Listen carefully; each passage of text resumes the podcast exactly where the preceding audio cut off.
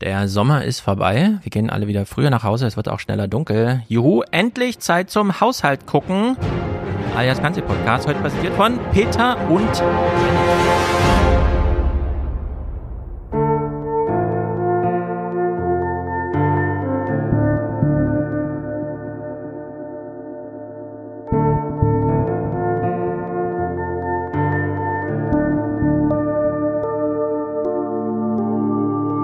is Europe's moment to answer the call of history. Call of history. Historic achievement. History is on the move, responding to the call of history. Die Kommissionschefin beschwört die historischen Zeiten. Entensalat mit Feigen und Nektarine, Teigtaschen mit Kamtschatka-Krabben, Fischsuppe, Sanddornsorbet, Stör mit Pilzen und Kartoffeln, marmoriertes Rinder-Entrecote mit gebackenem Gemüse und Tiger-Preiselbeeren mit Pinienkernen und gezuckerter Kondensmilch.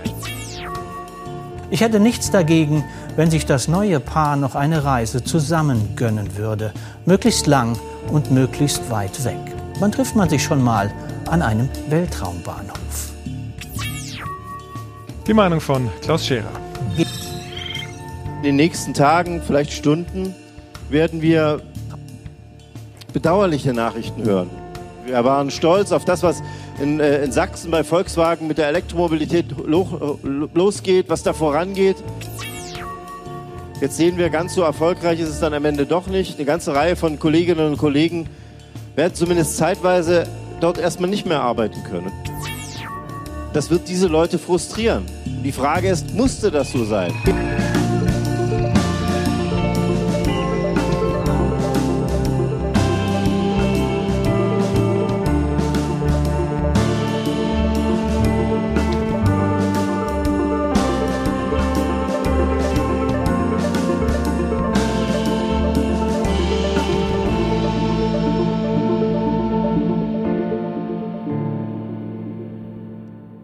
Hallo, wir sind's. Äh, es ist früh am Morgen. Wahrscheinlich äh, war von der ersten Hälfte im Stream der Ton des Intros gar nicht zu hören. Und vielleicht habt ihr ihn auch nicht gehört, aber gut. Ihr, Das ist okay. ihr habt noch Kretsch mal gehört, wie er fragte, ja, muss das denn, musste das denn sein? Muss das sein, ja. Das ist die Frage, die wir uns heute den ganzen Tag durchweg stellen. ja, musste das denn sein? egal welches Thema, egal wer betroffen ist. Diese Jammer-Ossis, ich krieg's nicht so ganz äh, mal wieder und so weiter, aber musste das denn so sein? Mick, musste das so sein? Ja, es sieht so aus, ja, es muss wohl so sein. Wir haben keine Wahl, die Geschichte zwingt uns dazu. Fabian, Es muss musste so das sein. so sein? Aber Wir haben noch lange eingeübt, alternativlos. Es ist alternativlos, genau. Was soll man machen? Richtig. So, mh, Fabian ist heute da, Mick kennt ihr ja alle, Fabian aber auch. Denn Fabian war mal euer Juso-Chef. Ich glaube, jeder Juso war, äh, also jedenfalls, es gab so viele Jusos in Düsseldorf. Ich verstehe es immer noch nicht, 700 Leute oder so. Das sind äh, ganze Ortsverbände in Mecklenburg-Vorpommern. Also damit meine ich ganz Mecklenburg-Vorpommern als ein Ortsverband. Das sind, das sind auch, das sind auch teilweise ganze Ortschaften. Ja, es ist crazy. Also Grüße nach Düsseldorf an der Stelle. Wir sind verabredet, um äh, die Haushaltsverhandlungen im Bundestag zu schauen. Aber wir wurden ja abgelenkt von einem Kanzler, der verunfallte. Und äh, da wir hier, ich weiß auch nicht, der Modus ist unklar, aber Chronistenpflicht ist ja vielleicht doch nicht ganz verkehrt. Wir wollen uns das auch angucken, denn nicht nur hat der Kanzler eine schräge Figur abgegeben, auch Andreas Kühners hat die Berichterstattung übernommen und das heißt für uns natürlich absolutes Pflichtprogramm. Das ist vor drei Stunden in Berlin die erste Chance für das zweite Bild. Da ist das erste Bild schon einmal um die Welt gegangen. The Chancellor, Le Chancelier, El Canciller und die Geschichte vom Joggingunfall in einem Dutzend Sprachen. Das ist die erste Chance für den ersten Witz. Scholz ist zu Gast bei der Bischofskonferenz. Er lacht, aber noch etwas gequält. Mit kirchlichem Segen, ne? Da werden sie auch wieder gesund, hören Sie mal. Das war ein Scherz, aber vielleicht noch nicht die Art, mit der der Regierungssprecher am Morgen gerechnet hat. Man muss sich aufgrund äh, der Verletzung am Auge daran gewöhnen, dass er in den nächsten Tagen mit Augenklappe auftreten wird. Ich freue mich über alle Memes, die dazu in den nächsten Minuten, Stunden und Tagen mich erreichen werden. Es wird ein Olaf Scholz-Tag in den sozialen Medien. Piratenwitze, Papageienwitze und ein Berlin-Kleinmachnow-Witz. Er war heute Morgen ganz gut gelaunt, sieht aber noch etwas ramponiert aus, wird aber alle Termine, die geplant sind, wahrnehmen. Am Abend beim Sommerfesttermin der SPD-Zeitung Vorwärts wollen alle Olafs Verfassung sehen und über Olafs Verfassung reden. Der Einzige, der sie mit keinem Wort erwähnt, ist Olaf. Ich habe übrigens das Gefühl, heute werden mehr Fotos gemacht als sonst. Ähm, weiß nicht, woran das liegt. Wie lustig das alle finden. Und wie wenig Andreas Künast es schafft, hier seine Impulskontrolle irgendwie nochmal auszuüben, ist wirklich erstaunlich, finde ich. Ja, null. das ist einfach. Gott sei Dank ich, mal nicht über Politik reden. Ja, wirklich. Ich stelle mir Andreas Künast als so einen Vierjährigen vor, der nur einen Witz kann, nämlich Fritzchen und dann Bananenschale und Aua. Und dann sieht er eine Bananenschale und kommt nicht umhin, uns diesen Witz vorzuspielen. Er kann gar nicht anders, als um die Bananenschale drumherum, drüber oder wie auch immer. Er muss theatralisch auf der Bananenschale ausrutschen, damit Oma lacht neben ihm. Es ist wirklich, ich weiß auch nicht, um es mal ganz ernst zu sagen, wenn irgendwer, es war ja auch wieder 11. September, mit einem Flugzeug voller Menschen in ein Gebäude fliegt und es sterben 3000 Leute, dann verstehe ich, dass man als Redaktion so sagt, ich weiß, wir haben heute Morgen einen Plan gemacht und die Chefredaktion ja. hatte eine Idee, aber die Terroristen haben das Programm übernommen. Ne? Das verstehe ich absolut. Ich habe mir die ganzen alten Originalaufnahmen, wo einfach die zwei Stunden Fernsehen nochmal dokumentiert wurden, wie das so ablief. Aber das hier verstehe ich nicht. Absolut gar nicht. Ich, ich verstehe da nicht, also ich hätte es super lustig gefunden, wenn die Bischöfe sich aus Solidarität auch mit so einer Augenklappe da irgendwie oder so. so ja, was, so ein ja? kleiner Gag hätte gereicht. Genau. Also ein kleiner allem, Gag, irgendwas weil man so sehr merkt, wie Andreas Kühners halt so auch in dieser Twitter-Realität verschwunden ist. Ne? Man kann sich richtig vorstellen, wie er diese Memes alle so abgespeichert hat an dem Tag selber und auch so allen Beteiligten dort klar war, das ist irgendwie die Nachricht des Tages, wir kommen ja. gar nicht daran vorbei, was auch wieder so zeigt, dass der Journalismus irgendwie nicht so eigene Themen hat, die er setzt, ne? sondern man geht ja. dann halt auch morgens auf Twitter und ist so, ah, Kanzler trägt Augenklappe. Machen wir mal einen drei Minuten Bericht zu, der absolut nichts aussagt irgendwie. Ja, Aber die Leute finden es geil. Haarsträubend. Er legte und, die Hand auf und der Blende konnte wieder sehen. Ja, ja, so, sowas irgendwie, genau. Aber. So, und äh, nur weil wir natürlich hier all in gehen bei so einem Quatsch, äh, gucken wir uns auch das Finale von Andreas Künast an. Olaf-Fotos sind das Ding des Tages.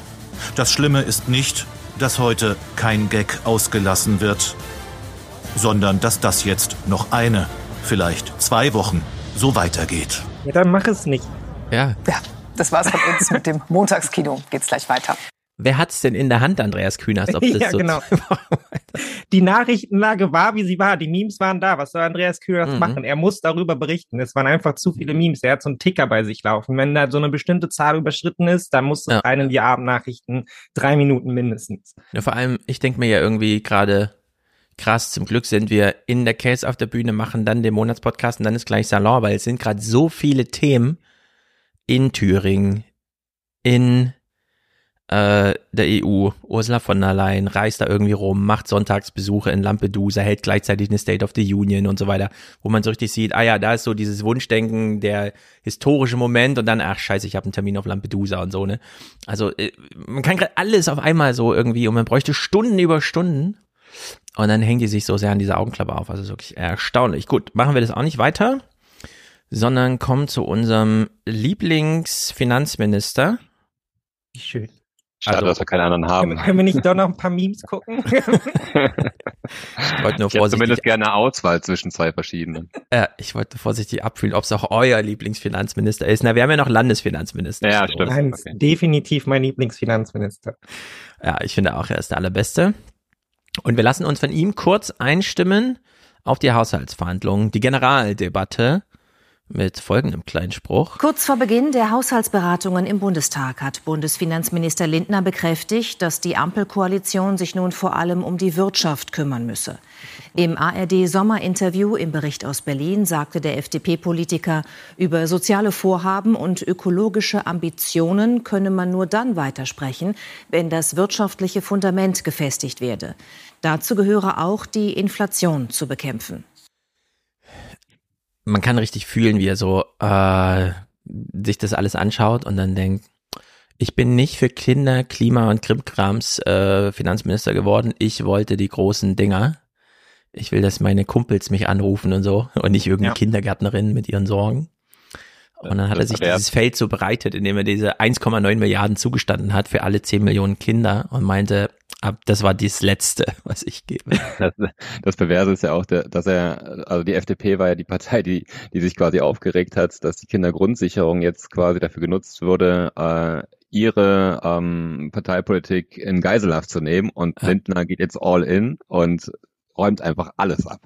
Ja. ja. Also nicht auf Einzelmaßnahmenebene, sondern grundsätzlich rote Linien. Ja. Also Ja, Ich finde, das Schlimmste ist ja, dass es gelogen ist, oder? Also ich meine, wenn es da schon steht, Finanzminister Lindner will die Wirtschaft stärken, also es stimmt halt einfach nicht. Ne? Also ich finde es so schlimm, dass dieses Narrativ auch so übernommen wird, wenn man da so drin ist. So FDP ist für die Wirtschaft, Ja. aber wir werden ja auch noch übers Wohnen sprechen. Ja? Also F was Christian Lindner eigentlich machen will, ist ja Arbeitslosigkeit erzeugen, ne? damit halt möglichst viele Menschen dann halt eben wieder günstig eingestellt werden können. Also ich glaube, wir haben alle zuletzt diesen Clip auf Twitter gesehen, ja, wo glaube ich jemand, Aus ich weiß England, gar nicht ja. mehr auf welchem Forum meinte, ja, also unser großes Ziel ist jetzt nach Covid quasi all die sozialen Leistungen, die wir erbracht haben, wieder zurückzuführen. Ja, der Arbeiter ist irgendwie zu faul geworden und zu dreist, er verlangt zu viel, vier Tage Woche und Co. Und das versucht man jetzt zu senken. Und ich meine, Christian Lindner ist halt der politische Arm dieses Movements, ne? Aber da Ja. geht's jetzt nicht um die Wirtschaft per se, sondern da geht's halt darum, dass seine Buddies da halt ihre Interessen durchsetzen können, was vor allem billige Arbeitskräfte sind. Ja, würde er für die Wirtschaft arbeiten, dann wären auch solche Sachen wie das Wachstumschancengesetz mit seinen läppischen, was waren es, 6,5 Milliarden oder sie da ausgegeben werden für die deutsche Wirtschaft. Also das ist ja kein Konjunkturprogramm, das ist ja auch Quatsch eigentlich, ne? Aber er schafft es sich halt irgendwie damit festzusetzen, mit diesem will die Wirtschaft stärken und alle springen darauf von, darauf auch auf von links, dabei ist es einfach Quatsch. Hm. Als ich diesen Clip, den ich natürlich mit Wolfgang noch ausführlich würdigen werde, gesehen habe, habe ich auch gedacht, das ist, es wäre auch nicht verkehrt, den jetzt einfach in einer deutschen Börsenberichterstattung, Tagesthemen, heute Journal, da versteht man sich ja so magazinisch, wir erklären ja auch mal über die Zahlen was hinaus. Ich fand es auch erstaunlich zu sehen, dass sie das so mit offenem Visier jetzt machen. Ja. Also einfach, äh, man sieht ja auch, wie die EZB da, äh, wie soll man sagen, kurz und, also ähm, sturmreif geschossen wurde, um diese letzte Zinsrunde jetzt nochmal Ja. zu machen und so, weil alle wissen, okay, jetzt ist, jetzt schlägt's Pendel wieder um, denn jeder sieht, nee, die Entwicklungen sind jetzt alle da. Also Klima ist ein echtes Problem, wenn wir uns diesen Regenfall da in Griechenland und so weiter anschauen. Äh, Demografie ist ein echtes Problem. Alle warten auf den nächsten Jahrgang, weil der jetzige so faul und irgendwas ist, aber es kommt gar kein neuer und äh, jetzt sind so alle Visiere oben und man schießt so, also warum geht man das nicht in so eine Börsenberichterstattung mal offensiv an? Ja, das, wie das Christian Lindner hier meint, gerade wenn man so eine Clipvorlage hat da aus England, aber gut, das sind natürlich nur wir Das wissen sind die alle, warum Details. das nicht gemacht wird. Ja. Christian Lindner will die Wirtschaft stärken, alles andere versteht auch mal nicht. Ja, ich meine, was ist die Wirtschaft, liebe Tagesthemen? Das ist doch, na gut. Also, Haushalt. Äh, es sind ungefähr 25 Clips. Der Bundeshaushalt wurde thematisiert. Er wurde uns natürlich nicht aufgeschlüsselt. Ich war ja in Hamburg auf der Bühne und war jetzt auch noch mal hier in Hofheim. Das war so auf Jobcenter-Ebene, aber es waren auch äh, Bundes- und Landesminister, Realbeamte da. Es ging so um die Frage, kriegt man den Renteneinstieg hinausgezögert, indem man früher mit Reha-Maßnahmen ansetzt, also die Leute nicht zu schnell in die Rentenkasse schiebt, sondern dann so Reha-mäßig. Und kriegt man das Reha-Ding auch nochmal hinausgezögert durch äh, Vorbeugemaßnahmen irgendwie. Also man sieht, oder ich habe es wieder erstaunt festgestellt, ich bin dann nach meinem Input auch noch für die Podiumsdiskussion da geblieben, wie krass mittlerweile in diesen Ministerien und dann noch Land und Bund und so weiter, jetzt haben wir in Hessen noch diesen, diese Landtagswahl vor uns und keiner weiß, was passiert, aber wie crazy da um diese Budgets gekämpft wird, um am Rande des Erwerbspersonenpotenzials noch wirklich jeden Einzelnen, also es war echt kurz davor, dass die einzelnen Namen von Kunden nennen, um mit dem Bundesentsandten da drüber zu reden, wie man den jetzt auch noch fit macht für den Arbeitsmarkt und so, ne? Wurde natürlich dann nicht gemacht wegen Datenschutz. Größtes Thema überhaupt in diesen ganzen Häusern Datenschutz. So keiner kann mit niemandem zusammenarbeiten und jeder, der ans Arbeitsamt geht, muss jedem alles nochmal erzählen, weil niemand etwas speichern und weitergeben darf. Also völlig irre, diese ganze Welt. Aber da brennt's Lichterloh, ne? Also so nach meinem Eindruck. Und äh, ja, aber Christian Lindner möchte jetzt die Wirtschaft stellen. Gut, also Haushalt, es geht um viel Geld und Marita Slomka moderiert mal hier Hängen und Würgen. Es geht, glaube ich, schon ganz gut los. Über Monate hatte man sich gegenseitig blockiert. Christian Lindner legte im Frühjahr noch nicht mal, wie sonst üblich, erste Eckwerte zur Orientierung vor. Mit Hängen und Würgen ist dieser Etat am Ende entstanden. Anders kann man es nicht sagen. Dazu gleich noch ein Gespräch mit Christian Lindner. Juhu! Yay. Das ist natürlich gut, wenn wir es schon angekündigt kriegen, dass Christian Lindner gleich noch im Gespräch ist. Ich meine, wir alle wissen so ein bisschen, wie Politik funktioniert, ne? Christian Lindners, ich krieg den Haushalt gar nicht aufgestellt vorher, wurde mir so ein bisschen übergangen irgendwie dafür, dass so anderer Kleinkram wie wir blockieren ja mal morgen an einem Kabinettssitzungstag ein Gesetz, das dann einfach nächste Woche kommt, plötzlich äh, Katastrophe in Deutschland, aber äh, dieses dieser Move davorher wurde hier nochmal so so pff, ja gut okay. Ja. er hat's halt nicht hingekriegt ist das super schön. Ne? Wir haben uns ewig darüber aufgeregt, dass dieser Paus keine nur Eckpunkte hat ne, für ihr Programm ja. und alle waren so Eckpunkte sind kein Programm und so und sich mega darüber aufgeregt. Christian Lindner hat gar keine Eckpunkte vorgeschlagen. Christian Lindner meinte, es geht alles nicht. Ihr sagt mir mal, was ihr wollt und dann kann ich euch sagen, dass das nicht geht. Genau. Also weil arbeiten selber will ich eigentlich nicht. Ich will nur sagen, ja. dass es nicht geht. Das ist morgens aufwachen und die Hausaufgaben nicht haben. Ich erinnere mich nicht mehr daran, wer das gesagt hat, aber nach der, nach der Wahl oder beziehungsweise als, als klar wurde, dass er Finanzminister wird, äh, meinte irgendjemand, dass, äh, dass Lindner wohl überhaupt keinen Spaß an, an diesem Job haben würde, aber er muss ihn machen, ähm, um halt seinen Leuten da entsprechend äh, zuzuarbeiten. Ja. Also kann ich mir wirklich so richtig vorstellen, so er will die großen Linien Politik machen, aber es dann tatsächlich, tatsächlich zu machen, das ist dann auch wieder irgendwie ein bisschen das doof. Das ist nervig. Das ja, ich meine, du kommst ja auch in das Haus rein und dann heißt es, dein Amtsvorgänger ist der Kanzler und all seine Leute sind noch da. Also bist eh schon mal quasi Schachmatt gesetzt, ne? Dann die ganze Zeit noch hier Corona, Nachwehe, plötzlich dieser Krieg. Du wirst nur noch überfahren mit irgendwelchen Agendapunkten, die du selbst gar nicht setzen kannst. Und dann kommt noch der Gatzer mit dieser Attitüde, ja, ich schreibe den Haushalt. ich kann mir auch richtig vorstellen, wie Litter dann so, nee, kein der, Bock. der, einzige, der, der einzige Ausweg war dann Taubenschach, ne? Was war der einzige Ausweg? Taubenschach, alle, alle Figuren von, äh, vom Brettspiel. Ja, ja, genau. Geht einfach in die Kabinettssitzrunde und sagt, naja, ihr habt, ihr habt mir das alles geschickt, aber es ist fast wie so ein, also es ist schon wieder Sitzung, ah, ich habe das Protokoll noch gar nicht fertig. Ähm, könnt ihr mir noch mal sagen, was ihr da so gesagt habt auf der Sitzung? Ja. Ich habe da noch also 75 Fragen formuliert. Genau. Ja, das genau, wäre lustig gewesen, wenn man, wenn man dem Lindner mal Fragen geschickt hätte. Ja, wir sollten sowieso, äh, also ich fand ja dieses Fragending bei Alvinger gar nicht so schlecht. So im Sinne von, jetzt bekenn dich mal, ne? Wir ja. geben jetzt so ein Ding. Das sollte man grundsätzlich äh, bei Frag den Stab und Staat auch so machen können, dass man einfach, äh, wir hätten gern, bevor es hier ins Klein-Klein geht und du tausend Seiten Haushalt vorlegst, gib uns nochmal die 25 Punkte, die uns jetzt interessiert irgendwie. Wir nageln dich nochmal fest. Aber gut, so funktioniert Politik nicht. Mhm. Bericht zum Haushalt mit Lindner im Bundestag äh, scheint gleich gut losgegangen zu sein. Auftakt der Haushaltsdebatte, da schlägt die Stunde des Finanzministers. Lindners Botschaft heute, Deutschland muss raus aus der Schuldenspirale. Vererbt der arme Onkel Schulden, kann man das Erbe ausschlagen. Beim Bundeshaushalt funktioniert das nicht. Und deshalb haben wir auch eine moralische Verantwortung gegenüber denjenigen, die nach uns kommen. Ja, was soll man sagen? Ich dachte, ich werde irgendwann gefragt und dann sage ich einfach, ich will die Schulden vom Staat bitte nicht übernehmen. Tut mir leid. Mal vor, ich bin nicht dafür nicht verantwortlich. Ich, ich meine, du hast in der Schule eine Abschlussprüfung, ne? Irgendwas, Volkswirtschaft, Lehre, keine Ahnung, pipapo. Und du kommst so, ja, der Onkel kann ja sein Erbe ausschlagen, das kann der Staat nicht. Was erwartet man denn da für eine Punktzahl? Also es, ist noch viel einfacher zu widerlegen. Ne? Also ähm, sagen wir mal, der Onkel, der hat irgendwie 12.000 Euro plus und hat ein, hat ein Haus, das in sich komplett zusammengefallen ist. So, wirst du das Erbe ausschlagen oder wirst du es annehmen und dann gucken, wie du mit den 12.000 Euro dieses Haus wiederherstellst? Ja. Ich meine, stimmt es eigentlich, dass wir das Erbe nicht ausschlagen können, selbst wenn man in dem Bild bleibt? Können wir das Land verlassen. Wir haben doch also, keine ja, oder, oder, oder, oder, sag ich mal, in dem, in dem Bild geblieben, wir könnten ja einfach eine neue Bundesrepublik gründen. Die hat oder das? Nicht, genau, die hat keine der, Schulden. Ja. Ja. ja. Dann sind wir auch dieses Verschwörungsproblem los, dass wir ja. nur so eine, so eine Agentur sind, oder was? genau. es gab doch mal die Idee bei der Griechenland-Sache und so weiter, das war, glaube ich, äh, so im Dunstkreis Hans-Werner Sinn, weil auch irgendein so Junge bei irgendeinem so Schülerwettbewerb diese Idee vorgeschlagen hat. Die Griechen sammeln alle Euros ein, zahlen damit ihre Schulden zurück und geben aber intern einfach wieder ihre Griechenwährung aus. So, das kann ja jedes Land einfach machen, ne? also so rein faktisch. Deutschland gibt es 20 Billionen Privatvermögen, werden eingesammelt. Davon werden zwei Billionen, äh, zweieinhalb Billionen Staatsschulden zurückgezahlt. Es sind immer noch 17 Billionen übrig, so als Devisen, die man dann europaweit und so weiter.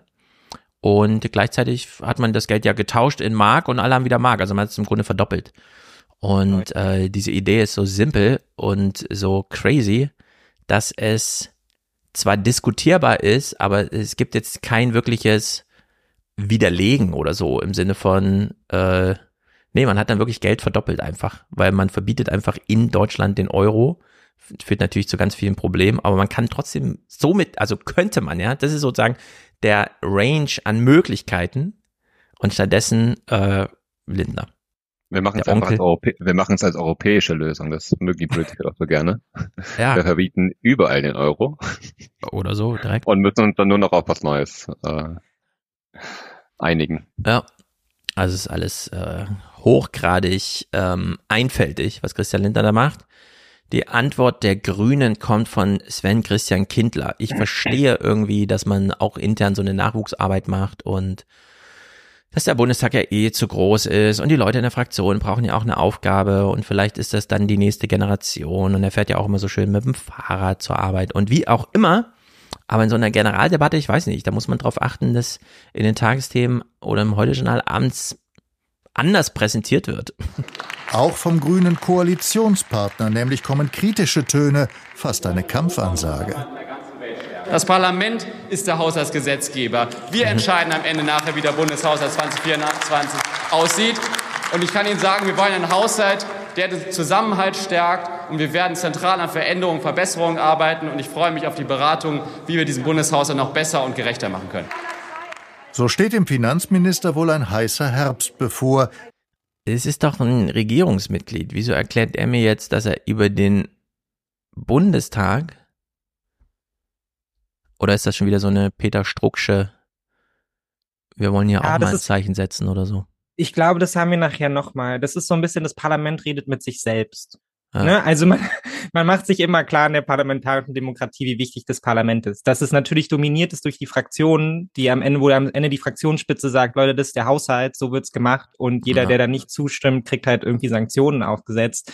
Äh, ist zwar eigentlich die Realität, aber das will man irgendwie nicht zugeben. Deshalb setzt man immer dann so auf die parlamentarische Wahrheit, die da drin liegt. So am Ende ja. muss jeder einzelne von uns hier zustimmen und so. Aber damit können natürlich auch die, also kann, glaube ich, kaum jemand was anfangen. So also außerhalb dieses Parlaments, dieses Hauses. Ich, ich glaube, ich glaube tatsächlich, dass die, dass der Adressat jemand anderes ist. Das, das ist quasi die Basis vor Ort.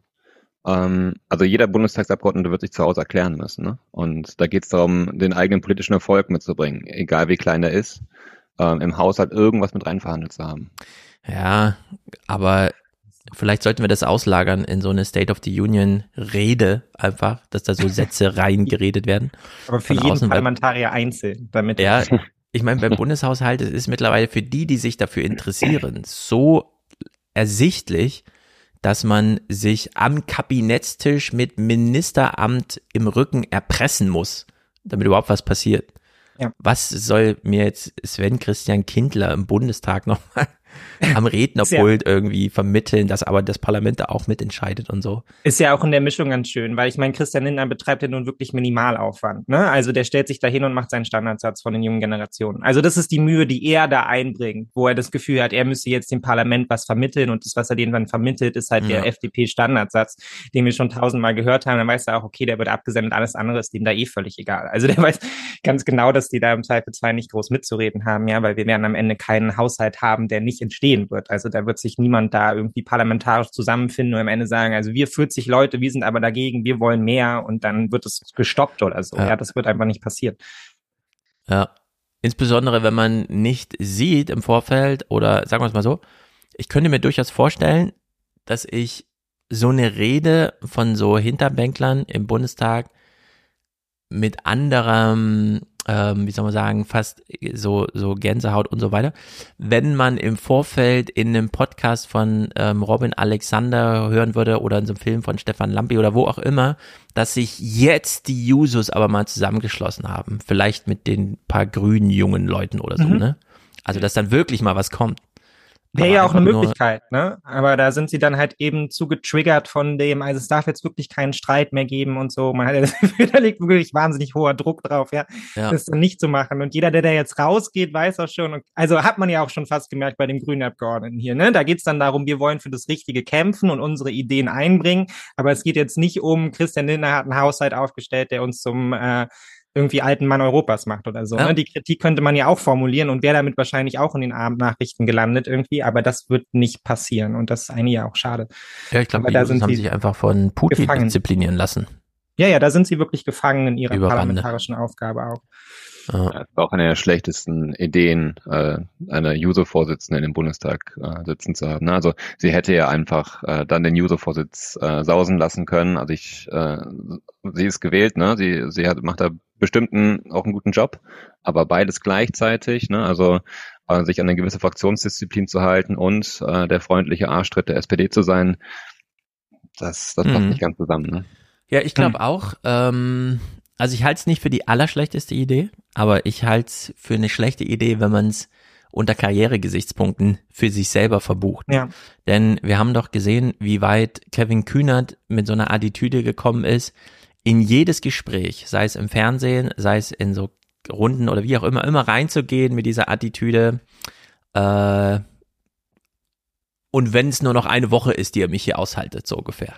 Ja. Weißt du? Also komplett drüber zu sein. Klar, das ist dann so ein recht großer Aussiebeprozess wahrscheinlich. Das schafft dann nicht jeder. Also 48 Users oder was, äh, da bleiben dann fünf hängen, wenn alle so reingehen. Aber wenn alle so reingehen, ist halt auch was anderes los. Also Ja. die haben es ja nicht mal versucht. Das finde ich so ein bisschen, sich so einlullen zu lassen von, ach ja, es ist ja Krieg und so weiter. Und dann kommt Pistorius, ja, und ist sozusagen der, das ist ja wirklich der Feldwebel für diese FDP-Frakt, äh, für diese SPD-Fraktion so ein bisschen, ne, so von außen, so als, ah, habt ihr nicht gesehen und so weiter. Und dann Das gesteht man ihm als Dank so den, ja, deinen Posten wächst übrigens, du bist der Einzige, der mehr Haushaltsgeld bekommt und so. Also dieses Gefüge ist irgendwie, die haben sich das so einlullen lassen, diese jungen Leute. Das ist unglaublich schade, wäre nochmal ein Thema für sich. Lindner im Gespräch, wir wissen alle so ungefähr, es wurde uns ja angekündigt und gleich der Finanzminister im Gespräch, sein erster Talking Point, es ist wirklich dieses, eigentlich versteht niemand mehr wirklich, was er mit dieser Schuldenbremse versucht. Also auch Michael Hüter verzweifelt mittlerweile, Clemens Fuß kommt gar nicht mehr Eigentlich in der alle, Erklärung irgendwie, Fratscher, äh, wie sie alle heißen, sowieso, also das ist ja sowieso, äh, Es ist eigentlich nur noch Lindners Boys Club. Also es ist schon krass. Wirklich, Also- ja, aber es ist auch inhaltlich so eine Folklore einfach nur noch, ne? Lindner sitzt ja nur noch da und versucht, die jetzt wieder schönste Formulierung zu finden. Also äh, schauen wir mal, wie ihm das hier gelungen ist. Dann fragen wir doch den Bundesfinanzminister. Guten Abend, Herr Lindner. Guten Abend, Frau Slomka. Wenn es schon so schwer war, diesen Entwurf zusammenzukriegen, wie heiß wird denn dann dieser Herbst bis zur Verabschiedung? Es ist jetzt Sache des Parlaments, der Ey, diese, mittlerweile ist das, wir hören noch mal von Anfang an. Ich will also auf zwei Sachen, achtet alle. Dieses, wie er sie begrüßt, das klingt so roboterhaft. Und dann dieses, egal was er gefragt wird. Die allererste Reaktion ist, dieses äh, schmatzende, einatmende Kopfschütteln. Jedes Mal. Es ist mittlerweile, es ist wirklich nur noch so, so ein Host. Dann fragen wir doch den Bundesfinanzminister. Guten Abend, Herr Lindner. Guten Abend, Frau Slomka. Wenn es schon so schwer war, diesen Entwurf zusammenzukriegen, wie heiß wird denn dann dieser Herbst bis zur Verabschiedung? Es ist jetzt Sache des Parlaments, den Haushalt 2024 zu beschließen, aber die Leitplanken sind klar. Die eine Leitplanke heißt, die Schuldenbremse gilt und die andere Leitplanke ist, dass wir ja auf Steuererhöhungen verzichten wollen, also äh, keine Belastung für die Bürgerinnen und Bürger und äh, die Betriebe, denn das wäre in der jetzigen Wirtschaftslage falsch. Keine Schulden, außer für meine 10 Milliarden Aktienrente. Keine Steuererhöhung, sondern ich schenke der Wirtschaft noch Geld, aber kommt bloß nicht auf die Idee und so weiter. Äh, das ist wirklich mittlerweile Es ist crazy und natürlich alle Ausflüchte. Wir kennen alles schon, was er sagt. Inwiefern ein, ein Staat durchaus auch auf Pump leben kann, das ist ja umstritten auch unter Ökonomen. Und es ist auch umstritten, ob die Schuldenbremse, so wie sie jetzt ist, eigentlich wirklich sinnvoll ist. Selbst die Bundesbank oder der Internationale Währungsfonds, die jetzt nicht im Verdacht stehen, irgendwie sozialistisch angehaucht zu sein, sagen, da könnte man eigentlich etwas lockerer das machen. Es gäbe dem Staat mehrere Kreditrahmen.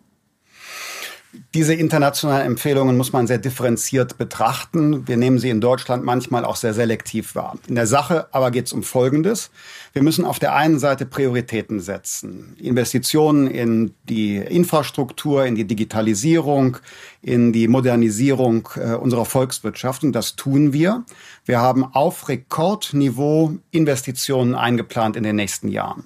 Und das gelingt, weil wir Prioritäten setzen. Wir entscheiden also, was ist wirklich erforderlich und was ist entbehrlich, was ist vielleicht auch veraltet. Und deshalb verbinden wir in den nächsten Jahren beides. Auf der einen Seite die Schuldenbremse, die wir brauchen, damit wir auch in nächsten Krisen Reserven haben, mit Zukunftsgestaltung. Aber es sind ja doch, es werden ja weniger öffentliche Investitionen im nächsten Jahr getätigt als im vergangenen. Also das wird ja schon zurückgefahren, die Möglichkeiten des Staates zu investieren, wegen der Schuldenbremse.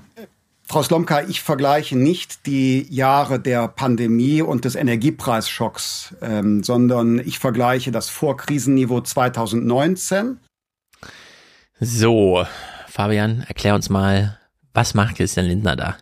Wir haben es ja schon häufiger versucht, Mick und ich. Ich komme dann immer mit so einer Erklärung wie, keine Ahnung, Schuldenbremse muss sein, weil die privaten Investitionen sind private Renditen und es liegt ja auch auf der Hand, wenn jetzt der Staat irgendwie anfinge, 300.000 Wohnungen zu bauen und das würde gar nicht in eine private Tasche fließen, dieses Miet- oder was Verkaufsgeld, was dann anfiele. Also das verstehe ich halt so, ne? Aber wa, wa, was ist diese Vehemenz in dieser, in dieser Argumentation? Also ich tue mich auch sehr schwer damit, äh, aber es ist eigentlich so ein ähm, so ein Nebel, durch den er einen durchführt, äh, in seine selektive Wahrnehmung herein. Ne? Also äh, eigentlich alles, was sie ihm an, äh, an Talking Points zugeworfen hat, äh, wird irgendwie beiseite gewischt und dann kommt sein roboterhaftes Referat darüber, was er eigentlich jedes Mal erzählt. also er war mittlerweile gegen alle, ne? Sie kommt hier mit dem IWF, mit den Wirtschaftsinstituten und so weiter und ja. alles wird muss sich durchgewählt. Also wir reden hier vom IWF so. Das ist ja. die Autorität. Ja, das ist irre. Ich hätte ihn, ich hätte ihn mal gefragt, welche Krise er eigentlich meint, ne? Weil wir sind ja gerade noch in, in, äh, in der einen oder anderen Krise, demografischer Wandel, Klimawandel und so weiter und so fort. Ähm, das heißt, er muss quasi von einer Krise reden, die so groß ist wie Covid und dann soll er mal sagen, äh, mit welchem, mit welcher Reserve wir das eigentlich bezahlt haben. Ne? Also im Endeffekt auf Knopfdruck ja. durch den Beschluss des Bundestags. Mhm. Also ja, das ist ja auch das Krasseste, was da eigentlich drin steckt. Ne? Also die Dreistigkeit, mit der er behaupten kann, wir machen das jetzt hier, um Reserven zu schaffen. Und dann schaut man auf jede Krise ab 2008 und stellt fest, all das hat uns nichts gebracht. Ja, also also welches Geld wurde da zurückgelegt? Nee, am Ende wird einfach gesagt, wir brauchen jetzt 300 Milliarden, um den Bankensektor zu äh, zu stabilisieren, oder wir brauchen 300 Milliarden, um die deutsche Wirtschaft zu stabilisieren und halt irgendwie Kurzarbeitergeld zu machen. Und dann wird es gemacht. Also da war nie irgendwas mit Rücklagen, sondern im Zweifelsfall muss dann halt in dem Moment agiert werden auf die Krise. Und ich meine, wir werden jetzt nicht die Rücklagen schaffen, ja, mit diesem Sparprogramm und uns irgendwie, weiß ich nicht, 500 Milliarden zurücklegen, damit wir dann als Deutschland sauber durch den Klimawandel segeln können irgendwie. Das ist ja. einfach kompletter Schwachsinn. Also, und dass er damit immer noch durchkommt, ist halt auch irgendwie krass. Also jetzt bei Stormcar ja in gewisser Weise auch. Eigentlich müsste man ihn ja da in Minute eins unterbrechen und mal sagen so, Herr Linner, das ist jetzt der Satz, den haben wir jetzt 17 Mal von Ihnen gehört, aber worum, worum geht's Ihnen eigentlich? Ja? ja? also wenn wir das mal beiseite lassen, weil die Argumente können es ja eigentlich nicht sein. So, wir werden keine Rücklagen schaffen. Ja, und was man halt eben ganz deutlich merkt, ist, dass er das so als Tool benutzt. Ne? Also es ist ganz klar, wir können hier entscheiden, was entbehrlich ist und was notwendig ist. Und dafür gibt die Schuldenbremse einem natürlich auch irgendwie ein Instrument in die Hand, ne? weil du immer sagen kannst, naja, also die Kinder, die sind natürlich viel zu teuer, aber den und den Bereichen in der Wirtschaft, die müssen wir natürlich stützen. Ähm, also diese selektive Wahrnehmung steckt ja da auch in dieser Auswahl drin, die jetzt aber hier auch angenommen wird, so wie der Journalismus auch immer annimmt, dass er objektiv berichtet. So, ne? Wir entscheiden dann objektiv, was entbehrlich ist und was wir priorisieren müssen entlang der Schuldenbremse. Und dafür ist sie halt das Tool, dann das Instrument, was man da nutzen kann. Ja. Der, der FDP-Bundestagsabgeordnete Schäfer, heißt er, glaube ich, hat auch gesagt, die äh, Kindergrundsicherung darf kein Fass ohne Boden sein. Ja. Wenn ich mir denke, so Kinderarmut ist das Fass ohne Boden. Ja. Ja, es ist so irre. Ich meine, Mittlerweile, man geht doch auf diese Veranstaltungen und sieht dann irgendwie, also Handwerksmesse oder was auch immer, ne? Und die verstehen das ja auch nicht mehr. Die suchen ja diese Investition. Ursula von der Leyen beginnt mit diesem Green Deal, der ja nun wirklich nicht nur, ja, damit kann man das Klima schützen und so weiter, sondern das war ja von Anfang an als die neue Wachstumsstrategie und so weiter und so fort gedacht. Und es ist so irre irgendwie, äh, dass wir das ja, dass wir das gar nicht annehmen, ne? Dass das wir das in Deutschland nicht ja. vermittelt bekommen, wie sehr Christian Lindner den deutschen und den europäischen Sachen da so auf den Füßen steht. ja, vor allem, weil wir ja eigentlich wollen, also das ist dann, bin dann immer so der Sozialismus entgegengehalten, aber was wir ja eigentlich wollen, ist ja so Green New Deal, ja, also Kapitalismus geil. Das ist ja eigentlich die Devise, die aus Europa ja. kommt und die wir ja hier nur umsetzen müssen, ja. Also, weiß ich nicht, 200 Milliarden mal investieren in halt erneuerbare Energien, Infrastruktur und Co.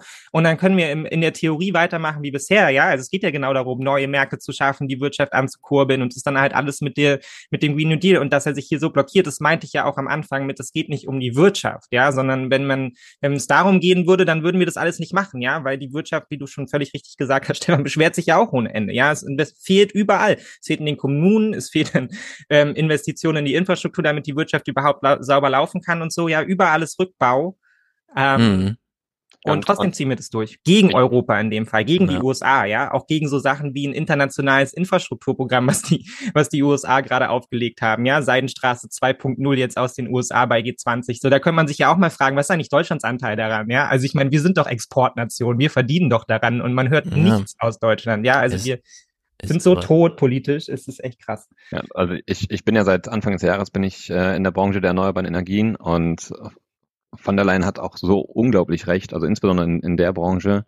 Ähm, ich bin ja auch, sag ich mal, eher jemand, der, der durchaus äh, kritisch sieht, wenn, äh, wenn gesagt wird, der Markt regelt das, aber gerade bei den Erneuerbaren, ne, das ist, also da funktioniert dieses Prinzip so, so gut. Und also man, man schafft so viele neue Werte, ähm, mhm. die auch volkswirtschaftlich relevant sind und dass man da nicht komplett einsteigt. Ja. Es ist nicht zu verstehen und äh, wir heben uns das Thema nachher auf. Äh, Südlink wird ja jetzt endlich gebaut. Ja. Die ganze Politikerriege steht da und sagt, ja, wir wissen, wir hätten eigentlich schon fertig sein sollen, aber äh, es ist wie es ist und so. So krank. Jedenfalls, ich habe, äh, mir ist aufgefallen, der Stream lief noch gar nicht. Also ich habe jetzt einfach den Stream so mittendrin einfach live reingeschaltet. Aber alle, die jetzt das Stream-Video sehen, ich lösche den nachher wieder und dann lade ich den ganzen Podcast als Video hoch. Also es wird nicht so verkrüppelt, aber ihr dürft jetzt gerne dabei sein, wie wir hier. Dann willkommen äh, an alle, ja. Genau, Fabian ist da, Mick ist da, wir reden über Christian Lindner. Jetzt müssen wir ja, überlegen, habt ihr was so verpasst? Wir haben Christian Lindner Clips geguckt. Ihr könnt auch die von letzter Woche euch nochmal erinnern. Genau. es ist, macht keinen Unterschied. Hört einfach den letzten Podcast. Ja, wir kommen einfach keinen Schritt weiter, ja, bei der Diskussion darüber, was ist mit Christian Lindner. Naja. Ja, wir hatten, wir hatten so einen kleinen Safe Space. ja, wir hören uns trotzdem noch einen Lindner-Spruch an, denn er hat ja eben schon abgeschlossen mit dem äh, Krise ist vorbei und so weiter. Das, also das finde ich auch so wahnsinnig irre. Fühlt wirklich jemand, dass gerade eine Krise vorbei ist und so? Was aber entscheidend ist, ist, wie ist die Schuldensituation des Staates insgesamt? Kernhaushalt und Nebenhaushalt. Und hier gibt es eine ganz klare äh, Zahl, äh, die Schuldenquote des Gesamtstaats. Und die wird in den nächsten Jahren sinken. Anders als der Eindruck erweckt wird. Sie sinkt und schon in wenigen Jahren werden wir auf das Vorkrisenniveau, auf das Niveau vor der Corona-Pandemie zurückgekommen sein. Aber die Frage läuft, ist, ob das überhaupt so Sorry. wünschenswert ist angesichts der Aufgaben, die es gibt. Ich meine, wir haben diese ganzen schwarze Nullerjahre, wo alles immer sich nur darum drehte, die Schulden möglichst gering zu halten, ja erlebt. Und jetzt sehen wir, in welchem Zustand unsere Straßen sind, in welchem Zustand unsere digitale Struktur ist, in welchem Zustand die Deutsche Bahn und ihr Schienennetz ist.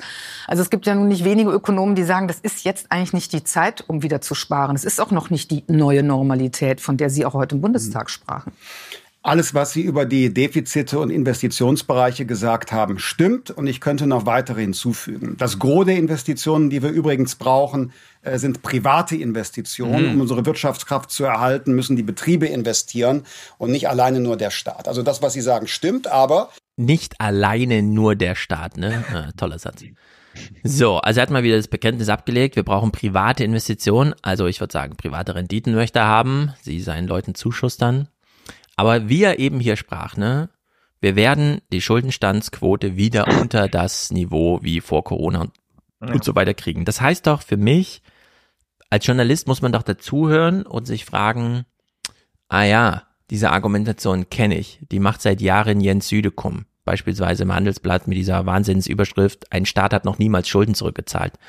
Denn man versucht einfach nur das Wirtschaftswachstum ein bisschen schneller zu machen, äh, als die Schuldenquote wächst.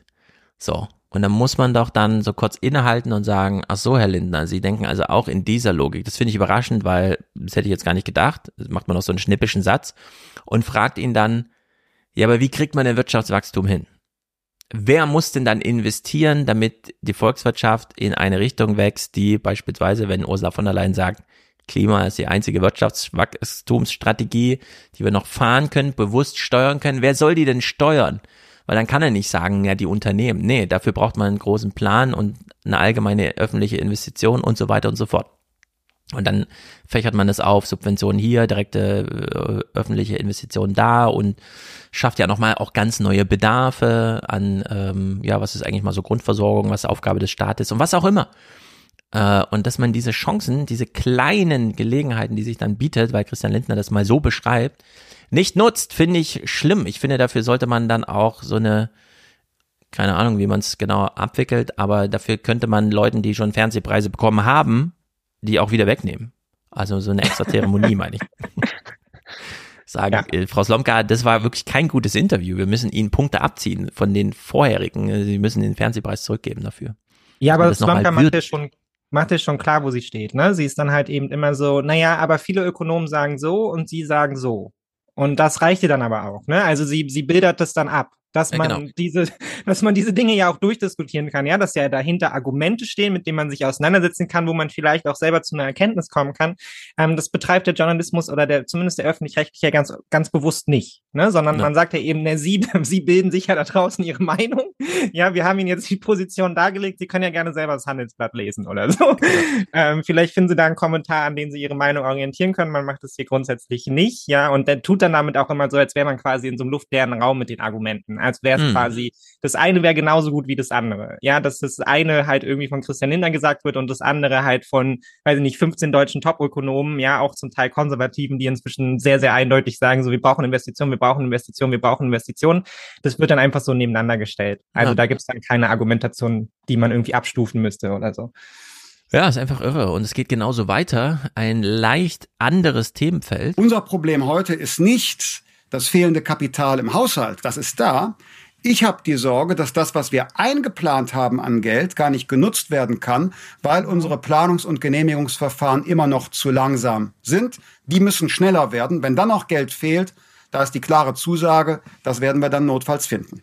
So, zu viel Bürokratie. Das finde ich wahnsinnig witzig und wieder, ich finde es bescheuert. Äh, Slomka hat natürlich nicht da angeknüpft, aber nach dem, was ich gehört habe letzte Woche, wie das so zugeht, wenn die da in ihren Ministerien und so weiter das alles organisieren und dann auf operativer Ebene bis ins Amtszimmer hinein steuern wollen.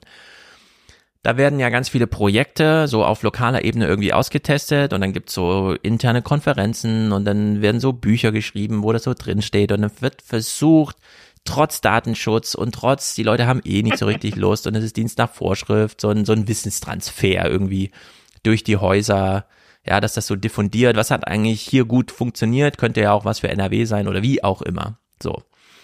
Und dafür braucht man ein bisschen Bürokratie, aber nicht so viel, aber auch engagierte Leute und so weiter. Gelebte Strukturen. Ja, also da kommt sozusagen beides zusammen. Der Alltag und das, was verwaltungsmäßig organisiert wird. Und dann haben wir eine Kindergrundsicherung, bei der Christian Lindner ganz wichtig ist, dass ein Fünftel des Geldes in den Aufbau einer völlig parallelen Struktur zu dem, was wir bisher haben, nämlich das muss jetzt über die Familienkasse laufen. So. Das ist doch irre, dass so einer dann im Fernsehstudio eine Woche später sitzen kann und sagt einfach, äh, Bürokratie ist viel zu viel. Und dann gibt's nur diesen allgemeinen, ja, genau, er hat's gesagt, Bürokratie ist zu viel. Das ist wirklich auf einer Ebene mit Christian Lindner und die Wirtschaftskompetenz und so, ne? Ja. Ja. Ich, ich, ich spoiler mal für, für später, was wir noch besprechen würden. Das Lustige ist ja, sein Kontrahent, der andere Vizekanzler, ist der einzige in dieser Bundesregierung, der tatsächlich Bürokratieabbau betreibt. Ja. Ja, also es gibt keinen einzigen Minister der FDP, der SPD auch nicht, äh, die, die daran, daran tatsächlich arbeiten und wirklich sinnvolle Dinge damit auch tun. Ne? Also ähm, mal irgendwie eine, eine, eine kleine Veränderung, okay, aber was ist, was ist das, äh, die Auswirkung auf die große Linie eigentlich? Ne? Ja. Ja, ich stelle das auch ganz grundsätzlich in Frage. Also dieses Argument, weil ich meine, man hört das jetzt überall, das ist dann so Bürokratieabbau ist immer die Lösung dafür, wenn man eigentlich keine hat. Ne? Dann kommt man immer um die Ecke mit, ja, wir müssen die Bürokratie abbauen und wir müssen alle Prozesse vereinfachen und so. Und wenn man sich anschaut, wie so ein äh, Windkraftwerk dann irgendwie entsteht, dann denkt man sich ja auch so, okay, drei Ordner müssen die da mitbringen, das ist eindeutig zu viel, das kann so nicht laufen. Und da macht es dann auch Sinn. Aber ich meine, Bürokratieabbau ist halt so schwierig, ja. Also ich meine, jede Bundesregierung seit immer ist angetreten mit, wir bauen die Bürokratie ab, bis dann allen auffällt, ah ja, irgendwie Demokratie ist eine schwierige Sache braucht man ganz schön viel Demokratie, äh, Bürokratie, um das halt irgendwie zu managen. So, ja. Und dann steht man immer wieder vor den gleichen Herausforderungen, die aber im Regelfall auch länger dauern als halt diese vier Jahre. Und dann stellt man sich hin, macht drei Pläne und übergibt es dann an die nächste Bundesregierung, die sich auch wieder hinstellt und sagt, also die Bürokratie, die die letzte Bundesregierung geschaffen hat, so schlimm, ja. Und dann ja. baut man da wieder dran, ja, und schafft am Ende wieder mehr Bürokratie, weil halt Dinge geordnet werden müssen. Also es ist eigentlich eh so ein Nonsensargument, ja. Wenn man Bürokratieabbau betreiben will, dann muss man das so im Kleinen, vom Kleinsten bis zum Großen Großen machen, ja. Und dann ist mhm. das richtig Arbeit und da sitzen richtig viele Leute dahinter, die wirklich was tun müssen, ja, und da wirklich in die Papiere reinschauen müssen. Und das macht ja Christian Lindner nicht, ja. Christian Lindner setzt sich ja einfach hin und sagt, ja, wir brauchen halt weniger Bürokratie, so fertig ist. Und dann macht man halt das weniger Bürokratiegesetz oder so, wo man dann irgendwie reinschreibt, ja, so und so lang darf ein Verfahren nur noch dauern und lässt dann wieder alle in der Verwaltung damit alleine und ist dann so, ja, jetzt managt das halt mal irgendwie da unten so. Ich meine, nach dem, was ich so beobachte, scheint mir der Ansatz der FDP zu sein, wenn schon Staat, dann wenigstens richtig bescheuert. Deswegen wird da eher noch Bürokratie aufgebaut und so. Also Bürokratie im Sinne der, ne, wie es hier in Hessen gibt es ein Wahlplakat, Bürokratie ist therapierbar, schreibt die FDP da drauf. Oder denkst, ey, die haben einfach allen Knall. Nun gut, im Heute-Journal kapitulieren sie komplett vor der Aufgabe, uns die Generaldebatte zu Bericht erstatten. Generaldebatte, das ist immer auch ein bisschen Folklore. Wer nicht streitet, der verliert. Weil die Menschen außerhalb von Berlin-Mitte von solchen Ritualen aber gerade ziemlich genervt sind, lässt sich diese Generaldebatte als Geschichte von Attacken und Angeboten erzählen. Beginnen wir mit der Opposition und den Attacken. So, wir sehen sie, März. Was hören wir? Gleich kommen nur die Konflikte. Ja. Das finde ich so gut irgendwie. Wir haben da keinen Bock drauf, wir machen es trotzdem. Ja, 400 Milliarden, mal irgendwas erklären oder so. Nee, wir haben doch schon diese 2,4 Milliarden für die Kinder jetzt ewig und so viel Zahlensalat. Wir machen mal nur die Konflikte. Und dann zeigen wir aber auch den Kanzler mit seiner. Ausnahmsweise machen wir nur die Konflikte. Ja, ja genau, ausnahmsweise mal nur die Konflikte und wir zeigen den Kanzler in seiner äh, Kampfuniform. Ja. Schlechte Idee, Piraten anzugreifen. Ja, genau. Das ist wirklich also ich meine, warum können nicht alle so, ich meine, es war dieses Interview, in dem ähm, Scholz sagt, ja, diese Kappe habe ich mir einfach in der Apotheke gekauft. Die gibt es da nämlich wie Masken zu kaufen. Warum gehen nicht alle in die Apotheke und holen sich so eine Maske? Und setzen sich mal so daneben. Also, wenn schon richtig, aber gut. Im Bundestag, ich weiß nicht, ob es an der Auswahl liegt oder ob es nicht mehr gab, aber äh, wir kriegen nur Nonsens geliefert. Wenn man dem Klima schaden will, dann muss man es genau so machen, wie Sie es gegenwärtig machen. Genau so. Und Sie stellen sich hier ernsthaft hin und geben sich stolz, ob dieses Etikettenschwindels, den Sie Kindergrundsicherung nennen, Ihnen ist wirklich gar nichts peinlich. Sie sollten sich was schämen. Ihre politischen Schwerpunkte sind völlig entrückt. Und wie die FAZ unlängst titelte, Sie sind absolut regierungsunfähig. Olaf Scholz sieht heute noch immer nicht nur aus, als sei er auf Krawall gebürstet. Im ersten Teil seiner Rede, den er frei hält, ist er es auch. Aber Herr Merz, aber Herr Merz, Sie haben einen merkwürdigen Leistungsträgerbegriff. Ich glaube, der fängt erst ab 120.000 Euro im Jahr an. Und Leute, die arbeiten und jeden Tag berufstätig sind und 40 Stunden, 45 Stunden die Woche arbeiten, zählen bei Ihnen nicht dazu. So viel Feuer von jemandem. Fabian, du musst jetzt als SPD-Mitglied sagen, was kann dieser Mann eigentlich nicht? ja. Also die, die Augenklappe richtig aufsetzen, oder? Ja, sie ist so ein bisschen hochgerutscht. Ich bin ja gespannt, wie es aussieht nächste Woche, wenn wir die ersten Fotos ohne Augenklappe kriegen. Ja, ich hätte mich auch so gefreut, wenn sie es mal gezeigt hätten. Also wenn er einfach mal so hochgeklappt hätte, damit man es sieht, damit Ja. man eine Einschätzung hat. Wie geht's dem Kanzler wirklich? Mal hinter die Klappe. Genau. Wie geht's ihm wirklich? Das kann man in der Bunte nachlesen, nächste Woche. Ja. Vielleicht geht er mal zu Mickey Beisenherz in den Podcast und redet dann ganz offen und ehrlich Oder über seinen Unfall. So. Ja. Herr Scholz war schon ein dramatischer Tag für Sie. Ja, war schon dramatisch. Habe ich mich Ja. auch nicht so gut gefühlt an dem Tag. Wieso wurden sie nicht aufgefangen? Ja, Ja. keiner hält mit mir mit, die sind alle hinter mir. Die sind alle zu langsam, wenn ich laufe, du, da kommt keiner hinterher. Ja. Was ich aber so witzig finde, ist dieses, und das ist ja wirklich ein immer gleiches Ritual. Es stehen irgendwie Reden an, Generaldebatte oder Parteitag, Kampf um Vorsitzende. Und dann kommt, ich habe jede, ich habe richtig Stefan Detjen vom Deutschlandfunk im Ohr, wie er mir nochmal sagt, dass der Friedrich Merz ja eigentlich ein rhetorisches Talent ist. Aber an diesem Tag hat's leider nicht geklappt und damit war ihm das verwehrt. Und dann Generaldebatte. Ja, eigentlich ist er ja gar, gar kein Rumbrüller. Ü- Wir kennen damals noch im Wahlkampf auf dem Marktplatz, wo er mal und so weiter. Aber dass er das auch im Bundestag jedes Jahr wieder. Das ist wirklich ganz Ja, erstaunlich. stimmt. Also Olaf Sonst Scholz ist kann immer so offenbar dann doch mal ein bisschen abseits des Rede und lauter reden, aber das ist einfach irre. So, das müssen wir jetzt kurz inhaltlich besprechen. Äh, Scholz und der Deutschlandpakt. Der Kanzler schlägt der Union und den Bundesländern eine Kooperation vor. Deutschlandpakt nennt er das in Anlehnung an sein Deutschland-Tempo. Darunter macht es ein Olaf Scholz offenbar nicht. Das kann man clever oder dreist finden, denn eigentlich steckt hinter dem Deutschlandpakt von Olaf Scholz vor allem das Ampel-Regierungsprogramm. Der Deutschlandpakt setzt dort an, wo die Bürgerinnen und Bürger Fortschritte am dringendsten erwarten. Also meine These ist, es ist einfach nur ein Wort. Ja. Damit ist keine Erwartung verknüpft. Nö. Scholz führt das nicht programmatisch nochmal im Hinterzimmer für irgendwen aus. Es ist einfach Nee. nur, es ist wie es ist. Deutsch- Herr Mullis hat ja die These aufgestellt, dass ähm, wir ja inzwischen sehr viele Sachen haben, die irgendwie mit dem Wort Deutschland verbunden sind. Ne? Deutschland Deutschland Tempo. Deutschland Pakt. Also es gibt genau Deutschland Tempo. Also es gibt super viele Sachen, die irgendwie mit Deutschland verbunden sind. Das kommt irgendwie gut an. Also das ist, glaube ich, das Einzige, was er sich dabei gedacht Genau. hat. Irgendwie Deutschland kommt bei den Deutschen gut an. Das machen wir. Deshalb Andi, Deutschlandpakt. Andi Scheuer aus Deutschland Takt gibt's auch noch. Der Genau, Deutschland-Takt, auch noch. das Deutschland-Ticket, die Deutschland-Geschwindigkeit und jetzt der Deutschland-Pakt. Aber tatsächlich dieser Pla ähm, Planungs- und Genehmigungsbeschleunigungspakt, den wird es tatsächlich geben. Ja. Den habe ich äh, vor drei Wochen hat, der- hat der Herr Füß den bei einem äh, bei so einer Podiumsdiskussion ja angekündigt. Also, Ja, wir müssen eh dann nochmal äh, über euren Clemens da, heißt er Clemens? Nee, Hendrik, über euren Hendrik reden, denn äh, der scheint mir ein bisschen anderen Politikverständnis zu haben in NRW. Ist ganz erstaunlich. Ja, also ich muss ehrlich sagen, ich bin bei vielen Sachen bin ich nicht seiner Meinung, aber der in einer ent- entscheidenden Rolle in der CDU würde diesen politischen Diskurs und der Demokratie insgesamt Ah, ja. so gut tun. Gib ihm keine Der- Tipps. Der hat, der hat tatsächlich, der hat tatsächlich ein, ein Stück weit Anstand. Ja, und, und da ist man ja schon froh in der CDU, wenn, wenn das irgendwie, äh, sag ich mal, zumindest in der zweiten Reihe plötzlich äh, Ja. vertreten wird. Ne? Also Mick, wir können uns nicht aussuchen, ob wir von der CDU regiert werden. Wir können nur ein bisschen vielleicht nochmal mitbetonen, dass es nicht ganz egal ist, wer die CDU regiert. Also ich war wirklich, Äh, ich Ich war bin wirklich ja auch pro Henrik Wüst. Ich war ja auch gar nicht sauer, als er sich positioniert hat da zu Thüringen und so. Das war mir ein bisschen zu large, aber da war ich. Prinzipiell war ich da zufrieden mit ihm. Sein Spruch war, dann gehe ich einfach. Ja.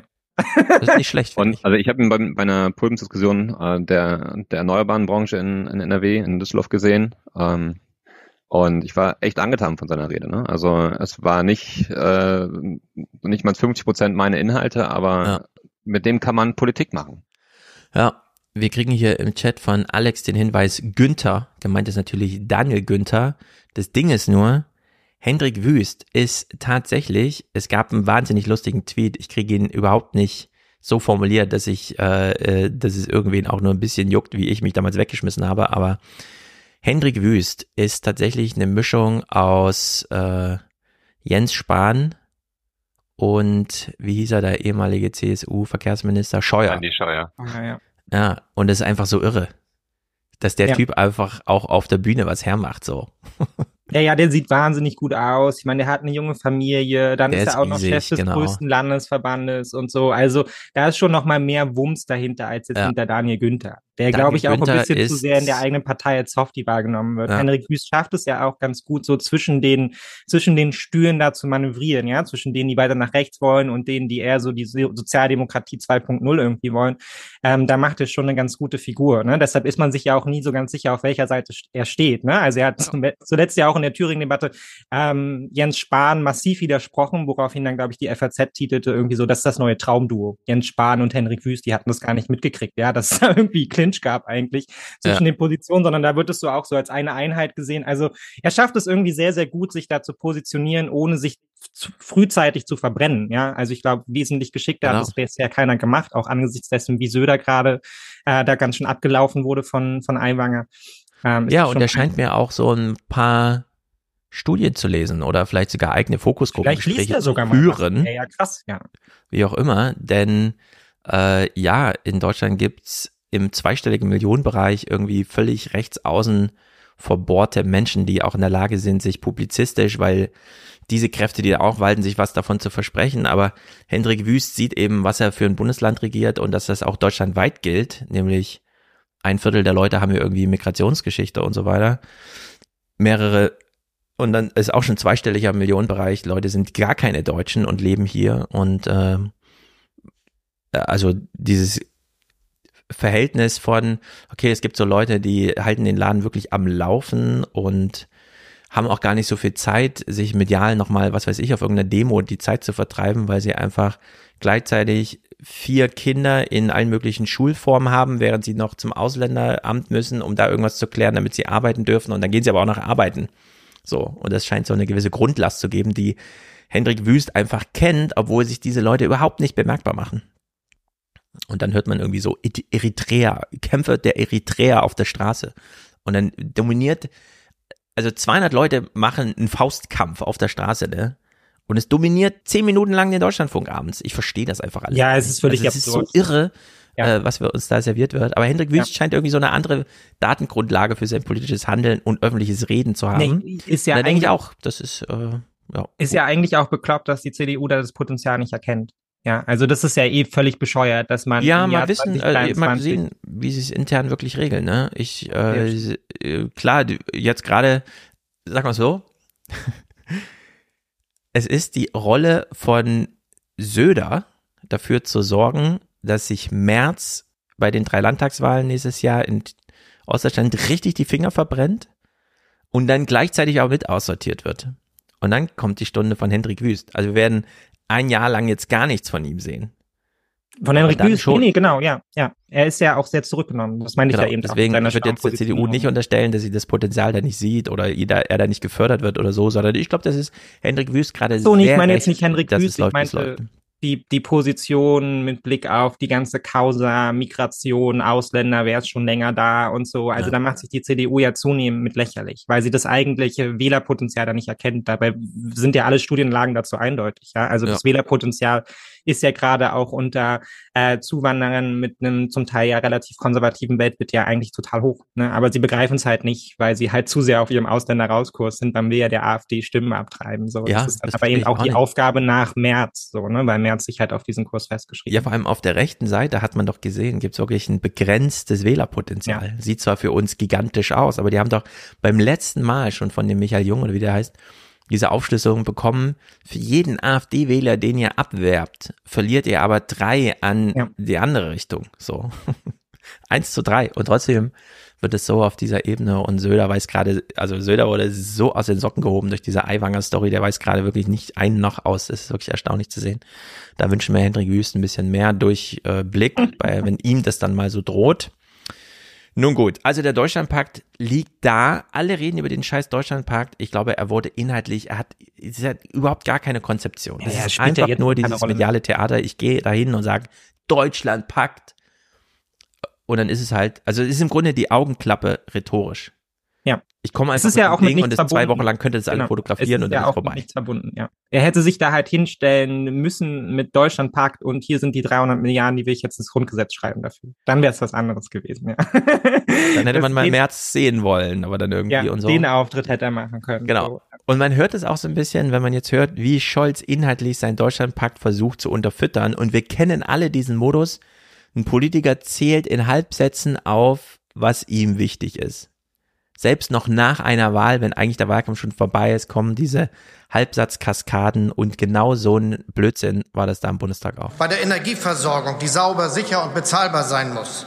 Beim Bau neuer Wohnungen und Häuser. Bei der Modernisierung und Digitalisierung unserer Infrastruktur. Bei der Wettbewerbsfähigkeit unserer Unternehmen. Bei einer schnellen, leistungsfähigen und digitalen Verwaltung. Mann, hört sich alles wahnsinnig geil an. Ja.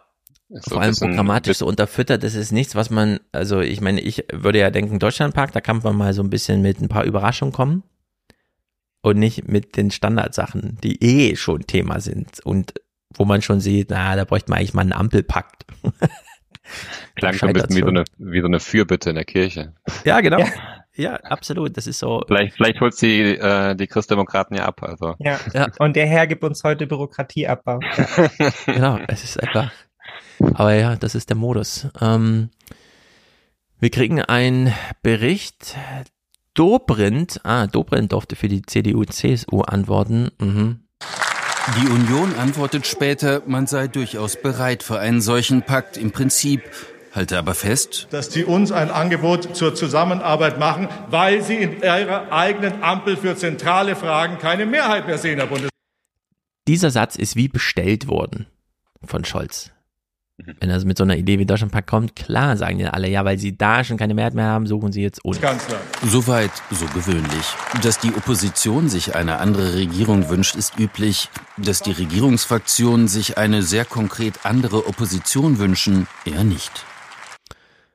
Ja, da weiß man auch in der Aber- Berichterstattung gar nicht mehr, was man sagen Aber soll. Do, Dobrins Satz wird wahrscheinlich auch darauf einzahlen, ähm, zum Thema Haushalt und äh, wie die Bundestagsabgeordneten da tatsächlich noch ein, ein bisschen was an Veränderungen reinbringen können. Äh, das ist damit, das ist damit dann quasi auch abgeräumt, ne? Ja. Ja. Also es wird sowieso nur noch abgeräumt. Es werden nur noch so äh, Pressetermine bewältigt im Grunde. So ja auch äh, die Aussprache. Wir hören mal, was die restliche Opposition so sagt. Es gab schon einmal einen Kanzler, der Deutschland mit seiner Sparpolitik ruiniert hat. Heinrich Brüning, Mhm. Reichskanzler der Weimarer Republik von 1930 bis 1932. Und wohin das geführt hat und welche politischen Kräfte dadurch stark geworden sind, das wissen wir. Ihre Wahrnehmung ist mittlerweile vollkommen abgekoppelt von der Lebenswirklichkeit. Sie leben in einer Scheinwelt. Das hat Züge von den letzten Tagen der Volkskammer in der DDR. Die Idee des Deutschlandpakts stieß bei Ihnen erwartungsgemäß auf wenig Resonanz. So. Aber ist ganz lustig, oder? Ich meine, der Kanzler Dass stellt jeder so eine Geschichtsstunde macht? vor. Naja, ja, irgendwie schon. Ich meine, eigentlich fängt der Olaf Scholz mit seiner Geschichtsstunde an. Ne? Er sagt, das ist der Deutschlandpakt. Ja, also es ist die neue Idee für Deutschland und dann kommen zwei hinterher, die beide sagen, naja, das ist ja wie 1933 oder das ist wie 1984. Ja?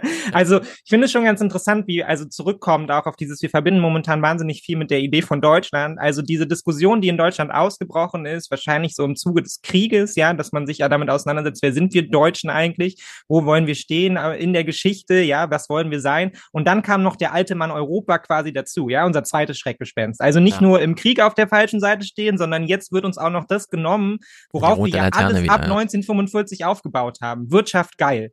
Und wir sind geil, weil wir sind die Exportnation und so weiter und so fort. Und auch diese Versatzstücke werden ja mehr auch in der Debatte. Ne? Also es gibt inzwischen ja quasi keinen mehr, der zu irgendeinem Punkt, den die Ampel macht oder die Opposition dann schreibt, AfD plus drei Prozent. Ne? Also diese Auseinandersetzung darüber, wer wollen die Deutschen sein, wer sind wir als Gesellschaft und wie soll unsere Wirtschaft aussehen, das ist ja schon eine sehr große Debatte, die damit angestoßen ist. Und ich meine, Schuldengrenze und solche Sachen kommt ja genau dazu. Ne? Auch das haben wir ja quasi ins Grundgesetz aufgenommen. Das ist ja deutsche Identität, das Sparsame, ja, die Hausfrau, die jetzt sich irgendwie zurückzieht.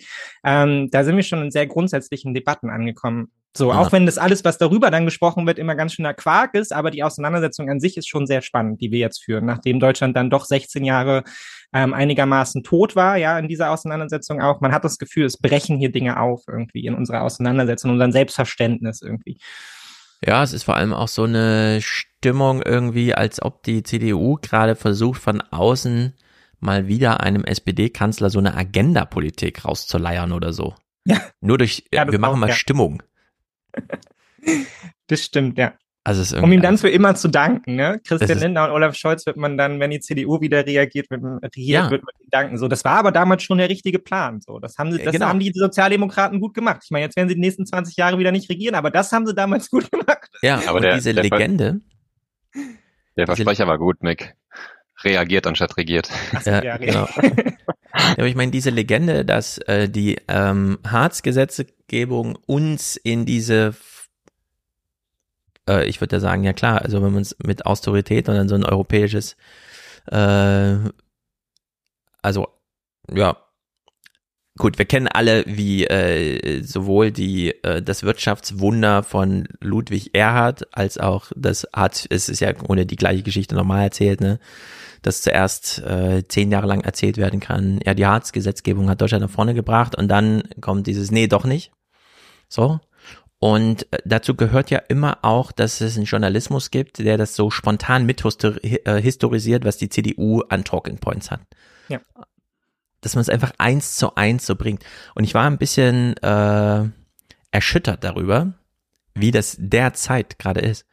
Denn wir kriegen hier einen Kommentar von Holger Ohmstedt in den Ah. Tagesthemen. Der ist so unterirdisch, Der dass so ich schon schlimm. denke, das ist nicht nur ein Fall für Journalismusanwärter in Unis, wenn sie Seminargestaltung machen oder wie auch immer, das nochmal historisch einbetten in welche Diskussion auch immer, sondern es ist auch ein Fall für, dafür bräuchten wir eigentlich mal einen AD-Brennpunkt, um zu thematisieren, was in den Medien Wie scheiße thematisiert die wird. eigene Berichterstattung ist, ja. Ja, also das ist wirklich so ein, äh, keine Ahnung, hier müssen wir mal so eine Notbremse ziehen oder so. ARD Brennpunkt, was machen wir hier eigentlich? Ja. Ein 2015 Brennpunkt zum Thema, was haben wir am Abend vorher eigentlich gesendet? wir hören uns das mal an, es ist wirklich schlimm. sitzen doch die größten Gegner eines Haushalts, der für Aufbruch und Zuversicht stehen könnte, mit am Kabinettstisch. Eine Innenministerin, der zur ungesteuerten Zuwanderung in die Sozialsysteme nichts einfällt.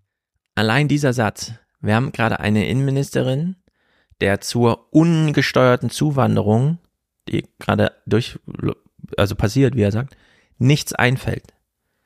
Also haben wir gerade ungesteuerte Zuwanderung und würden wir wirklich sagen, dass Nancy Faeser gerade nichts bei diesem Thema macht oder schlägt sie nicht völlig über die Stränge?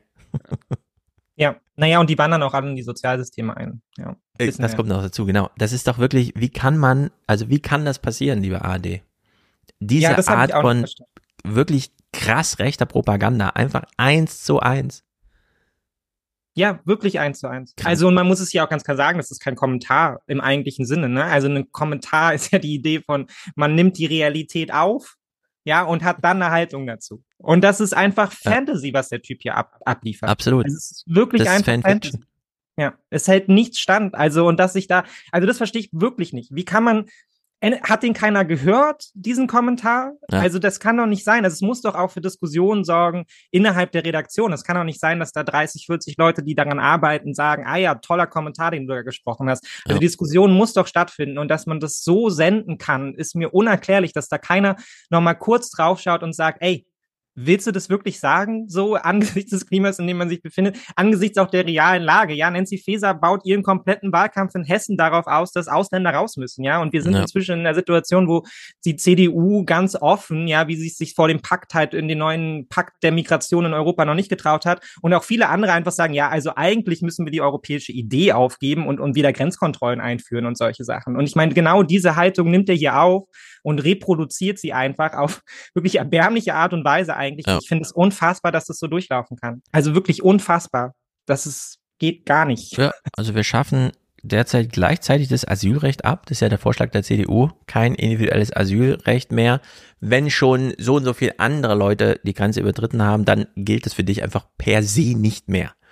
Ja. Und es wird ja auch gleichzeitig schon durchgesetzt, indem Frontex und so weiter mittlerweile diese Pushbacks auf offener See machen.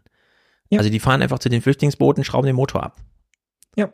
So, und dann kommen sie Oder schleppen die wieder zurück sagen, zur libyschen Küstenwache. Und ich meine, in Libyen läuft es auch Genau. gerade super. Also, sehr super. Kommt ja noch Äh, dazu, ja. Also ich meine, das sind unsere Verbündeten, mit denen wir da arbeiten, ja, denen gerade ihr komplettes Land abgesoffen ist. Also ich meine, das ist, das ist die Nachrichtenlage, in der wir uns befinden. Ja, das dann die demografische Krise und solche Sachen kommen jetzt und dann kriegen wir so einen Kommentar.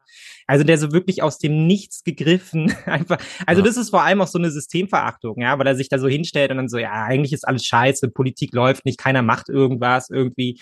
Also es ist, es ist wirklich erbärmlich, ja, weil es ist auch überhaupt kein, kein politischer Antrieb da irgendwie hinter, sondern es ist ja eigentlich nur billigstes Regierungsbashing. Ja. So. Und die Täter des Ganzen sitzen mit am Kabinettstisch. Also wenn wir diesen Kommentar noch ein bisschen weiter. Eine Familienministerin, die steigende Sozialausgaben per se für einen Erfolg hält. Mm. Eine Familienministerin, die steigende Sozialausgaben für einen Erfolg hält. Per se. Per se. Ja. Um, Äh, er, er will ja einen Haushalt der Zuversicht äh, vermittelt, also äh, Zuversicht mit Kinderarmut. Das ist so krank. Ja, Also wir das haben ist wirklich, scheiße. Also wirklich. gut, wir haben ausführlich darüber gesprochen.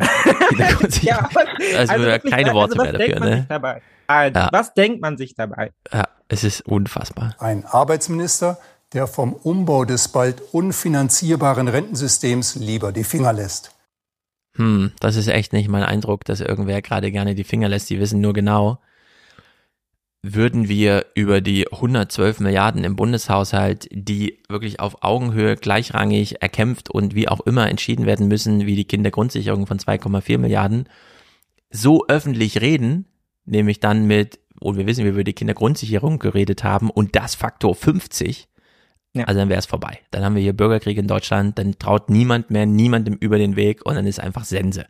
Deswegen versucht man dieses Thema so still und leise wie möglich, um niemanden aufzuschrecken, wofür ich großes Verständnis habe. Aber man sieht, welche große Belastung das für alle Beteiligten ist, insbesondere für Hubertus Heil, der sich ja da nun echt einen Kopf macht und so.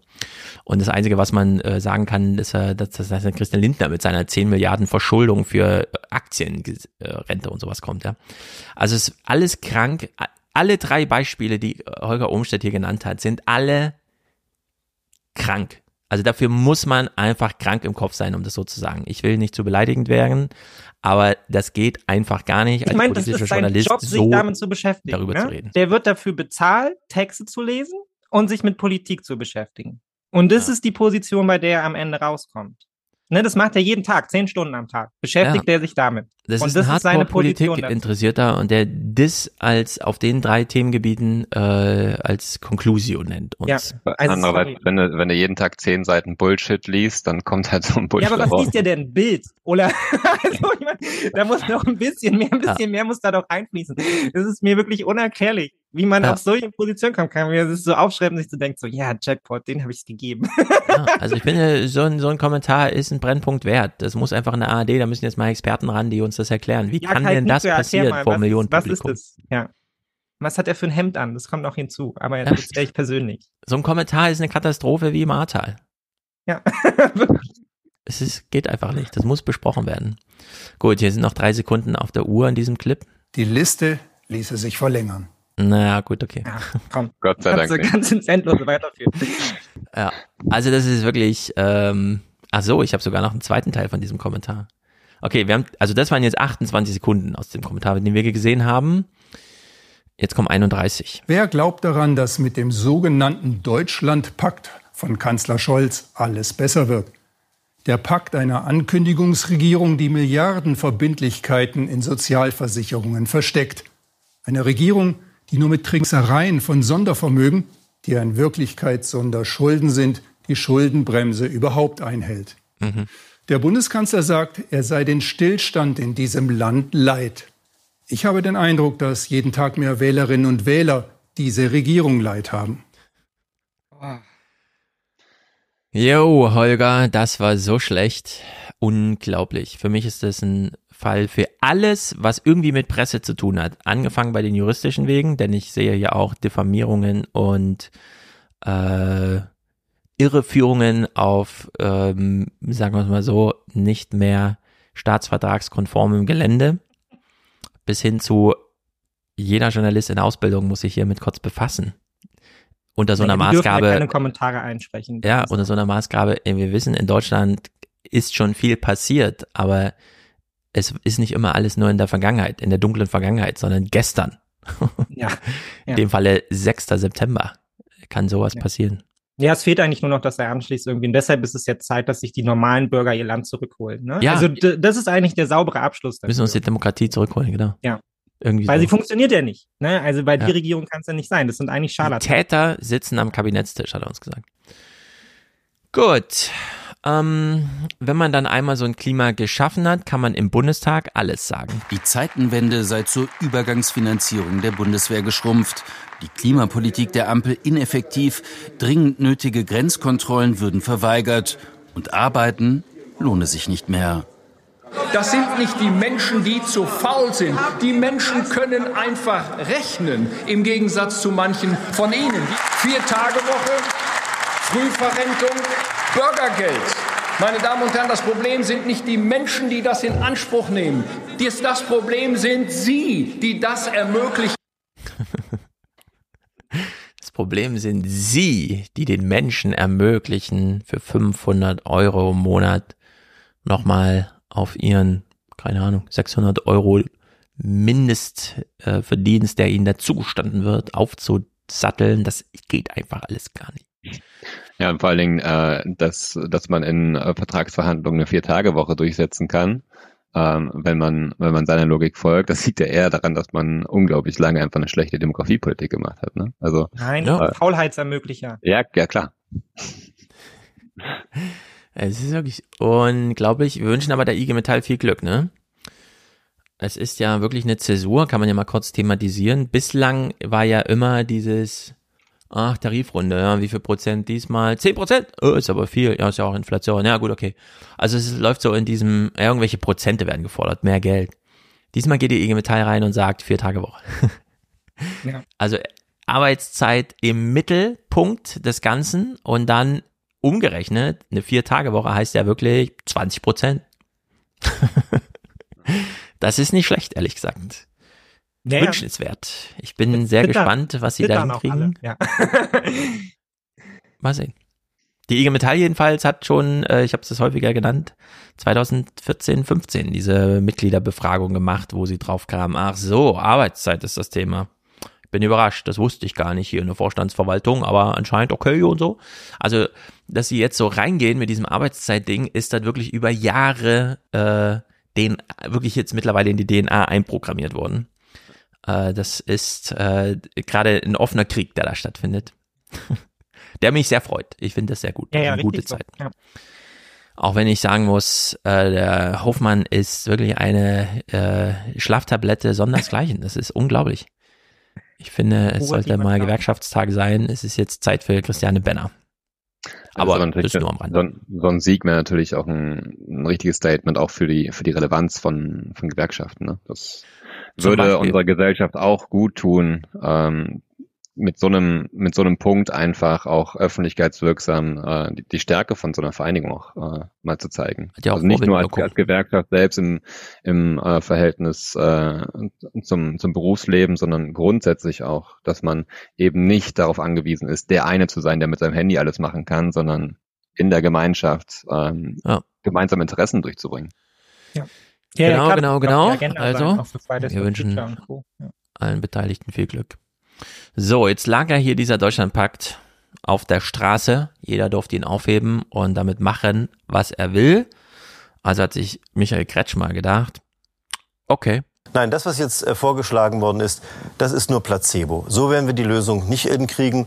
Und das ist bitter, weil noch einmal äh, alle in der Bevölkerung die gleiche Meinung haben. Auch diejenigen, die 2015 habt ihr gehört? Alle. Wir alle haben in Deutschland die gleiche Meinung und dann schließt er gleich das auch an. Wir hören uns mal genau an. Lösung nicht hinkriegen. Und das ist bitter, weil noch einmal äh, alle in der Bevölkerung die gleiche Meinung haben. Auch diejenigen, die 2015 sich extrem engagiert haben für Menschen, die Schutz suchen, sagen, die Zahl ist zu hoch, wir müssen da runter. Und ich bin sehr dafür, dass wir das parteiübergreifend klären, handeln. Und das Angebot an die Bundesregierung ist ja auch da. Jetzt der, Deutschland, der Bundeskanzler will den Deutschlandpakt. Das wäre das erste Thema, was wir miteinander klären könnten. Cool. So, der Deutschlandpakt. Ja. gleich mal inkorporiert. Deutschlandpakt eigene- nur für Deutsche. Ja. Äh, das stimmt. Das ist eigentlich witzig, dass wir einen Deutschlandpakt machen und als erstes Thema dann gleich mal die Flüchtlinge thematisieren. Die Nicht-Deutschen. Das ist der nicht-deutsche Pakt, den wir jetzt schließen.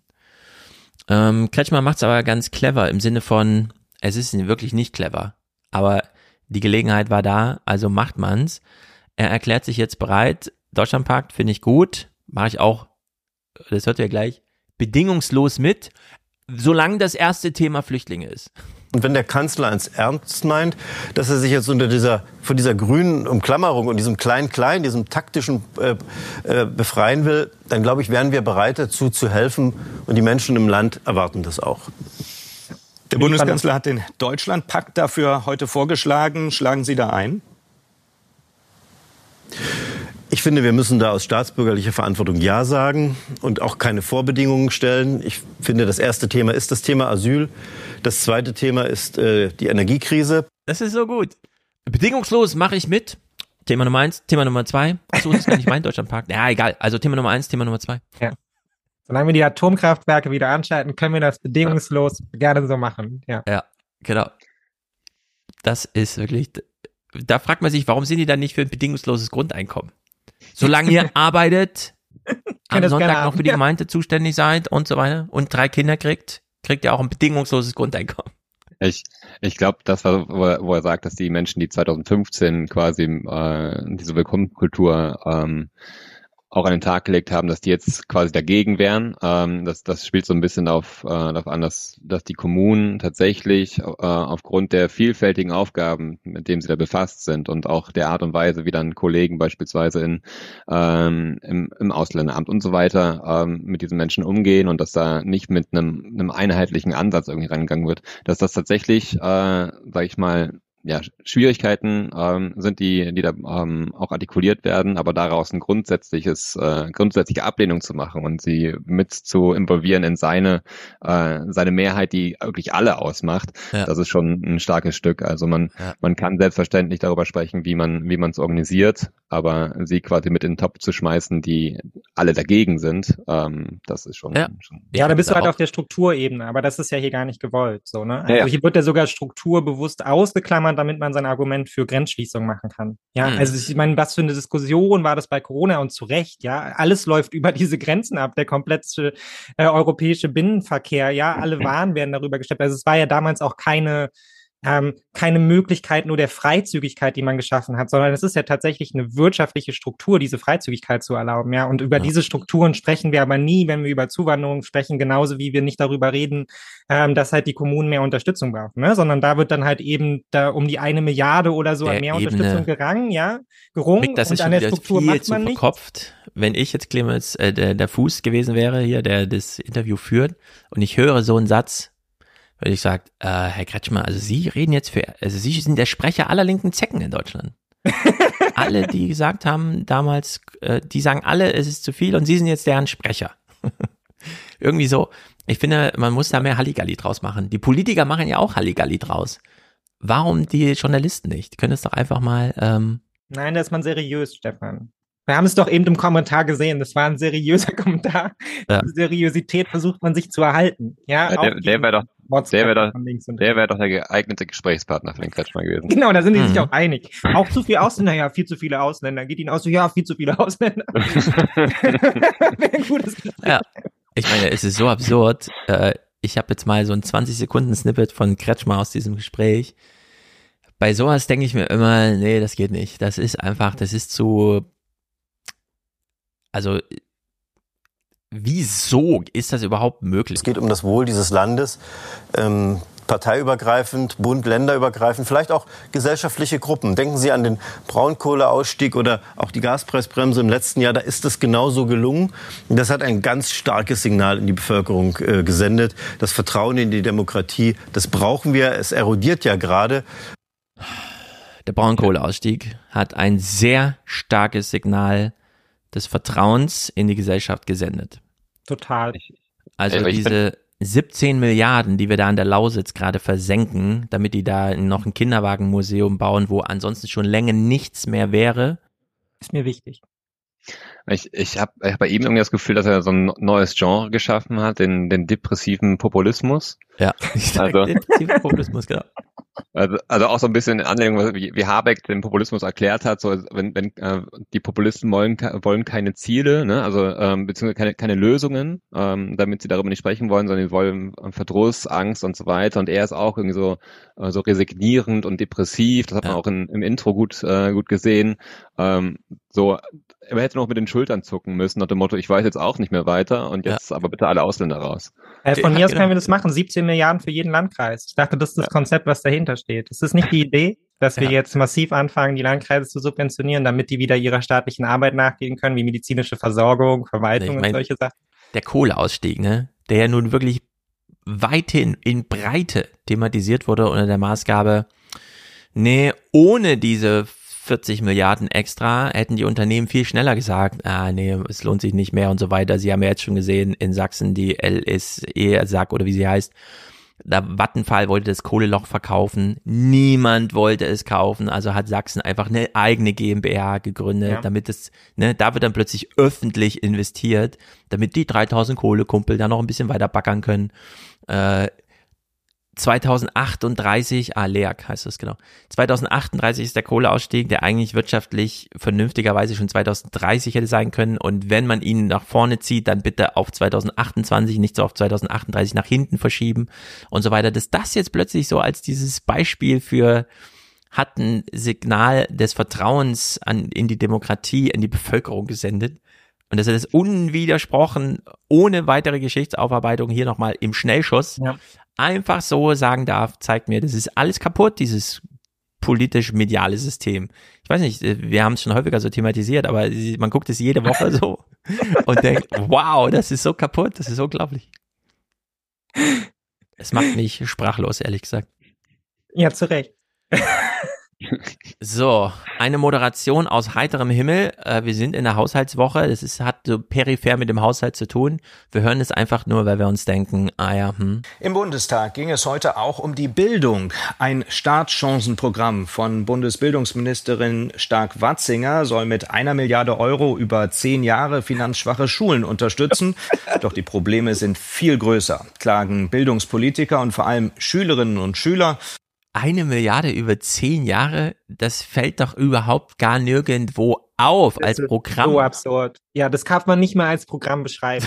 das ist einfach, wenn man das, wenn man das runterbricht, dann ist es für jede Klasse irgendwie ein paar Buntstifte oder so. Also ja, das ist wirklich so. Ein Buntstift für eine Klasse ja. ist es. Ja, ein Buntstift. Können ja auch oder einfach, blau, oder, oder, nee, oder einfach Schwarz-Rot-Gold. Für, für, jede Klasse so ein, einfach so ein buntes Schild, wo Start draufsteht, das reicht. Ja, ja. Finanziert von der EU, aber ist dann nur das Schild. Damit kriegst du nicht mal Plaketten bezahlt, auf denen steht, das entstand durch freundliche Unterstützung des Bildungsministeriums. Ja. Das ist so krank, das verstehe ich überhaupt nicht, wie das dann einfach so ja, das, aber das gut. Ist ja man, also was man ja manchmal äh, bei, sich bei der Politik wünscht, das Ganze am Ende her zu denken, das ist bei beim Geld halt irgendwie blödsinnig, ne? Wenn ich ähm, eine Milliarde in den Raum schmeiße, oh, viel Geld, und ja. nachher stelle ich fest, okay, was, was dabei rauskommt, ist halt gar nichts. Ja, ja. ich verstehe das auch medial wieder nicht. Ne? Wir hatten das schon damals bei der sozialen Hängematte und jetzt ist es wieder so ein Beispiel. Also warum man sich da hinstellen muss und sagen muss, viele sagen, es sei zu wenig. Dabei mhm. weiß man es doch selber. Also dann stelle ich doch da ja. einfach hin und sage, es ist zu wenig. Alle sagen, es ist zu wenig. Man kann das ausrechnen. Eine Milliarde für zehn Jahre angesichts von Corona-Krise, die noch anhält, angesichts der Situation in der Schule. Mhm. Jeder, der ein Kind hat, jeder, der mal in der Schule war, kann das nachvollziehen, dass das nicht reichen wird. Beim besten Willen nicht. Das ja. kann man auch so formulieren. Also, da habe ich auch die interessante Erfahrung gemacht, letzten, äh, letzte Woche, wie gesagt. Ich bin also in diesem Raum, in dem sitzen so 30 Leute, die alle mit diesem Reha-Programm das einmal über ganz Deutschland so gelegt werden soll, um äh, den Renteneintritt zu verzögern und so weiter. Und ich bekomme dann als Rückmeldung, und ich habe äh, so fünf, sechs Fragen zum Buch, halbe Stunde lang, ne? Ähm, dass dann im Laufe des Tages die Leute, man hat ja auch Erfahrung mit solchen Workshops, äh, Workshops im öffentlichen Dienst, doch sehr viel mehr als sie selber da waren. Und nicht nur im Sinne von, ah ja, das sind meine Amtsgeschäfte und ich frage hier allenfalls mal für einen Freund. Ja. Dass ich selber gerade 40 bin, drei Kinder zu Hause und so weiter, ne, blende ich einfach aus in dem Moment, wo ich ja äh, Budgets des Bundesministeriums für Arbeit und Soziales verhandle oder so. Und das fand ich irgendwie so erstaunlich, äh, dass man das so, also dass es zum einen für die so ein bisschen befremdlich ist, dass man sie erst am Anfang so einmal warm kochen muss Und ich Mhm. denke mir jetzt bei so politischen Redaktionen, ARD aktuell, müsste man da nicht auch mal so einen Workshop machen? Morgens so hingehen und sagen, übrigens, es sind, es ist euer Deutschland, über das ihr hier redet. Ja. Herr Fußt, Sie haben vielleicht keine eigenen Kinder, ich weiß es nicht, aber vielleicht hat Ihre Schwester Kinder oder so. Ja. Das sind deren Schulen, über die Sie hier reden.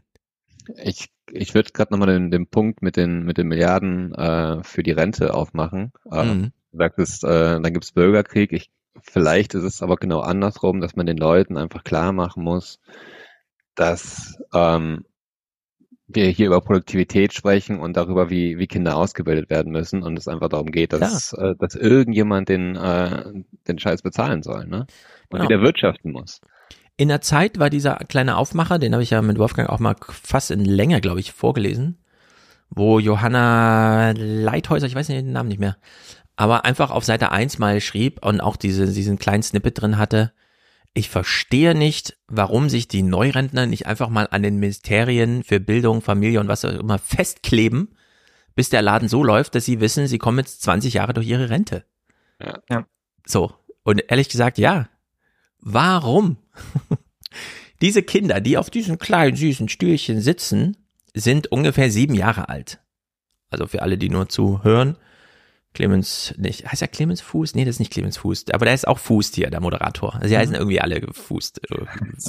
Sitzschaft. Jedenfalls, er hat hinter sich dieses Bild, vier kleine Stühle von Erstklässlern auf dem Tisch. Auf diesen Stühlen sitzen Siebenjährige. Die sind in zehn Jahren schon 17 und in 15 Jahren treten die in den Arbeitsmarkt ein. Wir haben also jetzt die Möglichkeit, mitzugestalten, wie die in den Arbeitsmarkt eintreten. Ich Wenn man, für die Milliarde. ja, wenn man, wenn man so Boomer ist, Jahrgang 58 bis 71, dann geht man entweder dieses Jahr oder in den nächsten 13 Jahren in Rente. Dann ist es vorbei mit der eigenen Erwerbstätigkeit. Dann muss man sich darauf verlassen, dass diese kleinen Knirpse, die heute noch sieben, aber dann irgendwann 23 sind, arbeiten können. Wir, wir, nehmen die, wir nehmen die Milliarde für, für die zehn Jahre und schicken jedes Jahr den äh, Rentnern und Neurentnern einfach äh, Postkarten mit den Kindern, die ihre Rente ähm, Genau. produzieren sollen. Ich meine, die Aufklärung in Deutschland beginnt damit, dass man sagt, Rente ist ein Umlagesystem. Das Geld, das einem Rentner ausgezahlt wurde, jetzt im September, wurde im August 2023 erwirtschaftet. So. Irgendwer muss gestern fleißig gewesen sein, damit morgen, und damit meine ich gestern und morgen, nicht äh, literarisch irgendwie verdreht, metaphorisch, sondern gestern und morgen. Ja? Also eine Nacht liegt dazwischen. Ja, das, ist das Rentenpuffer, das wir haben. Das, das ist ein Riesenpunkt. Ne? Die Leute gehen davon aus, dass sie selber erwirtschaften. Ja, genau. Die denken, ah, ich habe ja einen Rentenanspruch im Sinne von. Nee, ist nicht. Es gibt keinen Rentenanspruch im Sinne von. Es gibt einfach nur, er steht auf dem Papier. Deutschland ist nicht verpflichtet, das zu machen. Das habe ich auch versucht, in Hamburg zu erklären. Pensionsversprechen, klar. 80 Milliarden im Jahr müssen ausgezahlt werden mittlerweile. Waren vor 30 Jahren noch 20 Milliarden, also jetzt geht's gerade richtig los mit der Pensionswelle. Da ist Deutschland verpflichtet. Also selbst wenn eine Atombombe auf Stuttgart gefallen ist und so weiter, die Pension wird gezahlt. Die Rentenzuschüsse im Bundestag, Haushaltsdebatte, wird jedes Jahr neu verhandelt. Wird halt einfach so latent mitgelaufen. So im Sinne von, ja gut, machen wir den Haken mal dran, die Debatte wollen wir nicht. Ist Aber eingeübt. ist im Grunde ein Streitthema wie die, wie die, wie die Kindergrundsicherung. Ist genauso wenig abgesichert, vertraglich irgendwo festgeschrieben. Da gibt's keine AGBs, keinen Deutschlandvertrag, kein Deutschlandpakt, nichts. Ist einfach nur die Lust und Laune der Parlamentarier, wie sie gerade sind, dass sie sagen, okay, das winken wir mal einfach so durch. Diskutieren wir nicht, könnte man aber diskutieren. 112 Milliarden Euro. Also äh, die Leute haben eine völlig falsche Vorstellung davon. Ja, aber warum, also, aber es ist ja klar, warum sie die haben. Ich meine, wir haben ja hier diskutiert zu Lisa Paus und ihrer Kindergrundsicherung. Ich meine, parallel dazu lag das Wachstumschancengesetz auf dem Zettel. Ich glaube, niemand, ja, weder ARD noch ZDF, niemand hat das irgendwie mal in eine Verbindung gesetzt, ja, oder das mal umgedreht, wie wir es dann gemacht haben. Dabei liegt es so nah. Also es geht ja quasi gar nicht nicht, ja. Also man konnte diese beiden Gesetze nicht nebeneinander liegen sehen und zu dem Schluss kommen, das hat nichts miteinander zu tun. Ja, Und trotzdem wird es uns halt so berichtet. War Also- genau richtig. Genau. Ja. Es war Und genau wenn der Skandal, haben- dass es vorher nicht verknüpft war. Ja, und wir haben jetzt eine Haushalts, wir haben jetzt wieder eine Haushaltsdebatte, in der darüber gesprochen wird, dass wir Deutschland zukunftsfit machen müssen. Ja, der Deutschlandpakt und danach haben wir diese Berichterstattung und wieder wird es nicht miteinander verknüpft. Also es ist auch gar nicht möglich, die Leitlinien hier irgendwie zu sehen, ja, und zu dieser Verknüpfung zu kommen. Also, sondern man muss sich dann halt eben privat damit beschäftigen, sonst Ja. kommt man nicht drauf, ja. Also, weil es Und- wird hier nicht beliefert, sondern es wird halt immer so dargestellt. Wir haben die Wirtschaft auf der einen Seite, für die muss man was tun, dann haben wir die Kinder auf der anderen Seite, für die muss man was tun. Mhm. Und dass man diese, dass das ein Kreislauf ist, das wird von niemandem hier mitgedacht. Ja, Ja. also da, die Stühle stehen schon im Kreis so.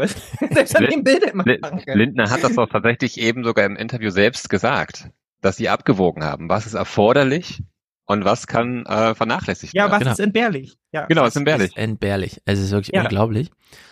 Aber wir wollen nicht zu sehr auf den Tagesthemen rumhacken, denn sie haben in dieser Haushaltswoche angestachelt, vielleicht auch von dieser Milliarde über zehn Jahre, ähm, sind sie beim Thema geblieben. Wir könnten doch noch mal was über die Schulen machen. Ich steh morgens auf, zieh die Jogginghose an. Abends hab ich immer noch die Jogginghose an. Es sollte sich halt auch in Grenzen halten, zum Beispiel irgendwie nicht was zu Freizügiges tragen oder so, Mhm. weil man geht ja zur Schule und man geht nicht irgendwie auf eine Party oder so. Man kann anziehen, was man will, aber wenn man zu viel Haut zeigt, dann ist es nicht so gut. Man muss halt schon gucken, dass es halt nicht zu kurz ist oder halt zu viel Ausschnitt ist. Ich finde trotzdem, dass jeder einen individuellen, individuellen Style hat und jeder auch sozusagen was vielleicht mit Kleidung ausdrückt. Guten Morgen. Nehmen Sie Platz. Ich finde eben, dass die Individualität der Jugendlichen sichtbar sein kann. Mal fühlt man sich so, mal fühlt man sich äh, anders. Und ich finde, das darf man auch zeigen. Und, und so, glaube ich, entwickelt man sich zu einer Persönlichkeit.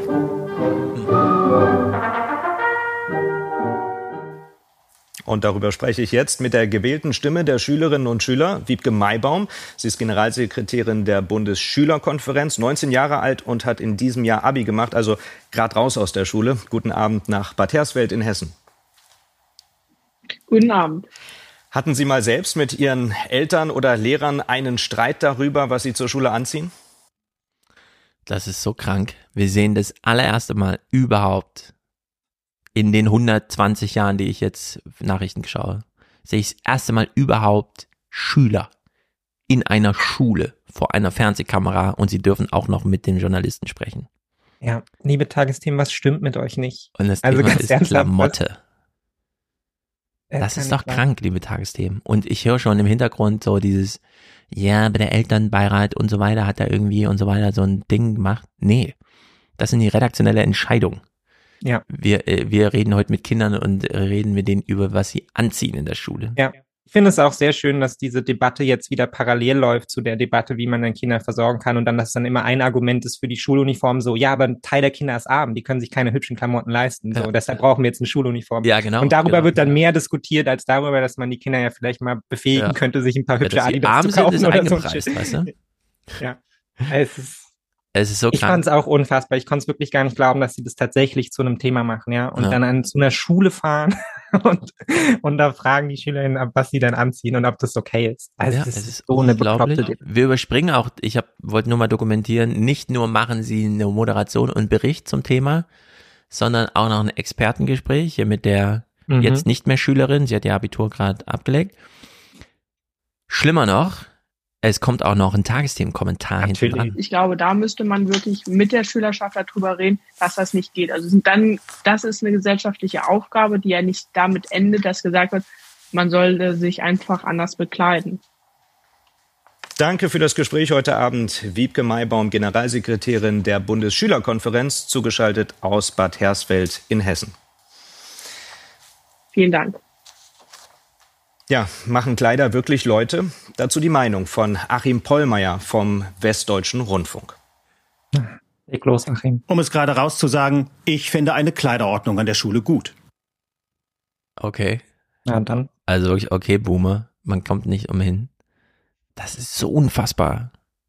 Ich bin wirklich bestürzt. Und ich dachte, ich bin vorhin schon bestürzt. als wir Nee, aber jetzt sind wir noch bestürzt. Ja, wir sind betroffen. Aber- Oder die Kleiderordnung für den anderen äh, würde Mickey ansch anscheinend gefallen, ne? Ja, was ist mit dem Knopf da oben? Müssen wir dieses Brusthaar sehen, nur weil es abends nach 20 Uhr ist. Es ist besser als das andere Hemd. Also ich bin dafür, dass die erstmal bei sich eine vernünftige Kleiderordnung durchsetzen. Dann können wir über alles andere reden. Aber kann er sich nicht mal rasieren? Auf der Brust meinst du? Oder Ja, Gesicht? überall. komplett einfach auch Augenbrauen weg, alles weg. Um es gerade rauszusagen, ich habe nichts gegen eine ordentliche Ordnung, äh, gegen die Gesichtsordnung in Fernsehnachrichten. Ist eigentlich auch ein Unding, oder? Dass das so verkommen ist, dass man sich jetzt mit Bart in die Fernsehnachrichten traut. Ich meine, er hat ja, Ja. keine Zeit gehabt, heute Morgen zum Barber zu gehen. Oder? meldet euch doch mal bei mir. Ich wäre bereit, euch einen Kommentar dazu einzusprechen. Ja. Über Bart Vielleicht brauchen wir auch eine Debatte über den Verdienst dieser Redakteure, denn es scheint mit Körperpflege nicht so weit her zu sein. okay, genug des Unfugs. Ja, was will man Äh, daraus auch machen? Also daraus kann man nichts machen. Genau. Das ist Zurück- eine Debatte, die hat man schon mal 1965 gef geführt, ja, als junge Damen damals mit irgendwie Minirock in die Schule kamen zum ersten Mal, war auch wahnsinnig schockierend für alle Lehrer. Wir haben es überwunden, wir werden auch dieses Mal überwinden. Ja, Menschen vor allem, mit es ist ja nun so. Ich habe ja Anschauungsmaterial vor Augen. Die gehen heute wirklich alle in Jogginghose in die Schule. Und ich kann mir nichts Besseres vorstellen, weil klar, Marken und so weiter, dieses Thema wird natürlich nie, aber das ist alles abgewandert in iPhones und was auch immer. Also dieses Klamottenthema ist gerade echt nicht das Thema. Ja. Die rennen in den, Be also als würden die alle Atlantikflüge machen. Die wollen einfach nur bequem in der Schule sitzen. Ja, das stimmt, das hat sich ja eh total verändert. Ja, Weil wenn, wenn die morgen. Wenn die morgens um acht auch schon in der Schule sitzen müssen, dann sollen sie doch wenigstens bequem sitzen. Ja. Ja, und ich meine, was für eine Diskussion wir haben. Wir haben die Diskussion auch nie bei Lehrern geführt. Und jeder von uns hatte wenigstens drei Lehrer, die halt irgendwie in ihren Birkenstock barfuß in die Schule kamen. Also, Ja, seht ihr, wie Thomas immer aussieht hier, wenn er im Podcast ist. Wo ist die Debatte? so geht der in die Schule, anstatt sich eine vernünftige Uniform anzuziehen. Ja, da muss das Einhorn aufs T-Shirt. Das muss alles ordentlich sein. Genau. Wo ist die Uniform? Und das in Bayern. Ja. Gut, es ist immer noch Haushaltswoche. Wir bleiben mal noch den äh, Schulthemen treu. Wir haben jetzt gerade gehört beim Thema Klamotte, Moderation, Bericht, Expertengespräch, Kommentar. ist wichtig. Als nächstes nur eine Kurzmeldung. In Deutschland fehlen laut einer Umfrage bei den Kultusministerien mehr als 14.400 Lehrkräfte. Das berichtet das Redaktionsnetzwerk Deutschland. Bei einer vergleichbaren Umfrage im Januar waren demnach noch 2.125 Stellen mehr besetzt. Die meisten Lehrkräfte fehlen in Nordrhein-Westfalen, nämlich 6.715, gefolgt von Niedersachsen mit 1.760. Auch Berlin, Sachsen, Thüringen und Sachsen-Anhalt meldeten ein Defizit. Ja, Fabian, bei diesen absoluten Zahlen, ich komme ja immer ganz durcheinander, ich verstehe gar nicht, aber vielleicht kannst du uns noch mal weiterhelfen. Warum fehlen jetzt in Nordrhein-Westfalen am meisten Lehrer? Vermutlich, weil hier so viele Menschen wohnen. Ach so, weil da 18 Millionen Menschen wohnen. Ah, ja, kann durchaus sein, dass es ein paar mehr sind als in Thüringen, wo nur zwei Millionen wohnen. Ja. Das ist wirklich, äh, was soll man sagen? Aber es ist ja so eine Kurzmeldung, gibt ja nichts zu kommentieren, ist schon wieder vorbei, bevor es überhaupt angefangen hat. Das fehlen Ja, halt in Anlehnung an dieses ähm, Handyverbot, dieses iPhone-Verbot, was jetzt in China durchgesetzt wird und andersrum jetzt Huawei-Verbot in den USA für staatlich Angestellte. Ich bin dafür, dass wir ÖR ähm, Redakteuren das Handy wegnehmen, ganz generell. Also damit die nicht mehr auf Social Media können. Weil man merkt hier einfach Das die stimmt. Verzerrung durch Die werden Social zu sehr Media. geprägt. Ne, das ist einfach, das ist ein Randthema. Dabei ist es ein zentrales Thema. Warum ist es ein Randthema? Weil es in Social Media und Co. kein Thema war. Ja. Während das andere halt seit zwei Wochen durchgejagt wird durch Twitter und Co. Und man gar nicht dran herumkam, wenigstens drei dieser Kleiderordnungen zu lesen, absolut. ja, und irgendwelche Sachen vom Elternbeirat und so. Und deshalb haben sie dann dazu quasi fünf Minuten in den Tagesthemen geopfert. Ja, Das weißt du, was irre ist? Die sitzen seit zehn Jahren auf der Republika und jammern dir das Ohr voll, dass sie ja schon längst sich nicht mehr allzu sehr von Twitter abhängig machen und schon verstanden haben, dass nicht jede Sau, die da durchgetrieben wird, ein Top-Thema ist. Aber Die dann hat sitzt offensichtlich gelogen. Also, Genau. aber sie merken es anscheinend selber nicht. Ja, ist Also, also, also egal wie man sich ablenken lässt, ne, aber absolute Zahlen mal ins Verhältnis zu setzen, das sollte doch irgendwie möglich sein. Also, Tja. Aber ist wahrscheinlich haben sie, haben sie von Christian Lindner gelernt, der, der ja auch von den Rekordausgaben und Rekordeinnahmen spricht. Kurzmeldung, warum arbeiten? Ja. es gibt noch ein anderes Schulthema, das allerdings finde ich gar nicht so verkehrt platziert, denn es ist auf jeden Fall ein größeres Thema. Morgens um halb acht holen Julia Koch und Julia Schnettker alles, was sie brauchen, aus der Grundschule Badelebenstraße in Essen. Und dann bauen die beiden Mütter gemeinsam mit anderen Eltern der Schule ihre Straßensperre auf. Dreimal am Tag machen sie für maximal eine Stunde die Straße für Autos dicht. Morgens, mittags und nachmittags. Wir haben Ich möchte, dass das auch mal im Sinne von Klimakleberdiskussion und so weiter, ne? Da kommen einfach die Mütter mit einem Hütchen, sperren die Straße. ihre Straßensperre auf. Dreimal am Tag machen sie für maximal eine Stunde die Straße für Autos dicht. Morgens, mittags und nachmittags. Wir haben eine Woche hinter uns und die war wirklich sehr, sehr gut. Es ist nicht das Verkehrschaos gekommen, was manche Politiker und auch manche Bürger hervorbeschworen haben, und, ähm, sondern es läuft relativ gut. Natürlich gibt es Schwierigkeiten, aber da kann man reden, da kann man mit den Leuten sprechen. Wir versuchen Kritik aufzunehmen. So, wir sitzen jetzt hier in Frankfurt, Düsseldorf und Berlin. Wir wissen also, was ein Verkehrschaos ist. ja. Ich habe Ja, noch nirgendwo, niemals, jemals gehört, dass das Verkehrschaos, das eh schon da ist, schlimmer wurde, nachdem kontrolliert Straßen abgesperrt wurden. Gibt's einfach nicht. Nirgendwo. Das ist, halt Das ist nicht die Erfahrung in Frankfurt, wenn die den Main-Kai hier sperren. Das ist nicht die Erfahrung aus Berlin, wenn die Friedrichstraße gesperrt wird. Und in Düsseldorf gibt's wahrscheinlich auch ein paar Beispiele, wie man im Sommer einfach mal eine Straße wochenlang aus dem Verkehr nimmt und nichts Schlimmeres passiert als das, was eh vorher schon da war. Ja. So. Und jetzt gehen die hier an so eine Grundschule und sagen, hier darf jetzt dreimal am Tag für eine Stunde, der Orga-Aufwand ist auch geil, ne? Morgens Hütchen hin, Hütchen weg. Mittags Hütchen hin, Hütchen weg. Abends Hütchen hin, Hütchen weg. Also es ist wirklich irre. Und äh, die ziehen das dann durch und haben nur positive Reaktionen. Und da denke ich mir so, ja, kein Wunder, das ist eine Grundschule. Grundschulen sind in Deutschland so konzipiert durch dieses Einzugsgebiet und so weiter, dass wirklich jedes Kind es schafft, zu Fuß in die Schule zu gehen. Kann auf dem Dorf noch mal ein bisschen abweichend sein, aber wir sind hier mitten in einem urbanen Zentrum. Die Leute wohnen da irgendwie dreistöckig, vierstöckig und so weiter. Äh, ich bin total dafür, dass man das nicht nur in so einem Tagsthemen mittendrin, ah ja, Stehsatz und so weiter, können wir ja heute oder nächste Woche, je nachdem, wann es passt, sondern nö, das kann man durchaus mal thematisieren. Warum nicht einfach alle Grundschüler auch im Sinne des sozialen Zusammenhalts, nee, es gibt keinen individuellen Verkehr in die Grundschule. Du nimmst da bitte am öffentlichen Leben teil. So. Mhm. Und wenn deine Eltern Angst um dich haben, ja, dann gehen sie halt neben dir auf der Straße, ja. Aber es ist äh, ein absolutes Desiderat, finde ich, dass wir unsere Grundschüler mal dran gewöhnen, zu Fuß diese 800 Meter äh, in die Grundschule zu gehen. Aber das liegt meines Erachtens auch so ein bisschen daran, dass, dass wir auch, wir sind gewohnt, dass jede Straße aussieht wie eine, eine Hauptstraße. Ne? Also ähm, wir haben ja gar keine andere Idee für, für so eine Nebenstraße, dass sie, dass sie auch anders aussehen könnte, andere Funktionen Ja, aufnehmen absolut. kann, als nur Verkehr und, äh, und, und Parkraum zur Verfügung zu stellen. Also ähm, Da ist warum eine muss Straße, da darf ich jetzt durchfahren. Genau.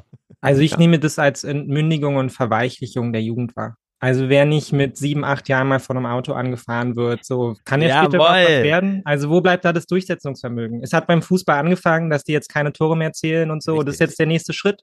Ja, es geht gar nicht aus meiner Sicht. Punkte dürfen nur gezählt werden, wenn mindestens eine gelbe Karte vorher im Spiel war. Sonst zählen alle Tore nicht. ja. Es ist einfach, ähm, ja, aber da wird das jetzt einfach gemacht. Und, und deswegen nochmal der Verweis auf die Klimakleber, die Polizei macht mit bei der Ansprache. Ab jetzt darf kein Auto mehr an die beiden Schulen in der Badelebenstraße heranfahren. Und wer sein Kind trotzdem mit dem Auto bringt, muss dieses an speziellen Elternhaltestellen aussteigen lassen. Wer das auch nach einer Woche noch nicht mitbekommen hat, wird von Polizeihauptkommissar Frank Henke freundlich darauf hingewiesen. Ja gut, dann wissen Sie auch jetzt Bescheid für die Zukunft und dann ist das alles entspannter. Auch für Ihre Kinder kommt das sicherer an und wir haben hier kein Chaos. Ich meine, da kommt der Hauptkommissar mit Waffe und Weste, um den Eltern nochmal zu sagen, sie sind hier gerade, wir mögen es nicht so. zu- zumindest Oh nicht mit Maschinengewehr. Es ist einfach so irre. Irre. Gut. Äh, schließen wir diesen ganzen Haushaltskram ab mit einer Schuldenbremsendiskussion von den ostdeutschen Kommunalpolitikern. Sie haben sich zusammengefunden, kleine Sitzung gemacht. Hätte man auch GPT fragen können, aber was kommt da wohl raus, wenn die ostdeutschen äh, was weiß ich, Landräte und Bürgermeister zusammensitzen, aber klar. Nicht nur bei der Digitalisierung, auch bei Verkehrswende, Klimaschutz oder Bauen fehle Geld, kritisiert die Konferenz der ostdeutschen Bürgermeisterinnen und Bürgermeister. Neben den Kürzungen im Bundeshaushalt kritisiert die Gruppe auch das geplante Wachstumschancengesetz. Denn durch dieses, befürchten die Kommunen, könnten für sie bis zu sieben Milliarden Euro Steuereinnahmen wegfallen. Hier müssen wir miteinander Lösungen finden, dass wir investieren können und nicht gelähmt werden durch das Wachstumsgesetz. Was wichtig ist, was richtig ist. Wir müssen wieder an Industrialisierung denken, wir müssen die Wirtschaft Impulse geben. Aber das muss auch mit den Kommunen zusammengehen, denn wir sind diejenigen, die 60 Prozent der Investitionen in diesem Land überhaupt stemmen. Nicht jede Klage der Kommunen sei berechtigt, meint dagegen der Wirtschaftsexperte Michael Hüter. Doch auch er fordert, wir brauchen mehr freie Spitze in den Kommunen. Die Kommunen stehen vor großen Herausforderungen im Schulbau, im Infrastrukturbereich, in der Wärmeplanung, in all den Themen. Und dazu brauchen sie auch freie Investitionsmittel. Vielleicht habe ich es überhört. Vielleicht wurde es mir auch zu wenig erklärt vom deutschen Journalismus, aber das Wachstumschancengesetz bringt die Kommunen in Bedrängnis. Wer hat sich denn das ausgedacht? Im Sinne von, wer hat sich denn das ausgedacht? oh Gott, ja. das ist eure finde ich auch krass, wie sich das hier umdrehen kann, ne? Weil ich meine, an sich sind diese 6,5 Milliarden oder 7 Milliarden halt so ein Tropfen auf den heißen Stein. Man hat die Wirtschaft ja auch relativ deutlich gemacht, ja, mit der Ansage so, das hält niemand davon ab, in die USA zu gehen und dort zu investieren, ja, und die Invest äh, Subventionen damit zu nehmen. Ja, das hilft auch niemandem und gleichzeitig sieht man wieder, was für brachiale Lücken das reißen kann dann in den Kommunen, ja, die jetzt Angst ja. haben, Alter, wo sollen wir diese 7 Milliarden herkratzen? Ja, wir haben das Geld nicht. Ähm, diese Gleichzeitigkeit ist immer wieder irgendwie frappierend, ja. Irre ist das. Gut, wir machen eine kleine Pause, danach kümmern wir uns um das Energiethema. Wie wir schon rausgehört haben, kleines Steckenpferd von Fabian. Mhm. Vielleicht bleibt ein bisschen mehr gute Laune dabei hängen als bei diesem anderen Thema, wo es ja nur um die 450 Milliarden Bundeshaushalt ging. Gut, bis gleich. Unser kleiner Moment. Dankbarkeit, Aufmerksamkeit, Achtsamkeit. Letzter Aufruf für den Alias Express. Die Fahrkarten bitte.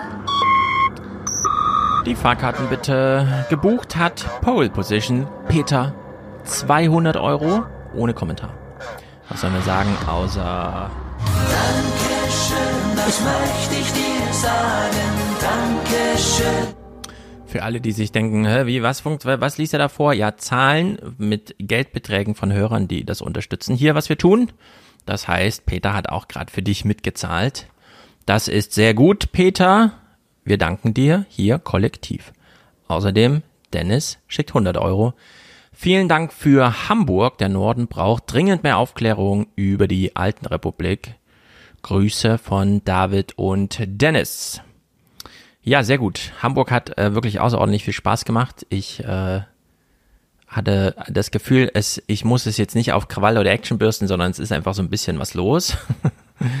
ähm, ja, vielleicht auch, weil wir, weil ich mal nicht alleine auf der Bühne war, also nicht nur mit Moderation, sondern weil wir zu zweit uns da so ein bisschen ergänzt haben. Sehr gut, äh, dass ihr da wart. Äh, für alle anderen, also es wurde auf jeden Fall aufgezeichnet. Mal gucken, ob es dann noch veröffentlicht wird. Judith schickt 75 Euro. Der Kommentar beläuft sich auf ein Punkt. Sie schickt nur einen Punkt. Jedenfalls ist nur ein Punkt hier angekommen. Ich denke, wir sagen einfach Danke, Judith. Das ist cool. Philipp schickt 50. Vielen Dank für deine Arbeit. Denn ohne dich wäre ich auch, äh, wäre auch ich Oma Erna. Ich danke Ihnen. Vielen Dank für die Möglichkeit. Oh, aber, aber dich hier vom Schicksal befreit, oder was? Ist ja nicht schlecht. Stefan grüßt aus Dresden. Regelmäßig schickt er 42 Euro. So auch diesmal verbucht. Danke für eure Unterstützung. Pascal schickt 42. Alias Fernsehpodcast. Also, Pascal, Stefan, Philipp, Judith sind Produzenten. Peter und Dennis NFT-mäßig im Video natürlich vermerkt. Danken wir alle zusammen dieser tollen Riege. Aaron unterstützt uns ohne Kommentar. Dominik und Anna machen das monatlich. So steht es ja auch ein monatliches Danke. René, weiter so bitte. Liebe Grüße aus Darmstadt. Klar, machen wir weiter. Christiane, toller Podcast, schreibt sie. Janek hat einen monatlichen Alias-Support. Mirko hat einen Dauerauftrag für einen wertvollen Podcast. Dirk, Hashtag, hau rein auf Dauer. Sehr gut. Tanja grüßt aus Österreich, wie wir wissen.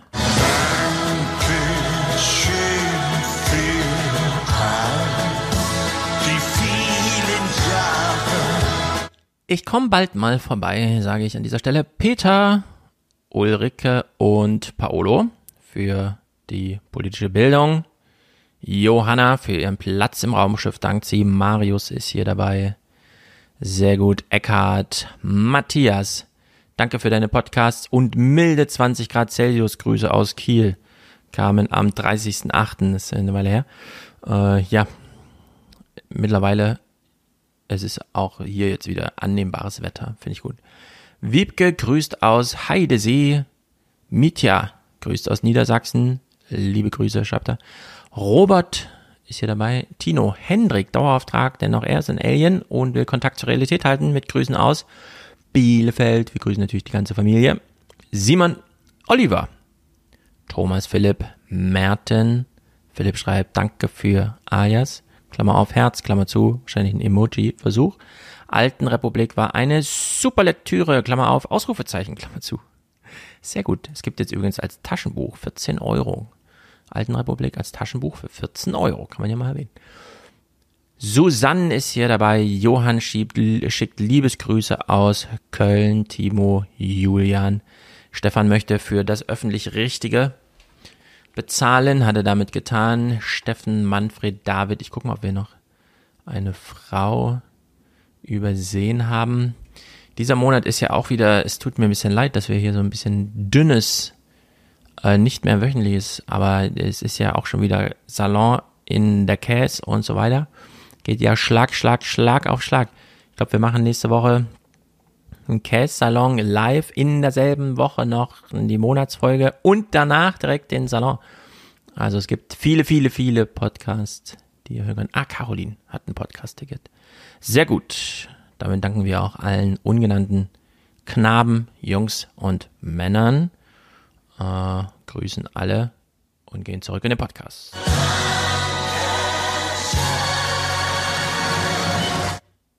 So, bauen Heizen und irgendwie Energie verbrauchen ist nächster Tagesordnungspunkt.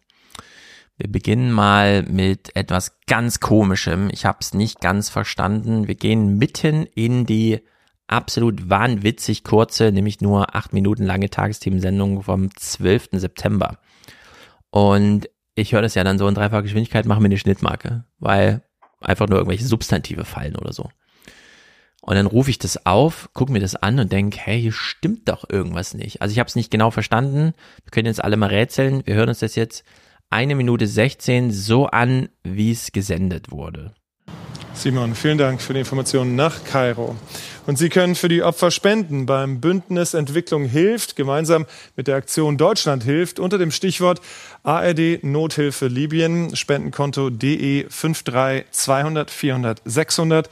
200 400 600 oder online unter spendenkonto-nothilfe.de.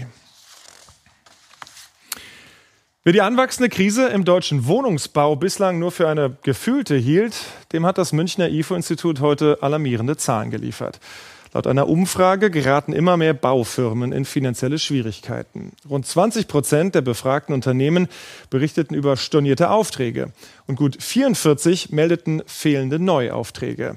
Und wenn Bauunternehmen pleite gehen oder Stellen abbauen müssen, dann dürfte es noch schwieriger werden, genügend Wohnungen in Deutschland zu bauen. La Serenissima. Im Beinamen der alten Republik Venedig steckt das Wort sereno, was heiter, gelassen oder auch ruhig bedeutet. Doch im Venedig von heute geht es, wenn nicht gerade Pandemie herrscht, alles andere als ruhig und gelassen zu. Touristen aus aller Welt überfüllen zwischen Markusplatz und Canale Grande zu zigtausenden die Lagunen. Also wollte er einfach nur zwischendurch nochmal so ein kleines Snippet. Also gibt es mittlerweile das Segment, wir machen nur eine Moderation? Das ist schon mir weird. Also weil man checkt das ja auch gar nicht. Man denkt, dass es da besteht noch irgendein Zusammenhang. Ja. Also weil ich bin beim ersten Mal hören auch davon ausgegangen, dass er jetzt quasi auf die Wohnungsnot in Venedig zu sprechen kommt, dass er quasi Beispiel, Deutschland ja. als Einstieg nimmt und jetzt sagt so, ja, aber da saufen alle Häuser ab. Das ist noch ja. viel schlimmer. Und dann. Es ist irgendwie ganz komisch. Aber es ist halt ja. auch das größte Thema überhaupt, finde ich so. Baubranche. Also nicht im Sinne von das größte überhaupt, aber von den Themen, die eh schon groß sind, ist das gerade das, was am meisten, also am katastrophalsten uns hier wirklich äh, einmal komplett reinsegelt in jede politische und wirtschaftliche Planung. Also ein ziemliches Mismatch an, an Bedeutung und, und Aufmerksamkeit, ne? Also es ist ja wirklich ja. Fa fast im, im Rest versteckt. Ja. ja, also ich glaube, es ist auch ein technischer Fehler. Ich kann mir das nicht erklären. Ich glaube, hier sollte noch ein Bericht folgen und dann haben sie die Sendung aber so vorab produziert, wo ich das nicht glaube, dass sie das machen. Das ist ja mal live nee, und dann so Sinn, irgendwie ja. falsch Kram rausgeschnitten oder so. Naja, jedenfalls ist dieses Bauthema irgendwie, keine Ahnung, stiefmütterlich behandelt dafür, dass es äh, da jetzt echt ans Eingemachte geht. Ich, ich kann, kann das Thema tatsächlich aus dem, aus dem Büro direkt äh, sehen. Ähm, wir, sind, wir sitzen selbst in, im Medienhafen Düsseldorf und da sind einige Projektentwickler, die sich im, äh, im Wohnungsbau, aber auch im, äh, im Bürobau halt beschäftigen und ähm, alle platt. Wirklich alle Projektentwickler sind, sind pleite. Ähm, wir haben jetzt in der, in der besten Düsseldorfer Lage dann ja. äh, zukünftig äh, neue Büromöglichkeiten. Wir suchen nämlich gerade. Ähm, und vor allen Dingen, wir suchen halt auch äh, fähige Projektentwickler. Und äh, die, das sind wahrscheinlich die einzigen, die sich aktiv bewerben derzeit in der Branche. Ansonsten äh, trudeln alle zwei Tage irgendwie von irgendwelchen Headhuntern Anfragen rein, äh, ob man sich nicht mal das und das anhören möchte. Mhm. Und äh, die Projektentwickler in der Baubranche sind wahrscheinlich die einzigen, die, die aktiv selbst äh, gerade Bewerbungen schreiben.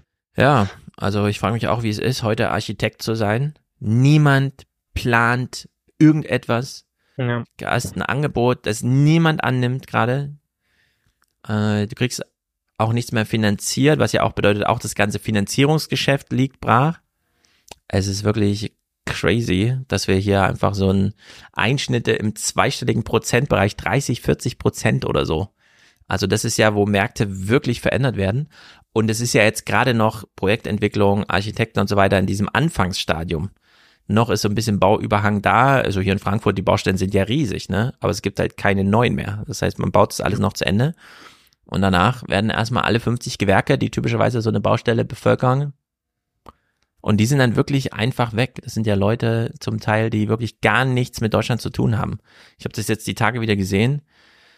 Ich sitze in so einem Restaurant, also war nur ein Dönerladen und so, aber ich sitze halt so auf der Straße und genieße mein Essen und dann kommt so ein Minibus nach dem anderen und ich weiß genau, ja, die kommen gerade von den Baustellen und so weiter und werden jetzt hier so rausgelassen und dann steigen halt so acht Leute aus so einem Sechser und äh, haben irgendwie noch Feierabend kurz bevor es morgens um sechs wieder losgeht und äh, das sind sowieso schon absolut kranke Strukturen, die jetzt auch noch kaputt gehen. Also die man ja auch nicht einfach wieder neu aufgebaut bekommt, nee. weil diese Leute sind in alle Himmelswilde verstreut dann. Also die kriegt man ja nicht wieder zusammen organisiert. Und dass dieser Gastro-Effekt da jetzt einmal so reinschlägt, finde ich wirklich, naja. Gut, aber das ist äh, nur das Bauthema, das hier mal so hereinschneite, weil Ingo meinte, er will kurz das moderieren. Heizungsgesetz, es ist jetzt endlich da. Ich meldeten fehlende Neuaufträge. Oh, Und wenn Moment. Bauunternehmen pleite gehen oder... Sie befördern Wut, Frust, Verdruss im Land. Ihr Heizungsgesetz ist ein Vertrauensverlustgesetz. Das ist das, was Sie anrichten. Sie sind ein Konjunkturprogramm für die Populisten im Land. Das ist das eigentliche Problem. Einen entsprechenden Ton hatte die AfD vorher bereits angeschlagen. Sie zwingen uns Bürger gegen jede Logik und Vernunft etwas auf, das uns verarmt und enteignet, ohne irgendeinen Nutzen, weder fürs Klima noch. Hört ihr diese Glocken hier? Ich ja. weiß nicht, Deutschland. Können wir mal wieder diesen kleinen Modernisierungsschritt machen? Nicht 12 Uhr mir zehn Minuten lang die Glocken hier hinzubimmeln? Ich find's ganz schön, weil es läuft gerade parallel, weil meine Kirche bimmelt auch. Deshalb, ich hatte es gerade auf allen Spuren. es bimmelt es ist, es ist wirklich wahnsinnig laut. Ich finde es nicht gut. Zurück ja. zur AfD. Vertrauensverlust. Der Vorwurf begünstigt erstaunliche Allianzen. Auch die Linkspartei beklagt, in diesem Verfahren missachte die Koalition das Parlament. Wo leben wir denn? Das ist eine Missachtung, meine Damen und Herren. Eine Missachtung. Wo ist eigentlich Ihr Selbstbewusstsein, Parlamentarier von SPD, Grünen und FDP? Sie lassen das einfach so. Sie zerstören Akzeptanz und Vertrauen bei den Menschen. Die so gescholtenen Koalitionsfraktionen wehren sich, kontern mit Sachargumenten. Vielleicht kann man sich ja auch noch mal dran erinnern, wer Klimaschutzgesetz und Klimaschutzziele hier gemeinsam beschlossen hat. Und jetzt zu blockieren und zu sagen, wir nehmen das sogar noch mal zurück, das ist Misstrauen, das ist kein Vertrauen in Zukunft. Und das ist das, was Sie hier heute gemacht haben. Der Ton der Debatte aber bleibt scharf. Die FDP keilt zurück, vor allem in Richtung Union. Dieses Land hat doch mit planwirtschaftlichen Ansätzen in den letzten 15 Jahren seine Erfahrung gemacht. An Ah. einer einzigen Stelle haben wir sinnvoll die Klimaschutzziele erreicht. Diese Koalition will den Klimaschutz erreichen und das mit Marktwirtschaft in Verbindung bringen, Herr Heimann. Das ist der Unterschied zwischen Ihnen und uns, liebe Kolleginnen und Kollegen. Der CDU-Abgeordnete Heilmann hatte vor dem Verfassungsgericht eine einstweilige Anordnung gegen das Gesetz erstritten. Empfindlicher Rückschlag für die Bundesregierung. Der verantwortliche Minister lobt sein Heizungsgesetz. Wenn abstrakte Vorschläge jedoch konkret würden, dann verändere sich die öffentliche Diskussion.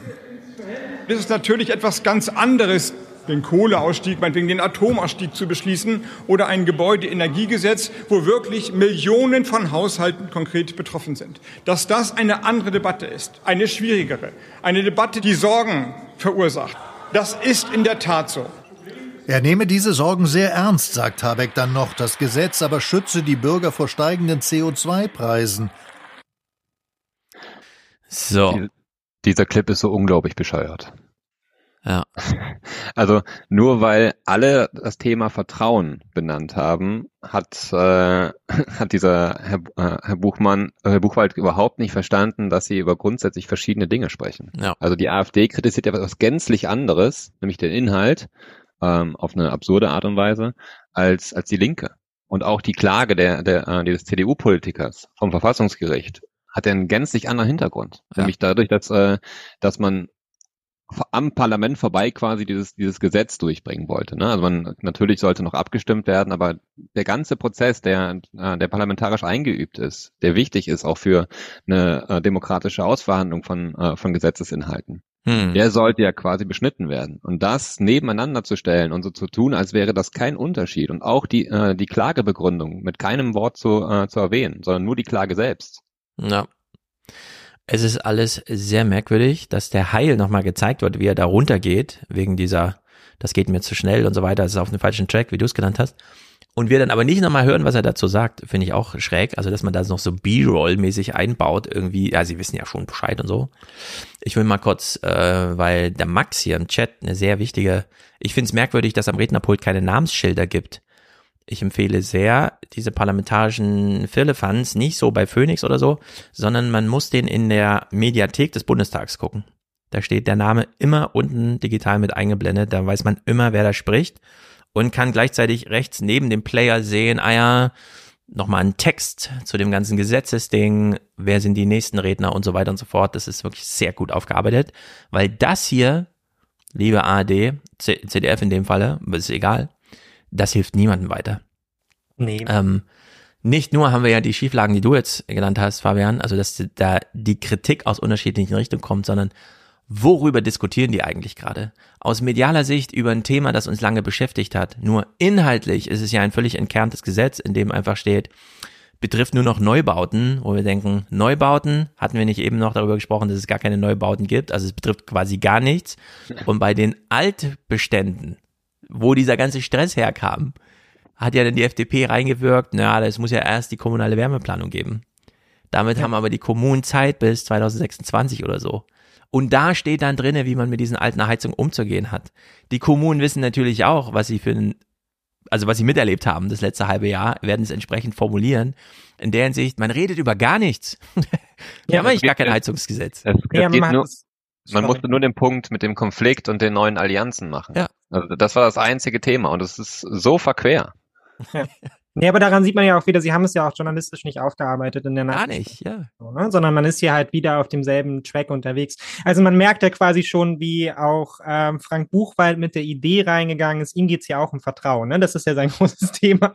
Also und das merkt man einfach diesen Bericht an. Er hätte ja alle Ausschnitte wählen können, er hätte sie anders fundieren können, er hätte sie einbinden können. Es ist ja sein Bericht, ja. Er hätte ja viel mehr Text drüberlegen können. Hat er aber Ja. nicht gemacht, sondern er belässt es auf dieser gefühligen Ebene von irgendwie ist den Menschen Vertrauen, dieses Gesetz verloren gegangen. Wir wissen nicht genau, wo es hin ist. Hier sind die Punkte, warum es sein könnte. Und dann wird es nochmal so abgespielt. Aber es trägt nichts bei zu keiner ja. Debatte und es klärt auch keine Debatte auf und ja, ist wirklich verrückt. Ja. Und dass dann alles noch so vermengt wird, macht es noch viel viel schlimmer. Weil ich meine, wenn du wenn du die Debatte nicht verfolgst, wenn du nicht weißt, worüber gesprochen wird, du checkst ja überhaupt nicht, was die einzelnen Beiträge zu bedeuten hat. Ja, also worüber regt sich Dietmar genau. Bartsch da auf? Also wenn du das jetzt nicht anderweitig mitbekommen hast, dann wirst du es durch die Berichte, wird es sich dir nicht erschließen, sondern schließt einfach da und bist okay, keine Ahnung, hat sich halt aufgeregt. Wie desinteressiert an Politik kann man sein als politischer Journalist, finde ich. Also es, es sprengt wirklich äh, ja. alle Maßstäbe. Und äh, klar, ARD und Heute Journal, die haben jetzt kein äh, Politik-Podcast wie beim Deutschlandfunk, wo die sagen, ja, jetzt müssen wir mal ein bisschen ausführlicher, keine Ahnung, mal so ein bisschen aus der Hüfte schießen und dann machen die das halt.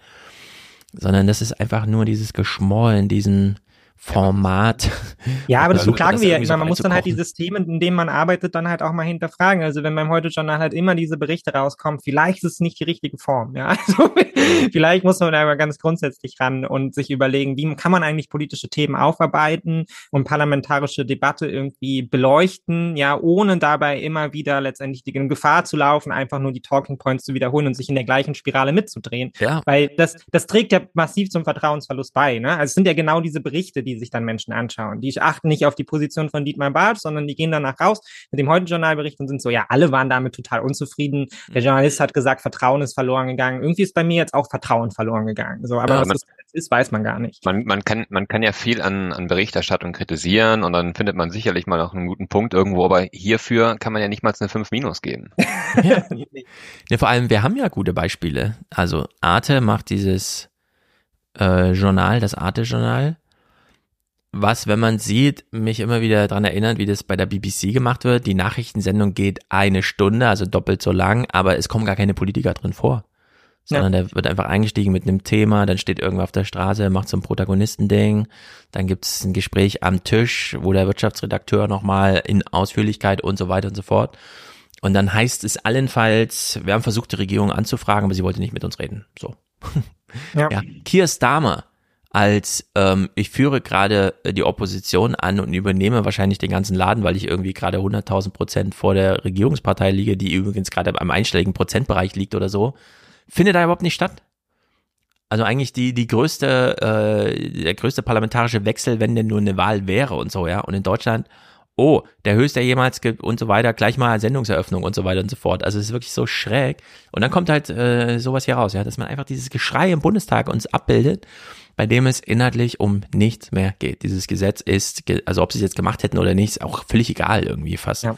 Hätte man dann auch gleich in die kommunale Wärmeplanung einbinden können, ja. Also, dass es da nochmal einen Vorläufertext gibt, der dann sagt, ja, kommunale Wärmeplanung ist dann fast egal irgendwie, ja. aber gut. Eigentlich nee, man versteht ne, als, sorry. Es braucht nur eine Rechtsgrundlage, damit die Kommunen gewisse Dinge dürfen und Ja, genau. Im Grunde hätte es ja eine Zeile gereicht, ne? Ja, wir brauchen eine kommunale Wärmeplanung. Wir schaffen ja. das ja nicht auf Bundesebene. Wir müssen das in der, in der Kreisliga abwirtschaften, das ja. Spiel. Das ist ja dann so der Tenor. Gut, Energie. Alle 16 Ministerpräsidenten sind sich ziemlich einig, dass der Kanzler und sein Finanzminister falsch liegen. Das halte ich ehrlicherweise für einen äh, interessanten Konflikt. Die Ministerpräsidentinnen und Präsidenten der 16 Bundesländer wollen sich offenbar gemeinsam bei der EU-Kommission dafür einsetzen, dass nationale Regierungen einen staatlich geförderten Industriestrompreis einführen dürfen. Das geht aus dem Entwurf einer Erklärung hervor, der dem ZDF vorliegt und der anlässlich der Ministerpräsidentenkonferenz Mitte der Woche in Brüssel verfasst wurde. In dem Papier begründen die Länder ihre Forderung mit dem gestiegenen Energiekosten Lohnkosten, die ein akutes Hemmnis für die Erholung der Konjunktur seien. So, ich weiß nicht, worum es da geht, aber ich sehe Stefan Weil, wie er die Welt nicht mehr versteht. Mit ihm alle anderen 15 Kollegen, äh, dass es das nicht gibt. Jetzt denke ich mir aber, ein Industriestrompreis, was soll denn das sein? Der Industriestrompreis ist doch eh schon Industriestrompreis. Also mehr äh, Planwirtschaft in diesem Sinne kann man ja gar nicht machen, als bei dem, was auf dem äh, Kassenbon steht, wenn die Industrie Strom kauft. das ist ja noch, also ist ja noch irrer als damals dieser Weltmarkt Milch und so. In der Hinsicht. Das, also ich, es ist auch ein zweischneidiges Schwert. Ähm, es gibt äh, sogenannte PPAs, also äh, Power Purchase äh, Agreements ähm, zwischen so ähm, Projektentwicklern wie äh, mein Arbeitgeber und äh, beispielsweise ähm, irgendwelche Autozulieferer, die mhm. mittlerweile halt äh, exklusiv dann dann einen beispielsweise einen Solarpark oder einen Windpark ähm, sich vertraglich sichern und digital, dadurch, dass der Strom an anderer Stelle äh, eingespeist wird, dann ähm, in ihrem Netz den Strom halt zu äh, viel günstigeren Preisen ähm, also einbuchen können. Ja. Und äh, das ist eigentlich eine der Triebfedern für die Entwicklung bei den Erneuerbaren gerade. Und das jetzt abzuwürgen mit einem Industrie Industriestrompreis, ähm, Weiß ich nicht. Also zumindest, also wenn er kommt, sollte man das im, äh, im Hinterkopf behalten, dass es auch darum gehen muss, ähm, diesen Pfad, den man jetzt ähm, anfängt, auch auch bei den Mittelständlern. Ne? Also es ja. sind nicht nur die großen äh, Unternehmen und die, äh, ähm, die energieintensiven Industrien, sondern wirklich auch Mittelständler, die die anfangen, sich so einen Solarpark ähm, dann auch einzukaufen oder tatsächlich für sich selbst entwickeln zu lassen. Ne? Also die mhm. dann auch sogar eine eigene ja, eine Energiestrategie haben und, und den Park auch selbst betreiben. Ne? Also es würden ansonsten auch so ähm, äh, Player am Markt machen wie wir. Ähm, aber es gibt reihenweise mittlerweile Unternehmen, die ihre eigene Energie, auch den, den Verbrauch etc. in der Strategie abbilden und, und entsprechend äh, ja, sich, sich anders positionieren als mit, mit diesem Industriestrompreis. Mhm. Aber ist es dann quasi Investitionsvermeidung? Also ist das so ein bisschen die Idee, anstatt quasi das Investitionsbudget zu steigern, versucht man halt was zu stabilisieren im Status quo, um. Ich, also ich, ich glaube, also das, wir kommen ja sicherlich nachher nochmal auf die Netze. Ne? Also wenn ich Strom an anderer Stelle einspeise äh, und ihn dann dort digital äh, ausbuchen kann, irgendwie muss der Strom ja ins, ins Netz rein. Ähm, ich glaube, man sollte das eine tun und das andere zu lassen, beziehungsweise so, äh, so versuchen, das Ganze einzustehen, dass man, dass man, sag ich mal, kurzfristig jetzt helfen kann, aber auch mit einem Ablaufdatum. Ne? Also es mhm. macht, glaube ich, keinen, also angesichts dessen, dass, dass so ein Park ja auch erstmal entwickelt werden muss, macht es keinen Unterschied, ob du jetzt so einen Industriestrompreis für die nächsten vier Jahre hast. Ja, weil es also, dann halt quasi Brückenstabilisierung ja. ist. Oder? Genau. Und, dieses und ob, ob, ob dann vier, drei oder zwei Jahre sind oder, oder wie auch immer, das, das kann man ja dann auch irgendwie wahrscheinlich beziffern, ne, hinsichtlich ja. des Netzaufbaus. Ist der Industriestrompreis einer, ich höre natürlich dann immer nur so diese Deutschlandfunk, keine Ahnung, kommt nochmal der Bäcker zu Wort und so sagt, ey, also das hat mit mir ja gar nichts zu tun, der ähm, die Unternehmen unterschiedlich bewertet, je nach Größe. Haben sich die Großen da wieder, also ich meine, sie haben ja noch keinen Industriestrompreis, aber boxen die da wieder so einen politischen Einfluss durch? Versuchen die, den, der dann nicht flächendeckend für alle zur Verfügung steht? Oder gibt's da noch so eine Schieflage? Das weiß ich nicht, aber ich, kann, also ich könnte mir zumindest mathematisch schon vorstellen, wenn ich viel Strom abnehme, habe ich auch viel Ersparnis. Ähm, vielleicht reicht das schon aus. Ja. Aber da, da bin ich tatsächlich nicht, nicht sattelfest. Ich finde das jedenfalls alles wahnsinnig kompliziert zu verstehen, weil wir ja immer nur über Stromquellen reden und nicht über diese Stromverteilung. Und ja. jedes Mal, wenn man so ein Buch über das Internet liest, heißt es ja nicht ah, riesiges Rechenzentrum, riesiges Rechenzentrum, sondern Peering zwischen den Netzen. Dann kommt irgendwie Google und Netflix, da schließen sich zusammen, dann macht die Telekom irgendwie ein bisschen mit und alle, die so eine gewisse Größe haben, ja, treffen sich dann in so einem Hotelzimmer und da wird einfach ein bisschen rumgedealt und am Ende sind irgendwie alle zufrieden, kann aber auch mal schief gehen. Und dann heißt es plötzlich, ja, ich habe kein Internet. Und alle denken, der Zug ist schuld, aber nee, in dem Falle war es dann vielleicht doch mal nicht der Zug, sondern irgendwas anderes und so. Also es geht sozusagen drunter und drüber, es ist wahnsinnig kompliziert. Wir kommen ja gleich auf Südlink zu sprechen. Netzentgelte ist für mich eh noch ein absolutes magisches Zauberwort, das da äh, Söder immer so zur Weißglut bringt, wo ich mir denke, naja, nach dem, was ich bis jetzt verstehe, scheinst du da aber echt ein Idiot, ein Mega-Idiot zu sein. aber bevor wir darauf zu sprechen kommen, ein kleiner Punkt noch ich find's erstaunlich, dass wir in Deutschland dieses Solarpark für mich selber, das Solardach und so, wir haben jetzt bundesweit ist es ja neue Indust also gewerbliche Gebäude müssen eine Solaranlage drauf haben, private aber nicht. Und ich denke mir aber, ne, aber bei privaten, wir, wir, also Haushalte funktionieren alle ziemlich gleich.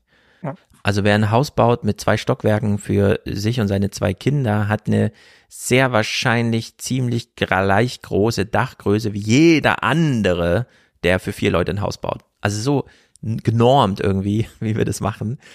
äh, dass wir da kein Programm für haben, um das abzubilden. Also auch das Dach dann mal so zu drehen, dass es optimalerweise Richtung Süden reicht und dann gleichzeitig zu sagen, okay, Grunderwerbssteuer, ja, um auch mal so ein Thema aufzuwerfen der Woche, erlassen wir euch nicht, bezahlt ihr, aber dafür kriegt ihr von uns die Solaranlage obendrauf, weil das ist ja preislich ziemlich gleich. Also für ein Gebäude, wo die Solaranlage 10.000 Euro kostet, fällt auch ungefähr 10.000 Euro Grunderwerbssteuer an.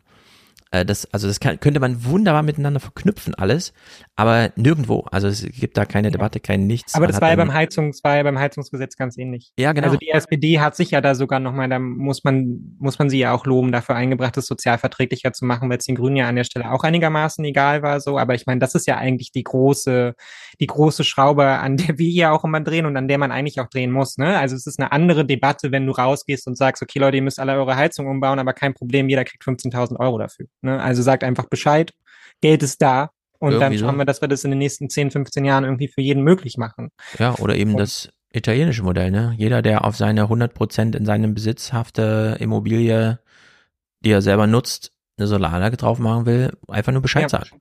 Ja. Kommt jemand und baut Aber das ist halt immer wieder das grundsätzliche Problem, ja, dass es irgendwie auch aus dieser Vernunftkaste heraus dann so, da darf sich die Vernunft dann auch nicht lohnen, sondern man muss es dann irgendwie aus Überzeugung machen und dafür im Zweifelsfall mehr Geld irgendwie dann privat einplanen, ne? Man darf das nicht einfach begünstigen. Allem, so wie ich es verstanden habe, das italienische System, wenn man dafür eine, eine Gesellschaft gründen würde und sie mit Finanzmitteln ausstatten würden, würd, würde das ja sogar ähm, im Einklang der Schuldenbremse funktionieren.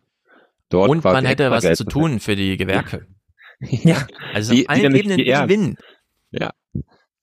Man hinterlässt den Kindern ein besseres Klima auch noch. Ja. Also es ist wirklich, also es ist wirklich erstaunlich. Ja, und auch, und auch ein, äh, auch ein gesellschaftliches Klima, weil die Leute äh, halt nicht zu Hause sitzen und arbeitslos sind. Genau, es ist einfach dann was los. Also es ist ganz verrückt, dass wir es auf dieser privaten Ebene in Deutschland schon nicht haben. Und dazu nur ein Clip.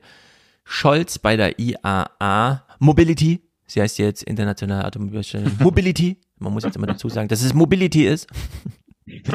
Das ist alles bescheuert. Und äh, da hat er in seiner kleinen Rede so einen kleinen Snippet fallen lassen, wo ich mir dachte, Alter, warum kommst du damit nicht einfach im Sommerinterview wir alle mal um die Ecke? Das sind doch diese kleinen Fakten, die es für uns einfach wirklich auch interessant machen. Schon jetzt kostet Benzin im Vergleich zu Strom auf 100 Kilometern knapp das Dreifache. Ein durchschnittliches E-Auto amortisiert sich damit oft schon nach fünf Jahren. Du kannst dreimal so weit fahren mit deinem E-Auto. Ja. Für dasselbe Geld. Das sind doch die Sachen, die man irgendwie, oh nein, meine, meine Heizung ist dann so und so viel teurer. Naja, aber wenn du bei dem Auto, ich will wissen, es ist noch ein bisschen teurer, aber überleg mal, fährst du 20 Jahre, fährst jeden Tag, kannst dreimal so weit fahren. Das ist doch crazy. Das, also Faktor drei, ja. Ja, Das vor, ist doch vor, allen, vor allen Dingen man müsste der FDP eigentlich mal mit den ganzen Chancen, wenn sie so ein Wachstumschancengesetz verabschieden wollen, mit den ganzen Chancen von E-Mobilität, Wärmepumpe, dass man Ja. damit kühlen kann und so weiter, eigentlich mal um die Ecke kommen und, und mal fragen, was habt ihr denn gegen die ganzen Chancen?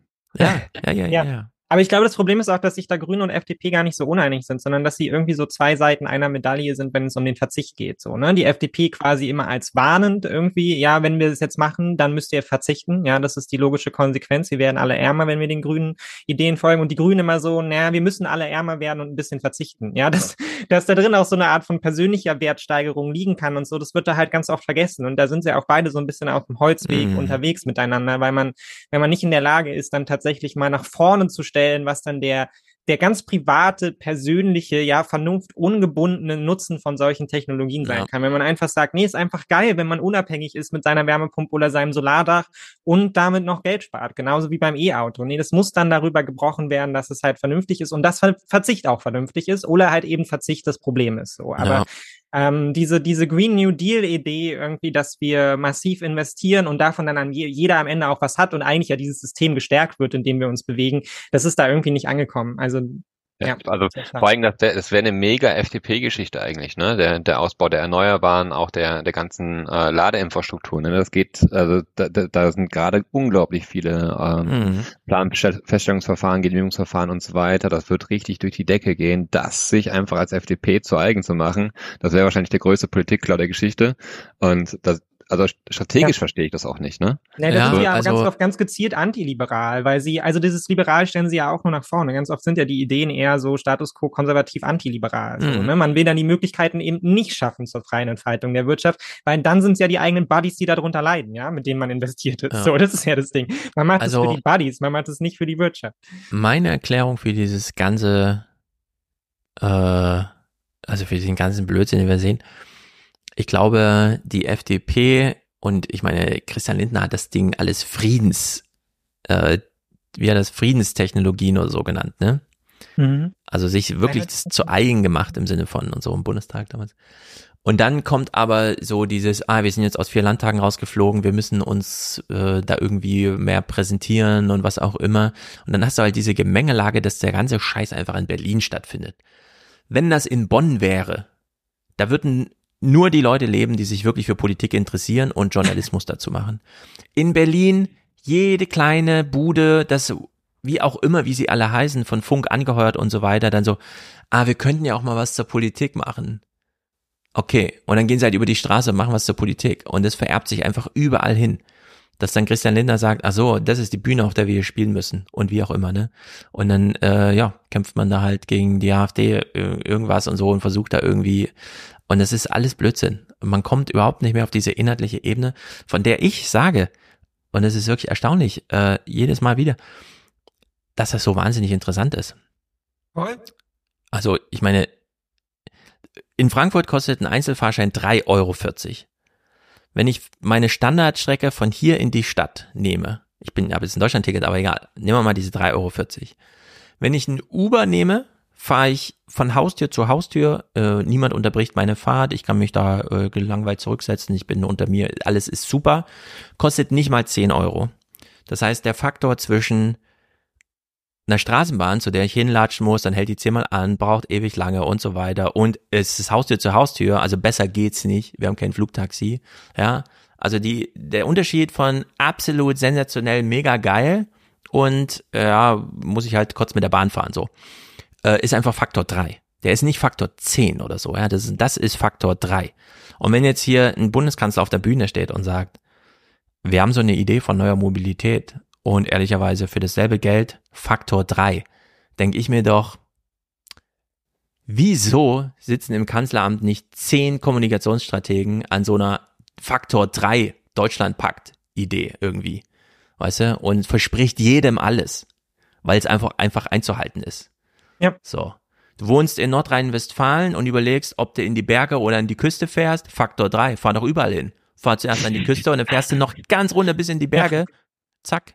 Ja. ja, aber wir haben das doch auf allen Ebenen. Wir haben das doch beim Bau genauso, wo dann die Diskussion darüber ist, dass nicht gebaut wird. Dabei, also die Antworten liegen ja da. Also da ist eine ganze Branche, die wartet auf Einsatz, dass gebaut wird. Ja. Und dann hast du Deutschland, wo massiv viele Wohnungen fehlen. Also das jetzt zusammenzubringen. ja, ja. Das ist, ich verstehe ja das auch alles nicht. Das ist so. Ja? Und die komplette Konjunktur würde davon profitieren, ja, wenn man jetzt einfach sagen würde, wir bauen hier ein Modell auf, ja, und investieren ja. jetzt massiv in den Wohnungsbau. Goldene Vor allem, was heißt massiv, was ja. heißt massiv investieren? Statt dass Clara Geiwitz irgendwie sagt, hm, ja, ich mache nächste Woche mal ein Konjunkturprogramm für die Baubranche, dann müsst ihr einfach sagen, ich habe mit Scholz gesprochen, fünf Prozent BIP-Verschuldung, ja, der Drops genau. ist gelutscht, ja. die nächsten fünf Jahre werden hier zwei Millionen Wohnungen gebaut. Also, wo ist das Problem? Ich verstehe das alles nicht, das nervt mich. Ohne Ende. Und wenn ich einen Kanzler auf so einer Bühne sehe, wie so ein ganzes Team ihm diese Rede schreibt und sagt, oh, das machen wir mal so dann in die 17. Minute der Rede. Wo ich denke, Alter, ich möchte, dass da ein Videoteam mitkommt, ja, du ein eigenes Video produzierst mit deiner Piratenklappe und da soll dann Faktor 3 draufstehen und so. Ja, mach das wie bei Irgend sowas. Eine hübsche Tafel. Ja, stell ja. dich dahin. Einmal die Woche. Gibt's ja, also ich möchte mein Angebot erweitern, äh, nicht nur für die Grünen, ich wäre gern für die Bundesregierung insgesamt Populismusbeauftragte. Das scheint alles sehr im Argen zu liegen. Bevor du berufen bist, schon aufgestiegen quasi. Ja, ja ich, ich, Direkt ich fördere mich selber schon mal.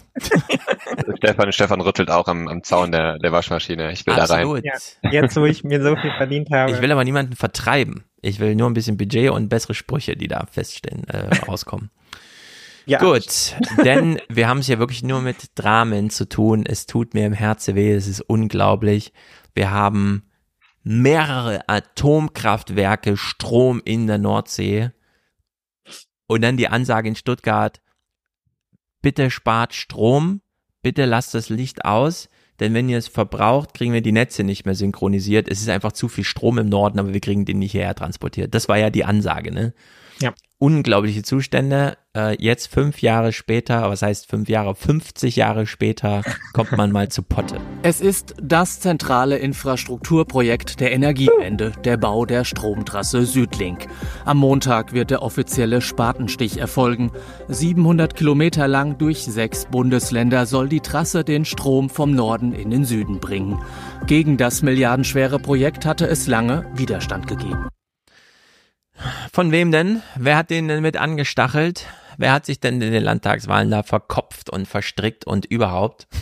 Unser Lieblingsmarkus, oder? Bayern. Ich glaube, es hat was mit Bayern zu tun. Es hat lange Widerstände gegeben. Mhm. Okay. Also Spatenstich an der Elbe. In Schleswig-Holstein weht der Wind. Viel Wind. Mit ihm lässt sich viel Windstrom produzieren. Mehr als das nördlichste Bundesland selbst verbrauchen kann. Das Problem, er kann oft nicht abtransportiert werden. Schon allein diese Formulierungen, ne? Ja, mal kurz Also. zu dem Clip davor. Ihr, ihr habt völlig recht, das ist ja komplett bescheuert. Ne? Man sagt, es gab lange Widerstände und dann zeigt man diese zehn Hampel, die da rumstehen mit Ja. ihrer Rheinland-Pfalz-Flagge irgendwie und tut so, als wäre das der politische Widerstand, der das irgendwie Ja, auf genau. Eis gelegt hat. Nee, da waren diese 100 Leute, die wollten das nicht. Nee, das vor allem, hör dir mal an, wie, also wir hören es jetzt nochmal, wie irre diese Formulierung ist. Viel Wind. Mit ihm lässt sich viel Windstrom produzieren. Mehr als das nördlichste Bundesland selbst verbrauchen kann. Das Problem, Also, wir haben mehr Strom, als wir verbrauchen können. Das Problem, welches Problem? Wie kann denn da bitte ein Problem hinten dran hängen? Wie, also, verstehe ich nicht so richtig. Wie kann denn da, wo lauert denn da bitte noch ein Problem? Ja, wir haben so viel Pudding. Äh, lieber Kindergeburtstag, ihr seid zehn Kinder, wir haben 100 Liter Pudding. Ja, das Problem, welches Problem? Stell die alle direkt rein in den Topf und dann essen die Pudding. Also ist doch, wir haben hier offenbar noch ein keine Schalen, Problem. keine ne? Löffel und kein Tablett. Aber der Pudding ist da. Genau, die Löffel sind noch nicht fertig geschmiedet. Ja, also wirklich das Problem. er kann oft nicht abtransportiert werden, Mhm. weil die Netze fehlen. Dann müssen, obwohl es Stromnetze. Damit haben wir ja gar keine Erfahrung auf der Welt. Also ich meine, wurden ja erst letztes Jahr erfunden. stürmt, Windkraftanlagen abgeschaltet werden. Die Anlagenbetreiber werden entschädigt. Das zahlt am Ende der Stromkunde. Die Südlink Stromtrasse soll das Problem lösen. Das Problem, dass wir zu viel Strom haben, soll jetzt gelöst werden. Eins, zwei, drei. Zehn Jahre wurde sie geplant. Immer wieder verzögerte sie sich. Eigentlich sollten die Bauarbeiten schon im vergangenen Jahr abgeschlossen sein. Mhm. Das scheiterte aber an Widerständen, hauptsächlich aus den südlichen Bundesländern. Heute Spatenstich für das Großprojekt an der Elbe. Yes. 2023. Man, man hat, man hier, hat hier bei der ähm, Berichterstattung ein, ein kleines Problem, Dinge auseinanderzuhalten. Ne? Also ähm, das Problem, äh, gut, dass es ungefähr 100 Mal äh, thematisiert ist. Es gibt, es gibt zwei Probleme. Ne? Das eine ist die Versorgung des Was? Südens. Auch noch das? Zwei Nee, Probleme. die Versorgung des Südens, das Problem, was mit dem Südlink äh, quasi gelöst werden soll. Das andere ist, der Strom kann nicht wegtransportiert werden. Wohin soll der Strom denn? Also wenn der Strom nicht in den Süden muss, brauche ich den Südlink nicht.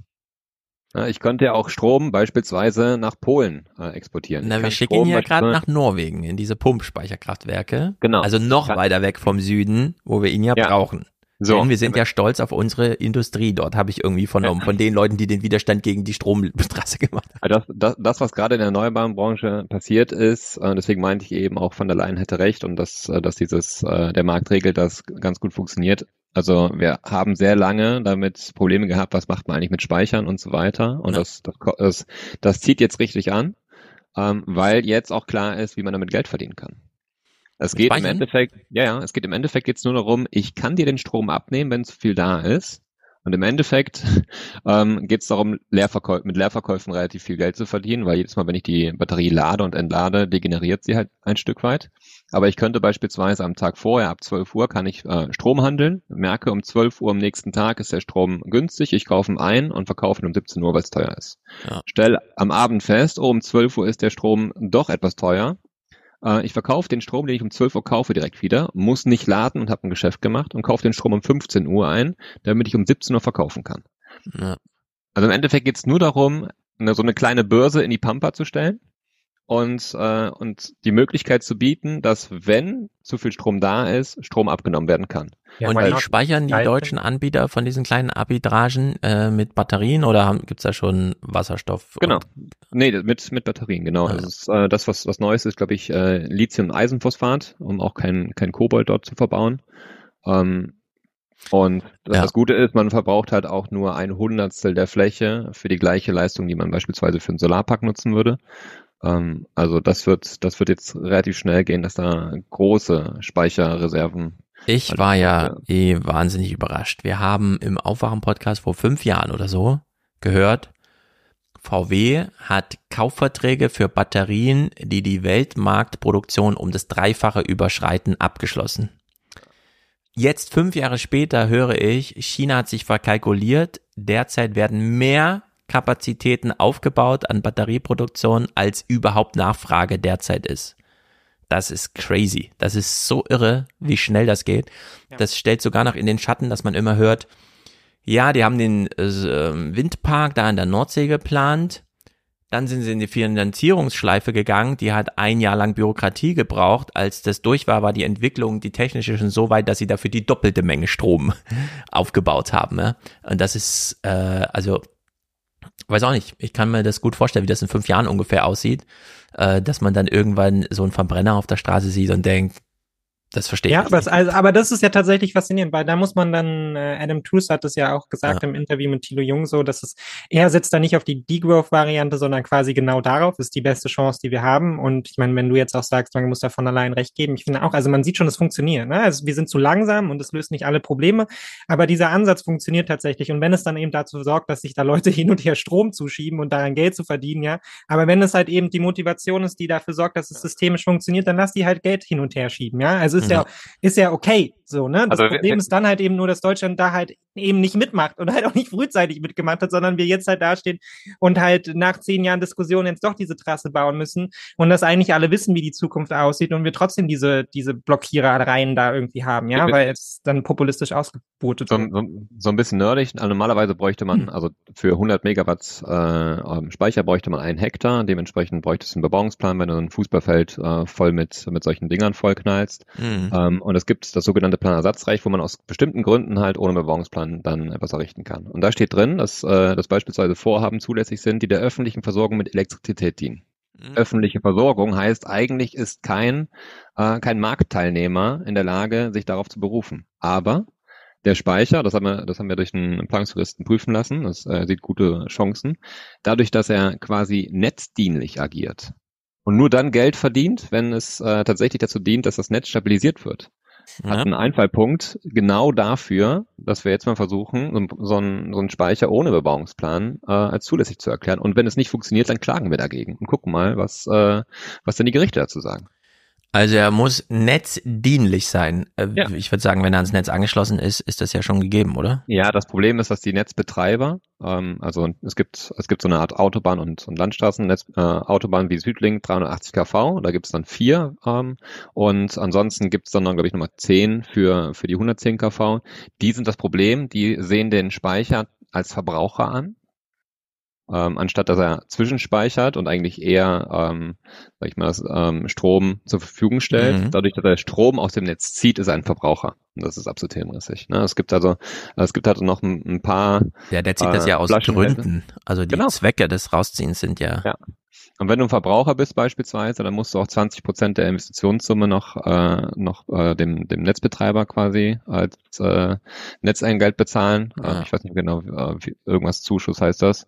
Ähm, da bist du bei dem Speicher dann mal schnell bei 1,6 Millionen Euro. Mhm. Ähm, und dann ähm, musst du mal gucken, wie du das Geld auch wieder einspielst. Ne? Und gibt's gerade irgendwelche Gesetzesvorhaben, die das mal äh, vielleicht auch nochmal von oben heraus regeln? Oder? Es ist, es ist schon angekündigt, dass, dass das äh, aufgelöst wird, also dass, dass da Klarheit geschaffen wird. Die Netzbetreiber sind einfach, äh, haben einfach das Problem, dass, äh, dass die derzeitige Rechtslage noch zu, zu ungenau ist. Ne? Und Aber, aber, aber.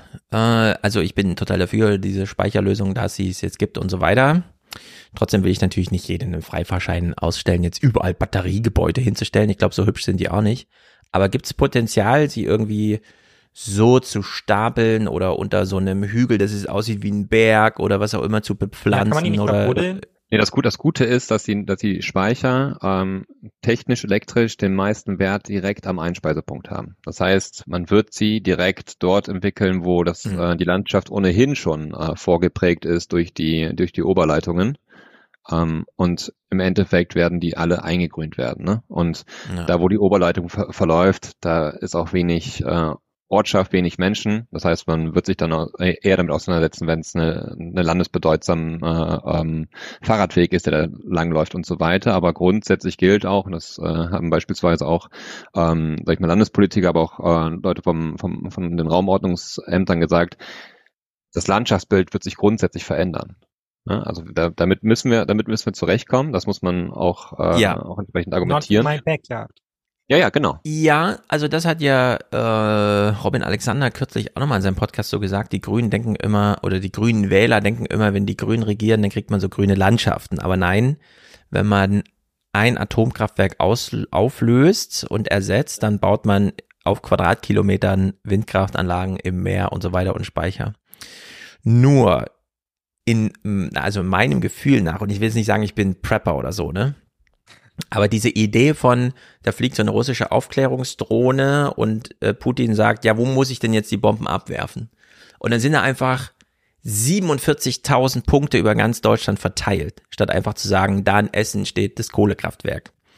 Finde ich irgendwie hochattraktiv, insbesondere weil aus dieser Technik ja auch so ein, ich meine, warum, warum bauen Häuser, äh, warum bauen Menschen sich ein Einfamilienhaus?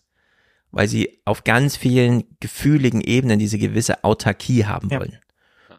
Und das bei Energie ihnen auch zu vermitteln, ist, glaube ich, nicht sehr schwer. So, und wenn wir grundsätzlich eine Infrastruktur haben, bei der es heißt, ja, der Akku ist einfach nur größer, aber den kannst du auch in kleiner Version im Keller haben. So, ja. Äh, dass da so ein paar Einflugschneisen sind, ähm, ist ein Quatschwort irgendwie in der Politik, finde ich, aber ist wirklich resilient zu machen. Dass Leute noch mal geruhsamer ins neue aktuelle Jahrzehnt gehen und denken, ja, wenn die Flut jetzt nicht so direkt mich betrifft, komme ich irgendwie gut durch. Wenn irgendwas mit irgendwas ist, ich komme, also ich, ich weiß, wie mein, ja, bisher war es ja so, äh, wir verbrauchen, wir haben eine Gasheizung, wusste ich gar nicht. Was verbrauchen wir da so? Wo kommt das Gas her? Keine Ahnung, keiner weiß von nichts. Ja. Und jetzt sehe ich immer Leute, die so auf ihrer App nachgucken, wie viel Sonnenstrom sie gerade produzieren. Ja? Und das ist natürlich so ein Shift von jetzt auf gleich irgendwie, der wirklich erstaunlich ist, finde ich. Ja, ich glaube, du triffst da auch genau die richtigen, weil du dann die Leute mitnimmst, die jetzt auf der einen Seite voll dagegen sind, dass in ihrem schönen deutschen Wald halt eine Windkraftanlage steht, die auf der anderen Seite aber so viel Angst haben vor Systemversagen oder so eine Systemskepsis, genau, dass der sie Blackout so, so, aber ne? solange ich die Solar Solaranlage selber auf dem Dach habe und den Akku im Keller, so bin ich sicher. Ja, was, bei der deutschen was, Regierung irgendwie. Ja, das, aber, das könnte ganz gut funktionieren. Es ist aber auch ein bisschen absurd, dass, dass äh, Solar so viel besser irgendwie ankommt als, ähm, als Wind. Also ich bin natürlich froh drum. Ähm, aber beispielsweise so ein, so ein 80 Megawatt Park, ne? Da, also wir, wir reden davon so einem Faktor 1,2 Megawatt pro Hektar, da reden wir so 60 Hektar. Ähm, wenn man sich das mal anschaut auf Luftbildern, ne, wenn man das mal da so mit einzeichnet äh, und dann mal schaut, wie, wie oft eigentlich so eine Ortschaft dann in diesen Park reinpasst. Dreimal, ja. viermal, ne? Das ist einfach, also das, das ist natürlich ein Konflikt, den man, den man irgendwie aushandeln muss, ne? Und ähm, ja, aber selbst da. Ich denke mir irgendwie, wenn, wenn Siemens, also Siemens ist jetzt irgendwie bei 15 Megawatt pro Turbine angekommen, so, ne?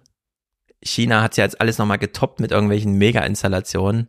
Ich denke mir dann irgendwie, wenn man den Leuten noch ein Jahr lang erzählt, dass diese eine Turbine 20.000 Haushalte und so weiter versorgt, das ist doch crazy. Also das ja. ist so gigantisch. Äh, ich glaube, wir kriegen, also eigentlich, ich verstehe gar nicht, warum nicht, aber eigentlich sollten wir doch sowohl Solar- als auch Windparks an jeden verkauft bekommen. Es ist so offensichtlich, dass das einfach krass Megatechnologie ist. Weil klar, da steht dann ein Spargel in der Landschaft, aber ich meine, wenn man einmal am Hambacher Loch war und dann sieht da drüben im Dunst, warum Dunst? Naja, weil es direkt da verfeuert wird und so, ja. Und dann sieht man dieses, also das ist ja, das ist ja das. Ja, und vor allem, du kriegst doch die Deutschen damit eigentlich auch. Also ich meine, bei diesem Ja. Baggerloch haben so doch eine auch- Techniknation. sagen doch auch genug Leute so, ja, aber guck mal, der große geile Bagger und wie der das hier wegmacht und so, das ist doch ein Kulturgut, den muss man doch auch erhalten, direkt UNESCO Welterbe und so ein Shit. Also und ich meine, ich bin ja Der ein großer Bagger, Fan genau. immer davon, wenn ich sehe, wie China das macht und ich hier auch, ne, mir kribbelt's richtig in den Händen. Ich will das Kabel da selber in den Sumpf legen. Also weil ich mich das wirklich mitnimmt, wenn die da stehen und auf den Knopf hauen und das heißt, jetzt jetzt kommt die große Transformation, da kann man Leute mitnehmen. Ich finde auch, das machen sie viel zu leise. Also das müsste ja eigentlich Mhm. also dass unsere Transformationsagenda eben auch eine große Bauagenda ist, ja, und dass das eigentlich jetzt heißt so in die Hände spucken, anpacken, ja, eben nicht dieses sich zurückziehen irgendwie in den Verzicht, sondern zu sagen, nee, jetzt jetzt kommt es drauf an, jetzt muss gebaut werden ohne Ende, müssen Speicher angelegt werden, jetzt müssen Trassen gelegt werden. Und ich finde das eigentlich, ein, ich finde das auch ganz persönlich eigentlich ein tolles Projekt, wenn man sagt, okay, das ist unsere Agenda für das 21. Jahrhundert jetzt irgendwie, wir bauen das alles auf ähm, dass man das nicht schafft, es dann auch Absolut. selbstbewusst nach vorne zu stellen. Ja, selbst, selbst Habeck tut sich damit irgendwie immer schwer, das so nach vorne zu stellen Ja. und zu sagen, Leute, ist doch geil, wir bauen jetzt diese Transformation.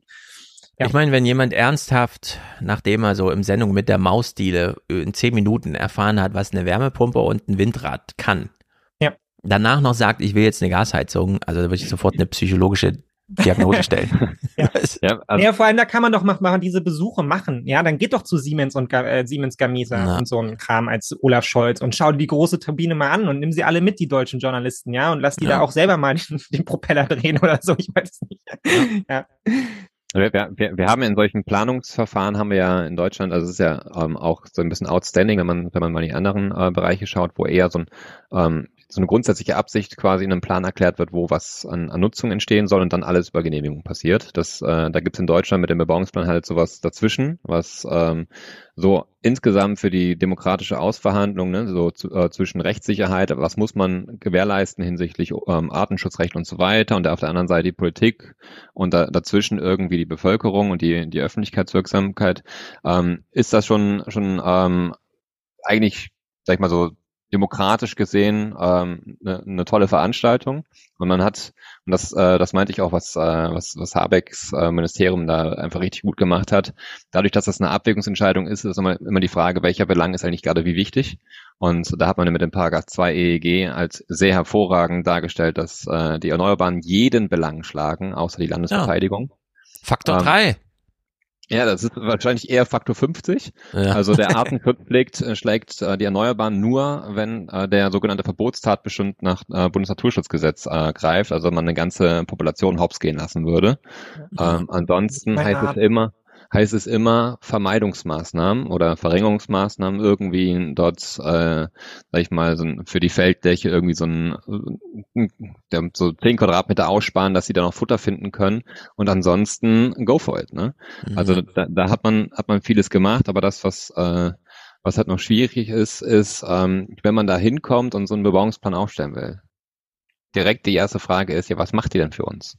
Und da gibt es den Paragraph 6 E- äh, EEG. Man darf halt nicht den Bebauungsplan kaufen, der eine politische Entscheidung ist. Deswegen, man darf nicht mal sagen, dass man nachdem der Bebauungsplan dann da ist, mit denen verhandeln würde. Und äh, man What? hat halt ich dachte, diese Art von Beteiligung ist eigentlich das Erfolgsrezept von, von Habeck auch in Schleswig-Holstein. Ja, ich bin, ich bin, ich bin gespannt, wie die das, also die, die wollen da irgendwie eine Lösung herbeiführen, aber es ist, ähm, also tatsächlich ist es strafrechtlich relevant. Ne? Ich bin mittlerweile so hingegangen, habe gesagt, äh, ich versuche immer so zwischen den Pfeilen, zwischen, den Zeilen äh, darzustellen, natürlich werden wir drüber reden, ohne zu sagen, dass wir drüber reden. Ähm, Mhm. und sagte immer, wenn wir jetzt drüber reden würden, können wir das äh, in der Zelle sehr, sehr lange Zeit machen, weil wir dann What? unglaublich viel Zeit haben. Ja, es, es, steht sogar tatsächlich da in Paragraphen äh, Ah. 6 drin. Okay, das- schräg. Ja, und vor allen Dingen, die Sache ist auch, wenn man sich in so weit in den Graubereich reingibt, kann es sogar sein, dass ein Bebauungsplan, wenn man dann halt Baurecht hat und dürfte bauen, dass der vor Gericht gekippt wird, weil man den, ähm, nur den, Einsch den Eindruck erweckt hat, dass dieser Bebauungsplan gekauft sein könnte, weil man etwas in Aussicht gestellt hat, was Hast du man die nicht durfte. erschlichen mit deinem ganzen Geld. Also das finde ich ganz schräg, äh, geradezu skandalös finde ich das, denn ich habe vermittelt bekommen, dass das Habecks Erfolgsrezept ist, der sogenannte Bürgerwindpark, bei denen Ja, ganz genau. klar ist, wir akzeptieren den hier, weil wir da einfach Anteile kriegen und so. Genau. Ja, aber das du ja das vorher wissen. geregelt werden Aber der, halt der, vorher wissen. Für, Ja, diese, ist okay. für, die, für diese Windparks braucht es keinen Bebauungsplan. Ja.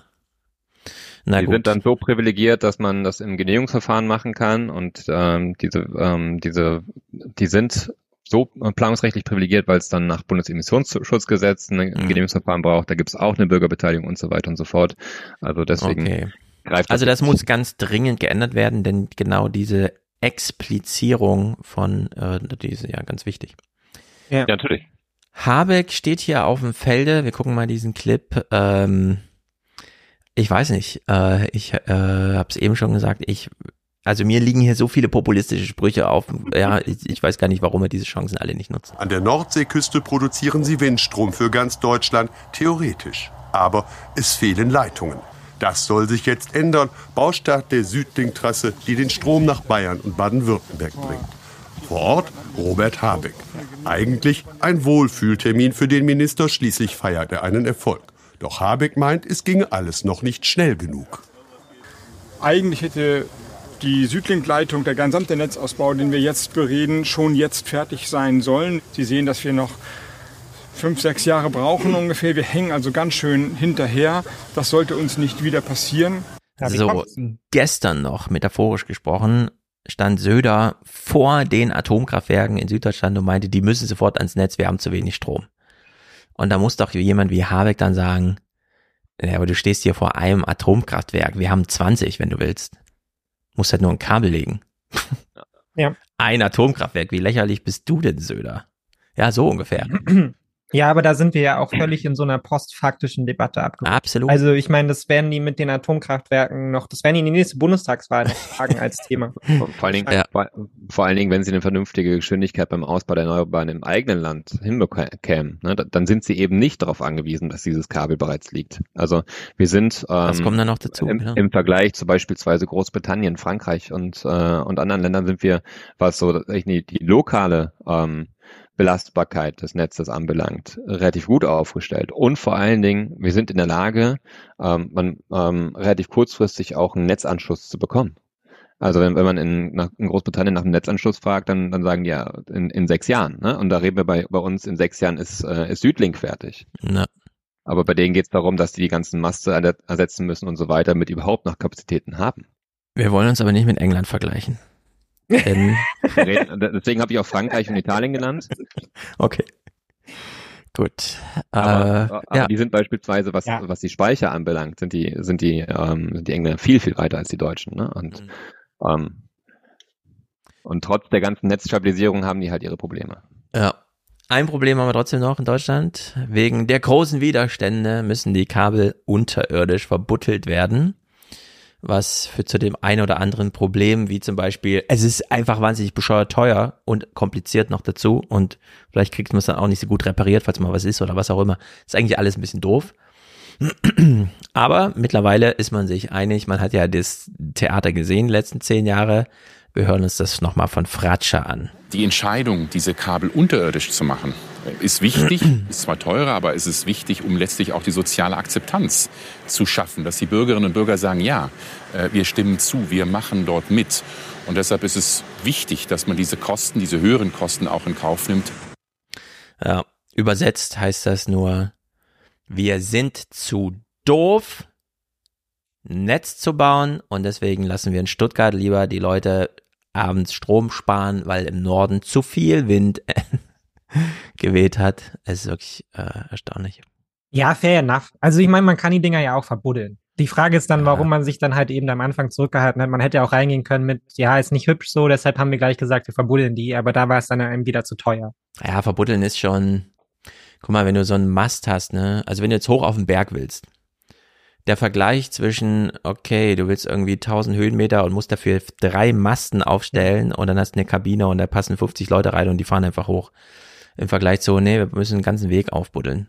Von unten bis Ja, oben. ich würd- es ist schwierig zu machen, doof es ist schwierig ist zu unterhalten. Klar, aber hätten wir vor 15 Jahren damit angefangen, wären wir jetzt auch fertig. ja, das stimmt. Würden wir darüber gar nicht diskutieren. Vielleicht nur noch darüber, was ständig repariert werden muss, weil es leider unterirdisch ist. Aber Genau. nee, insgesamt finde ich ja auch, also da muss man ja dann auch sagen, da muss man den Deutschen ab irgendeinem Punkt dann auch ein bisschen was ähm, zumuten. Da Ja. kommen wir leider nicht dran vorbei. Ja. Na. Tja. Nun gut, genug zu dieser Energie. In Hamburg gab es einen Anschlag, wir verbuchen das mal unter Klima.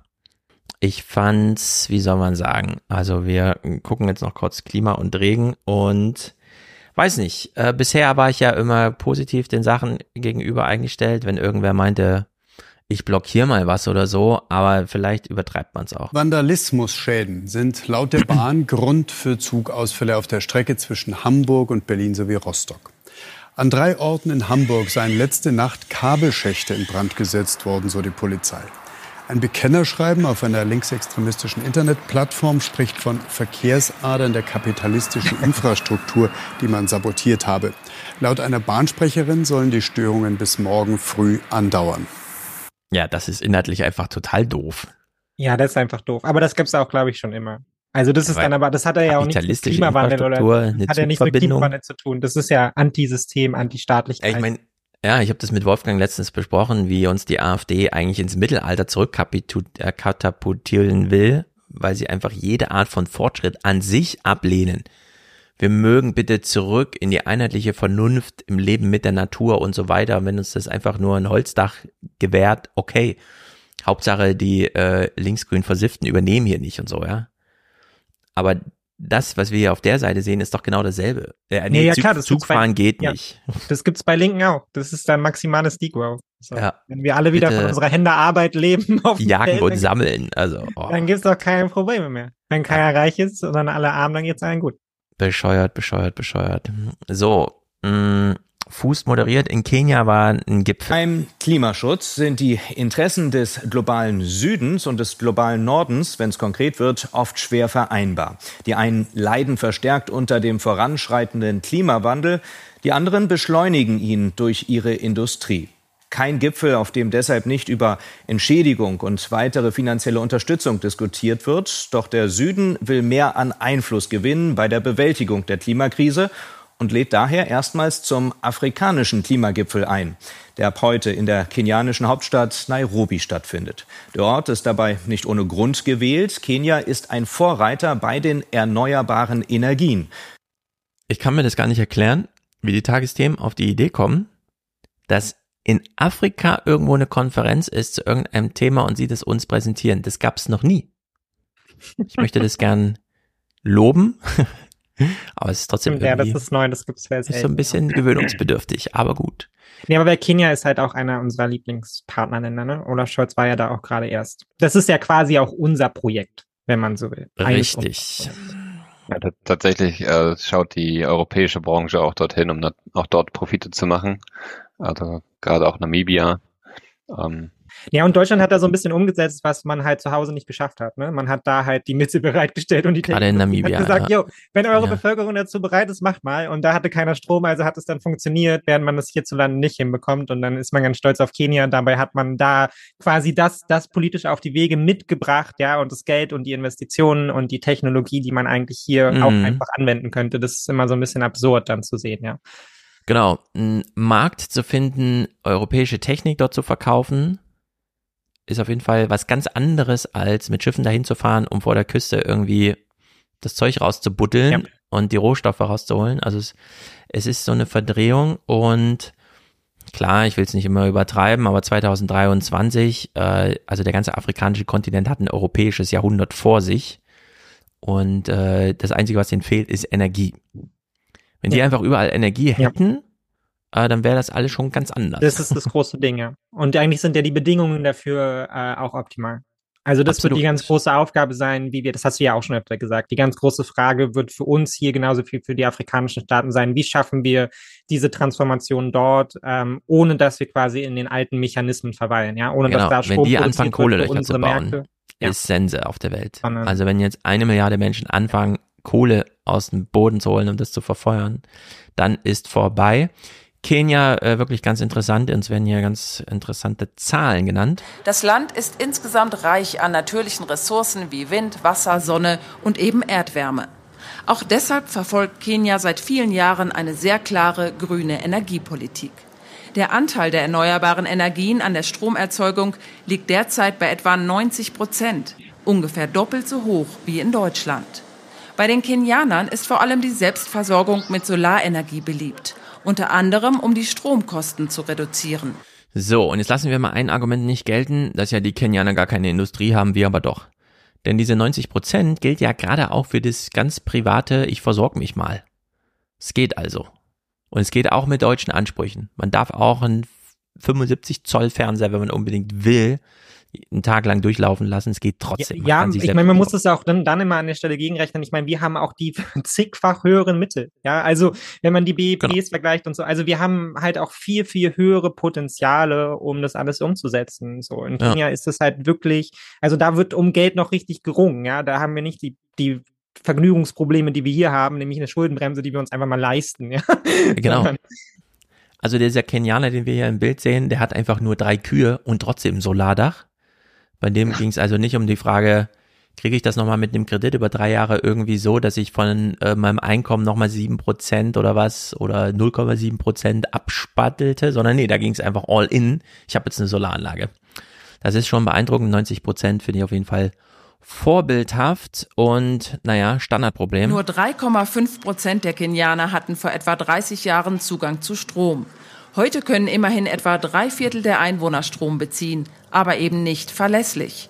Das Netz kommt an seine Grenzen, Stromausfälle gehören zum Alltag. Eines der größeren Probleme ist die Verbesserung der bestehenden Infrastruktur, denn sie wurde nicht für die erneuerbaren Energien gemacht. Ich denke, es muss viel investiert werden, um eine Zukunft mit 100 Prozent erneuerbaren Energien möglich zu machen. Ja, die wiederholen also nochmal aus Not äh, das, was sie schon in anderen Bereichen gemacht haben, wie zum Beispiel am Wirtschaftsleben teilnehmen, keine Adresse, mhm. keine Ausbildung, keine Bank, kein Arbeitgeber, aber ein Smartphone. Zack, nehmen sie am wirtschaftlichen Prozess teil und gehen einfach ganz selbstverständlich in den Supermarkt einkaufen. Und diese Art von Selbstgenügsamkeit jetzt auch beim Strom. Ich habe zwar nichts, aber eine Solaranlage. Und als nächstes überlege ich, was kann ich da so anschließen? Also das scheint mir äh, mit dem kleinen Skalierebenenunterschied, den du gerade meinst, Mick, äh, vorbildhaft zu sein für uns. Ja, ja natürlich. Klar. Vor allem selbst, selbst wenn man, sag ich mal, vor Ort lokalen Stromkreislauf schon herstellt. Ne? Also ähm, man kann bei einer Solaranlage, kann, kann man für drei, nächsten 30 Jahre direkt äh, berechnen, wie viel Strom man wann bekommen wird. Ne? Man, ja. Natürlich mit einem, mit einem kleinen, ähm, mit einer kleinen, mit einem kleinen Delta drin, wann die Stromanlage vielleicht mal irgendwie gewartet werden muss und so weiter und so fort. Aber ansonsten kann man mhm. das wirklich auf, auf zwei Nachkommastellen äh, quasi berechnen. Gerade in Kenia, ey, wenn die jetzt von drei auf 75 Prozent Stromversorgung, kommt ja ein kleines Wirtschaftswachstum einher. Dann kommt der Speicher dazu. Du hast also irgendwann 24 Stunden Betrieb von dem ganzen Kram. Das liegt doch alles auf der Hand. Die, die stellen uns in den Schatten. Das müsste man mal im Bundestag sagen. Die Kenianer stellen uns in den Schatten. Ja, die machen uns platt, unser Wirtschaft. Ja, die machen uns platt. Irgendwann bauen die diese Autos, die riesigen Autos, die wir alle brauchen. Gut, letztes Thema Regen. Es ist wirklich ganz erstaunlich. Es ist so, uiuiui, man kriegt die es ist, also es ist zu viel. Es ist zu viel Regen. Ich habe hier von großen deutschen Städten mal die Jahresregenmengen herausgesucht. Stuttgart 720 Liter, Hannover 660, Dresden rund 5, 650 äh, bis 660, Frankfurt 630, Berlin 590 Liter. Wie gesagt, innerhalb eines Jahres im langjährigen Mittel. Und jetzt kommen wir mal zu dieser einen Wetterstation. Und zwar Sagora hat heute 754 Liter in nur 18 Stunden gemessen. Mehr als diese Städte in Deutschland. Das kann sich keiner vorstellen. Nee. Mehr als der ganze Jahresregen von Frankfurt und nochmal 20 Prozent obendrauf in 18 Stunden. Ja. Dass das überhaupt physisch geht. Man denkt ja immer, ja gut, ist eine Wolke, ne? Ist Wasser drin. Hm. Aber ist echt Wasser drin. Also wirklich crazy. Ich finde, man konnte sich das nicht mal mehr vorstellen, als man die Bilder gesehen hat. Also selbst bei ja. den Bildern, auch bei den Bildern aus Libyen, das ist so, man hat immer schon im Hinterkopf so, ja, das sieht irgendwie KI generiert aus, ne? Weil man ja. einfach das Gefühl hat, da hat jemand so eine Wasserdecke über so eine ganze Landschaft gelegt. Das macht irgendwie gar keinen Sinn. Das ja, ist, ist einfach unglaublich. Und vor allem, das ist erstmal nur für die 18 Stunden. Der Tag geht ja dann noch weiter. Eines Jahres bekommen. Und es hat seit 18 Uhr weiter geregnet. Wir bekommen aber keine weiteren Messdaten. Es dürfte also dort aktuell schon wesentlich höhere Regenmengen geben. Und auch in der Nacht zu morgen, morgen und am Donnerstag wird es weiter regnen. Wir haben uns mal das Modell des Deutschen Wetterdienstes angeschaut und zwar die Regensummen herausgesucht. Und wir sehen, hier gibt es weiterhin diese ja pinke Einfärbung. Und wenn wir das ist auch ein interessantes Bild hinsichtlich, naja, die Durchschnittstemperatur, das bisschen, ne?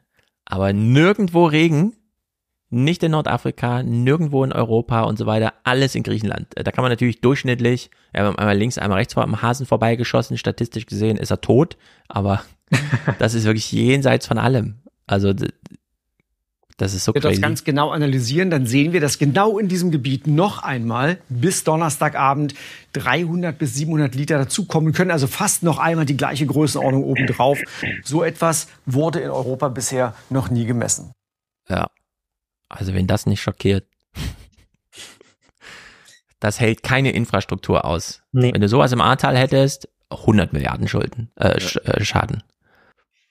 Ich, ich habe 40. mal äh, im, ich glaube, das war 2019, haben wir einen Bebauungsplan für Düsseldorf aufgestellt, ähm, für ein relativ kleines Quartier.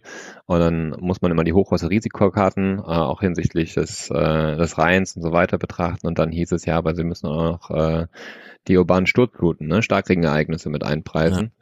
Und dann haben wir das mal an ein, ähm, ein Fachplanungsbüro gegeben, mit was die für Umfängen plötzlich um die Ecke kamen. Ne? Und das war, das war halt ein, das war halt ein Quartier, was umgebaut bzw. Ähm, erweitert werden sollte. Ne? Und das Ja. hieß eigentlich alle, alle Leitungen raus und äh, doppelt so groß. Ja. Ja, Das das, war ist krass. einfach, wie soll man das noch verkalkulieren? Ja, und, und es war trotzdem überhaupt nicht, man konnte es überhaupt nicht wirklich verarbeiten, was das bedeutet. Ne? Dann, kam halt irgendwann das Ahrtal und mittlerweile kann man sich das schon irgendwie da, ähm, Ja. vorstellen, wie man, mit welchen Wassermassen man eigentlich da kalkuliert. Ne? Und das, das scheint ja hier nochmal was Ich habe mir sein. kürzlich eine Regenjacke gekauft, da meinte der Typ im Laden, ja, das ist irgendwie 40 L und so, und ich so, 40 was? Und der so, naja, das ist jetzt so rechnerisch eine 40 Meter Wassersäule auf dem Gewebe und es hält. Und ich so, eine 40 Meter Wassersäule, ist ja ein Taucheranzug oder was? Und jetzt sieht man aber sowas und denkt sich, ja, eine 40 Meter Wassersäule halt, die einfach mal so in deiner Straße steht. Ja. Also es ist wirklich, wirklich viel. Das kriegt man einfach gar nicht. Es gibt ja so ein paar Berichte auch von vor Ort. Griechenland liege mittlerweile in einer anderen Klimazone, sagt der Chef der Energieversorger auf der Pressekonferenz des Katastrophenschutzministers. Die Zahlen, die wir derzeit für Niederschläge und Wasserflüsse sehen, veranlassen uns zu vergleichen, was in Südostasien vor sich geht, als hätten wir die Region gewechselt. Am Nachmittag setzt der Regen wieder ein, Fernstraßen müssen gesperrt werden und es soll weiter regnen, möglicherweise wieder mehrere hundert Liter auf den Quadratmeter. Lebensmittelhändler Kostas und seine Familie haben Sorge vor der kommenden Nacht. Wir kreuzen die Finger und warten. Was soll ich dir sagen? Abwarten und hoffen. In Griechenland. Ja. Ja. Ist jetzt Monsunzeit, ne? Wir haben die Klimazone gewechselt. Also Ja. Genau, wir sind jetzt mitten im Monsun. ja, aber Friedrich Merz hat gesagt, wir dürfen das jetzt auch nicht übertrieben. Ja, das darf jetzt alles nicht Es ist, es ist ein wichtiges und- Thema, aber es ist nicht das einzige Thema. Und Söder, ihr dürft essen, was ihr wollt. Es ist Wiesen. Die Maß kostet 14 Euro. Holt euch noch die Brezen dazu. Ja, und die, der, der Starkregen, der macht danach, danach anschließend sauber. Der macht sauber. Genau, wunderbar. Ja. Haben wir gar keine Probleme hier. Es ist wirklich crazy. Das nennt man Klim Klimaanpassung. Mhm. So, im Heute-Journal allerdings, das war jetzt vom 6., vom 13., also eine Woche später, äh, irgendwas mit Wetter in Deutschland. Ein schweres Unwetter nach dem anderen in den letzten Tagen mit Regenmengen, die nach Experteneinschätzung so in Europa noch nie dagewesen sind. Gestern Abend und in der Nacht gab es in Teilen von Deutschland solche Bilder. Da entlädt sich etwas. Ganz besonders trifft es Worms. Stadt und Umgebung versinken in einer Winterlandschaft. Viel zu viel Hagel und Regen stürzen vom Himmel. Straßen werden überflutet. Bauern, Winzer müssen um ihre Ernte bangen. Eine Nacht, nach der die sozialen Netzwerke voll sind mit Filmen, die Menschen vielerorts aus ihren Fenstern gemacht haben. Man hört sie dabei ungläubig fragen, was ist das? Andreas Stamm ist bei uns aus unserer Umweltredaktion. Guten Abend, Andreas. Na, Christian. Ja, was ist das? Wie kann man das erklären? Diese vielen, diese heftigen Unwetter, dieser Starkregen, diese enorme Menge von Blitzen. So, was ist das? Ist ein bisschen kasperig zu fragen, denn es ist natürlich Klimawandel. Und es macht ja auch keinen Sinn mehr, um den heißen Brei drum rumzureden.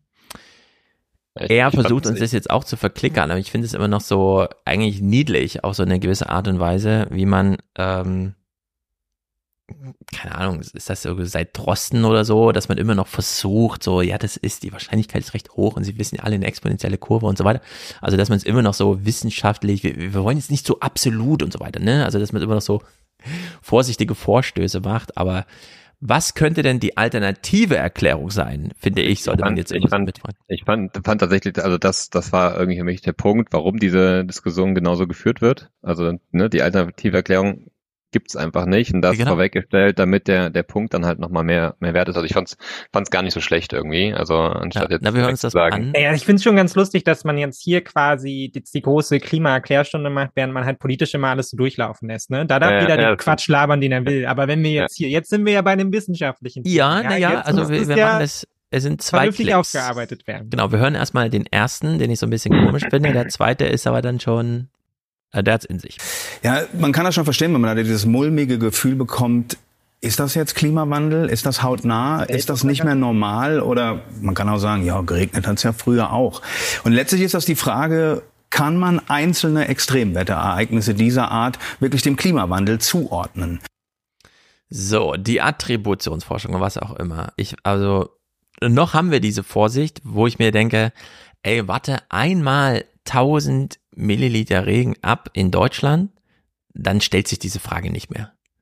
Weißt du? Also wenn einmal durch so ein Ahrtal ähnliches Ding, das so durchgerauscht ist, wieder in Griechenland, diese Wassermengen in so einer Gebirgslage, also dann, dann steht die Frage nicht mehr im Raum, ob das Klimawandel ist oder nicht. Dann ist es den Leuten auch egal, weil die dann einfach sagen, ja, alles, was jetzt das Klima rettet und so, muss gemacht werden. Irgendwie so, ne? Also nur lokal ein Dorf weiter, die Leute so, nee, nee, nee, ich muss weiter, leider, ich kann nicht bodentief sitzen, ich muss im Stehen in mein Auto einsteigen, so Jörg Thaddeus-Style.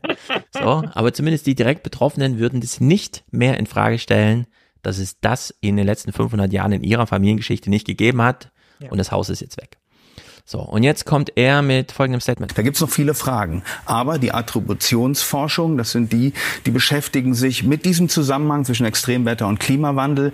Die liefern brauchbare Ergebnisse. Hitzewellen zum Beispiel in China oder in Europa, wie wir sie gesehen haben, mit Temperaturen über 50 Grad. Das sagen die Forscher, das ist nicht erklärbar, wenn wir nicht den Klimawandel ins Zentrum rücken. So, der Klimawandel muss ins Zentrum aller Phänomene, die wir in dieser Hinsicht beobachten. Ja. Nur wir beobachten ja alles unter dieser Maßgabe. Also gehört der Klimawandel jetzt ins Zentrum. Und ja. zwar auch bei einer Haushaltsdebatte. Ja, ja, natürlich, klar. Ich meine, man muss auch hier die Frage stellen, warum habt ihr eine Umweltredaktion? Warum seid ihr nicht die Umweltredaktion? Ja.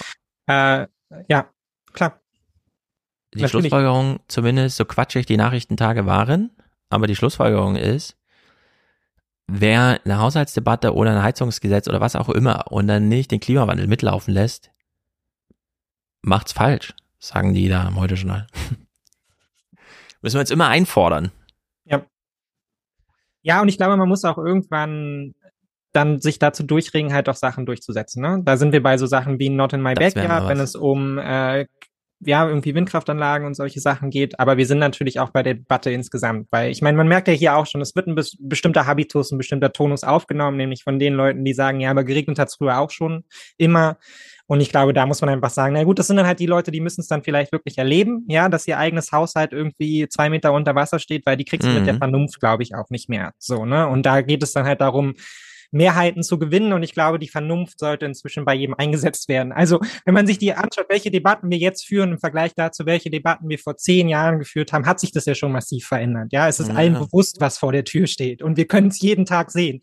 Ja, wir könnten hier jeden Tag einen Podcast machen zum Thema Klima, zur, ja, irgendwie Berichte von der Klimafront und solche Sachen. Wir haben wir jetzt Ereignisse genau. überall, das heißt, wir können das eigentlich, wir müssen das nicht mehr über dieser Vernunftebene klären. Also wer es jetzt nicht begriffen hat, der stellt sich bewusst quer, was ja auch eine valide politische Haltung sein kann, ja, aber da muss man halt sagen, okay, da müssen wir halt politische Mehrheiten dagegen aufstellen, ja. ja. Wir müssen jetzt nicht mehr Menschen davon überzeugen, dass es zu viel regnet oder dass es zu trocken ist in Brandenburg. Also der Zug ist dann auch irgendwann so ein bisschen abgefahren, sondern jetzt geht's halt darum, die Sachen dann auch durchzusetzen. So. Genau ich werde hier gerade inspiriert. Wir könnten den Podcast doch noch mit einem weiteren Clip oder zweien vielleicht sogar beenden.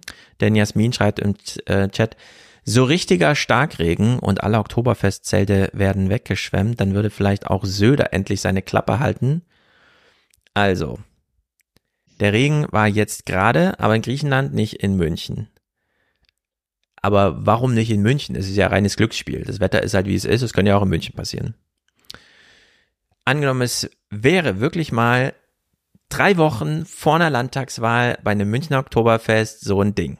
Ja, ja? letzte Generation, let's go. Holt euch genau, also es wäre ja crazy, weil man würde sich ja wirklich die Augen reiben und kein Journalist käme mehr auf eine Idee, äh, weil man genau weiß, also diese Schäden, über die reden wir noch 20 Jahre. Da glaubt man keiner, dass das in drei Wochen, wenn wir dann die Landtagswahl haben, einfach Geschichte ist. Und in Amerika hat man ja diese Erfahrung jetzt tatsächlich gerade gemacht. Äh, es war ja Burning Man und man hat ja mhm. im Schlamm gefeiert. Schuhe putzen extrem. Extrem wie so vieles hier auf dem Burning Man Festival. Irgendwo in der Wüste Nevadas. Dieses Jahr ist es nicht wie üblich die Hitze, sondern tagelange Regenfälle, die rund 70.000 Festivalfans und Künstler herausfordern. Du kommst ja wegen der rauen Bedingungen hierhin, schließt neue Freundschaften. Es ist ein Gemeinschaftsevent. Zu der extra errichteten riesigen Zeltstadt namens Black Rock City sperrten die Veranstalter alle Zugänge. Die Schlammmassen machen die Straßen unbefahrbar. Mit Essen, Getränken und Sprit sollen die Besucher sparsam umgehen, rät der Veranstalter. Wir haben keine Dixie-Klos mehr, kaum noch Vorräte. Die medizinische Versorgung ist schwierig. Ein Todesfall wird von der Polizei untersucht. Ob der eigentliche Höhepunkt das Verbrennen einer überdimensionalen Holzstatue, der Burning Man, stattfindet, noch unklar. Noch unklar. Wir wissen, sie wurde nicht angezündet.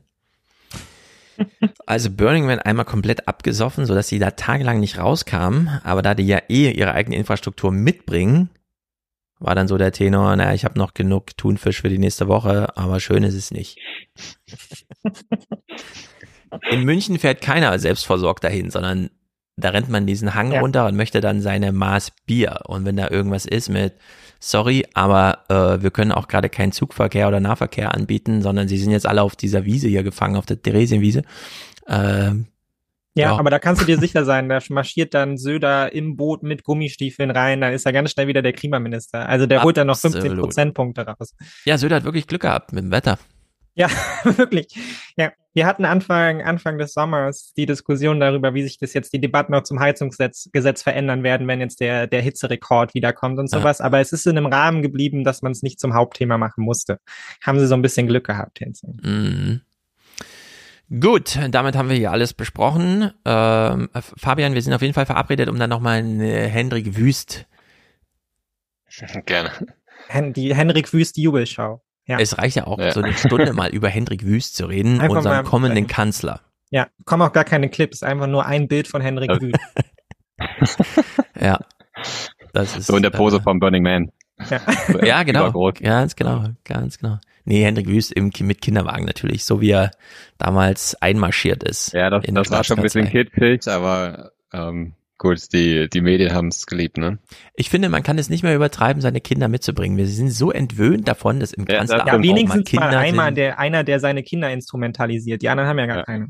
Na, ich finde es, also instrumentalisieren, solange die Kinder unsichtbar bleiben, finde ich schwierig, weil das nicht geht.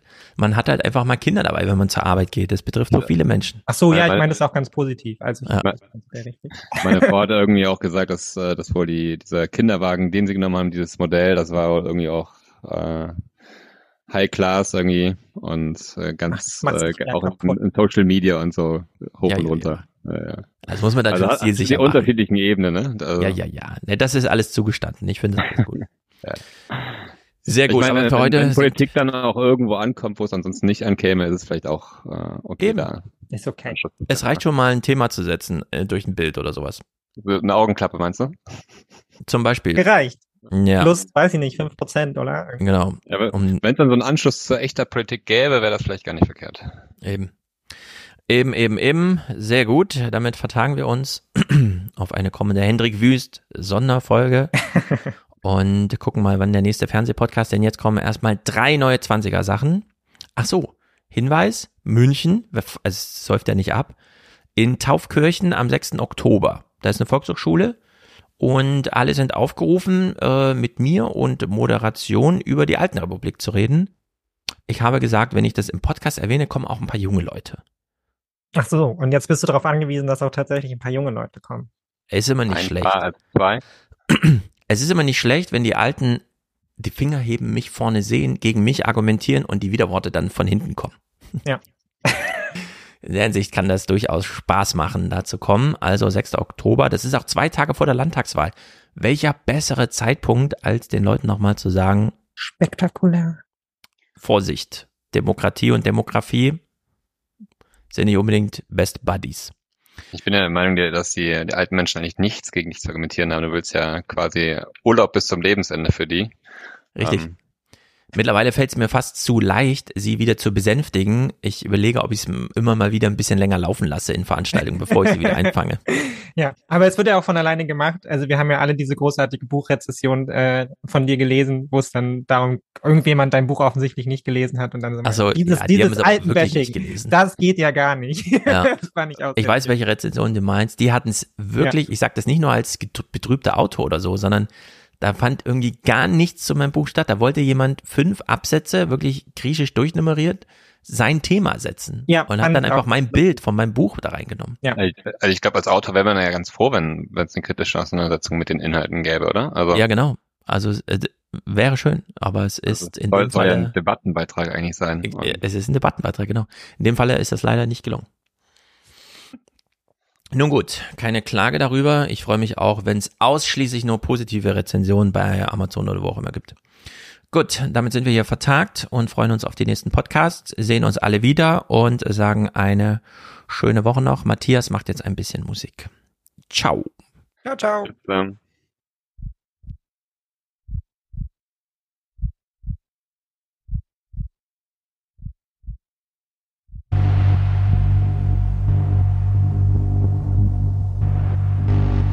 Body Count.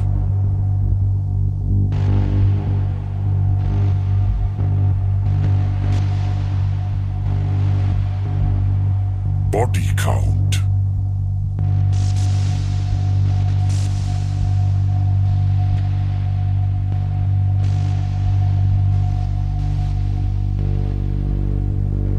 Auch während der diesjährigen Herbstoffensive werden genau nur unsere Toten, nie die des Feindes gezählt. Zwar sind bei den grob geschätzten Kinder und Frauen mitbedacht mehr Opfer beklagenswert, als wir an Abgängen von Söldnern zu verbuchen haben, weil aber unsere Verluste an menschlichem Material von doppelter Güte aus Sicht der Führungsmacht sogar von zigfachem Wert sind, ergibt sich eine Bilanz, die den Zahlmeistern dieser Mathematik als angemessen gilt.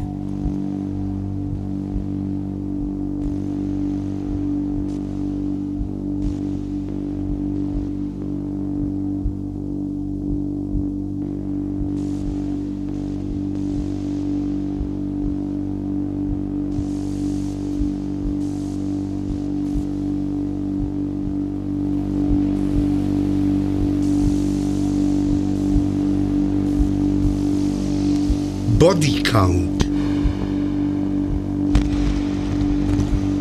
Body Count.